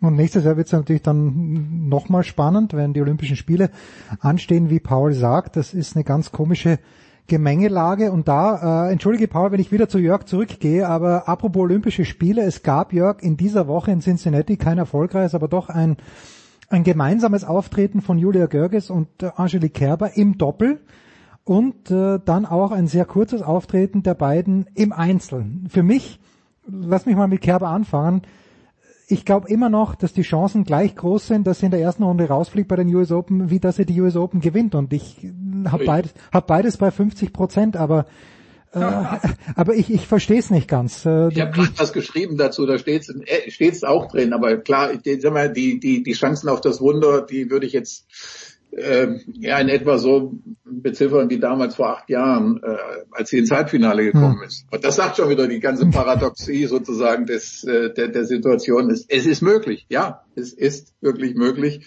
dass Angelique Kerber mit äh, ein, zwei Siegen äh, irgendwie wieder in ihren Modus da reinfindet. Aber ich meine, wer, wer will im Damen-Tennis äh, sich zu irgendwelchen Aussagen hinreißen lassen? Ich, ich fast nicht mehr in meinem Alter. Und ähm, ja, äh, man hat natürlich gestern einfach gesehen, dass sie durchaus natürlich gegen, gegen eine ordentliche Gegnerin äh, da äh, mit, mithalten kann, aber das eben nach, das ist ja wirklich auch so ein Kennzeichen dieser Saison, wenn dann eben so ein umkämpfter Satz ähm, äh, verloren wird, da, da kommt sie nicht mehr zurück. Das hat es jetzt ganz oft in dieser Saison ja gegeben und, und, und, und das ist auch so ein Punkt gewesen, glaube ich, der in der Zusammenarbeit zwischen Schüttler und, und und Kerber ein, äh, ja einfach ein Problem gewesen ist, dass man da, dass man da häufig so eine gewisse Gleichgültigkeit dann so im Spiel gesehen hat bei ihr ab einem gewissen Punkt und und Dinge dann laufen laufen gelassen wurden mhm. und so.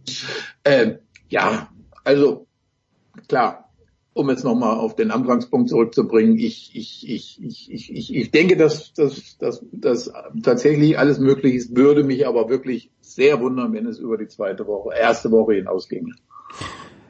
Das gleiche, Paul. Und äh, ich weiß, wir waren mit den Herren auch beschäftigt. Auch bei Sky waren wir natürlich mit den Herren beschäftigt. Aber bei den Damen in Toronto das Finale Bianca Andreescu gegen Serena Williams nach vier Spielen vorbei. Andreescu zieht dann zurück für Cincinnati. Serena meldet sich, aber zieht dann jetzt doch auch zurück. Äh, ja, Paul, du als großer Serena Williams-Versteher, es ist ein bisschen zu viel mittlerweile, glaube ich. Äh, auch wenn sie im Finale von Wimbledon war und ich hätte immer noch gedacht, dass sie das gewinnen muss gegen Halep. Aber die Zeit wird eng, Paul. Die Zeit wird echt eng. Also es kann wirklich, also ich kann mir gut vorstellen, dass sie den diesen einen Grand Slam nicht mehr holt. Mittlerweile glaube ich es nämlich auch nicht mehr. Ja, also ich, ja. ich bin, I'm a, I was a big believer und sie hat ja drei Grand Slam Finale gespielt in den letzten zwei Spielzeiten, aber mittlerweile ich zweifle auch, Paul.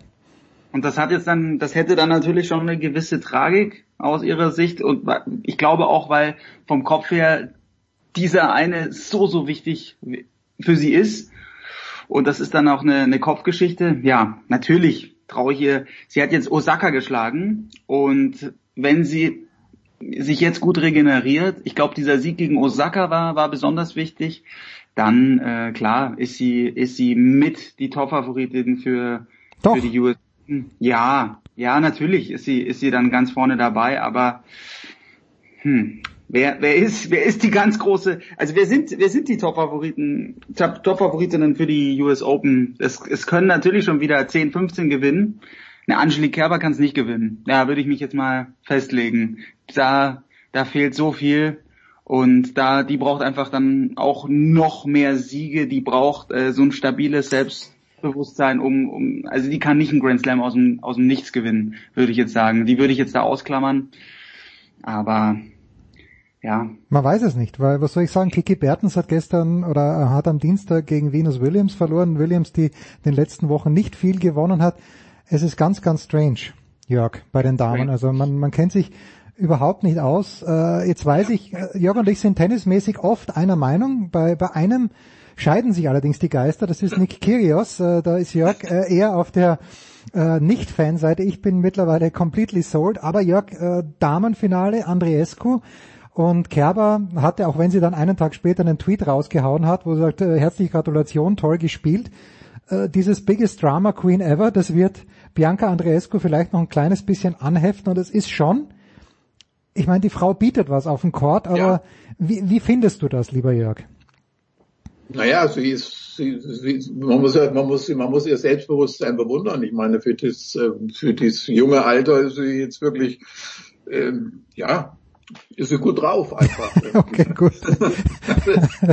Äh, schade ist natürlich, dass sie, dass sie eben auch von diesen diversen Verletzungen oder so natürlich derartig, derartig gepeinigt wird irgendwie, dass sie, dass sie da auch nicht regelmäßig auftreten kann, dass die Fans oder überhaupt so immer die, die Fanbase im Tennis irgendwie so eine, eine Beziehung da entwickeln können. Na gut, das bietet natürlich auch ein gewisses Mysterium. Also sie kommt ja ohne allzu viele Spiele, tut mit diesem Sieg jetzt eben, aber äh, hoffentlich, hoffentlich in New York an. Und ja, also um ehrlich zu sein, im, im, im, im Damen-Tennis bin ich für diese Kontroversen oder bin ich jetzt bin ich bin ich für für, für jede Belebung äh, irgendwie in diesem einerlei äh, ja geradezu dankbar und ich glaube, das ist jetzt bei ihr ja nicht auf der Ebene Curious anzusiedeln, wo es eben für mich doch viel zu häufig über über die Grenzen irgendwie des normalen Zusammenlebens oder Zusammenwirkens da auf dem Court äh, hinausgeht. Also da habe ich, da habe ich relativ wenig Probleme mit und ja,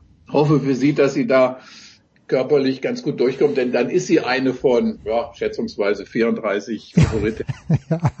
alle, alle Gesetzten außer Angie Kerber, sagt also quasi Paul Heuer. Jede, Häuser, jeder, der gesetzt ist, plus vielleicht Venus Williams, aber nicht Angie Kerber, Paul. Da können wir uns darauf einigen vor den US ich, Open. Ich, leg mich jetzt mal fest. Ashley Barty. Ja, ja, ja. Ah, ah, ah, oh, das ist viel zu konventionell jetzt. Ja, ja, das, das wäre. Ich weiß, also bei den Damen ist echt, es ist so unfassbar schwierig, weil vielleicht hat die Stevens dann sich doch wieder mal ein bisschen bemüht, von der ich immer noch glaube, aber die, dass sie das könnte, weil sie so viel kann, aber irgendwie stimmt dann die Einstellung nicht. Das ist extrem schwierig. Paul wird die US Open von zu Hause aus beobachten. Jörg, äh, ich denke, wir sehen uns in New York. Ja, ja, ein paar Tage sicher. Ah, okay, gut. Der Almarot Media, der Platz ist reserviert. Ich freue mich sehr. Danke euch beiden. Das war die Big Show 419. Danke Jörg, danke Paul, danke allen anderen, die dabei waren. Nächste Woche übernimmt hauptsächlich Nikola, aber ich werde versuchen, mich auch ab und zu ein bisschen einzuschalten. Das war die Big Show auf sportradio360.de. Folgen Sie uns auf Twitter, klicken Sie den Gefällt mir-Button auf unserer Facebook-Seite und abonnieren Sie uns via RSS-Feed oder auf iTunes. Die nächste Ausgabe der Big Show gibt es am kommenden Donnerstag. Bis dahin sollten Sie die Zeit nutzen und die weiteren Angebote auf sportradio360.de wahrnehmen. Play Ball! Da ist gar nichts toll.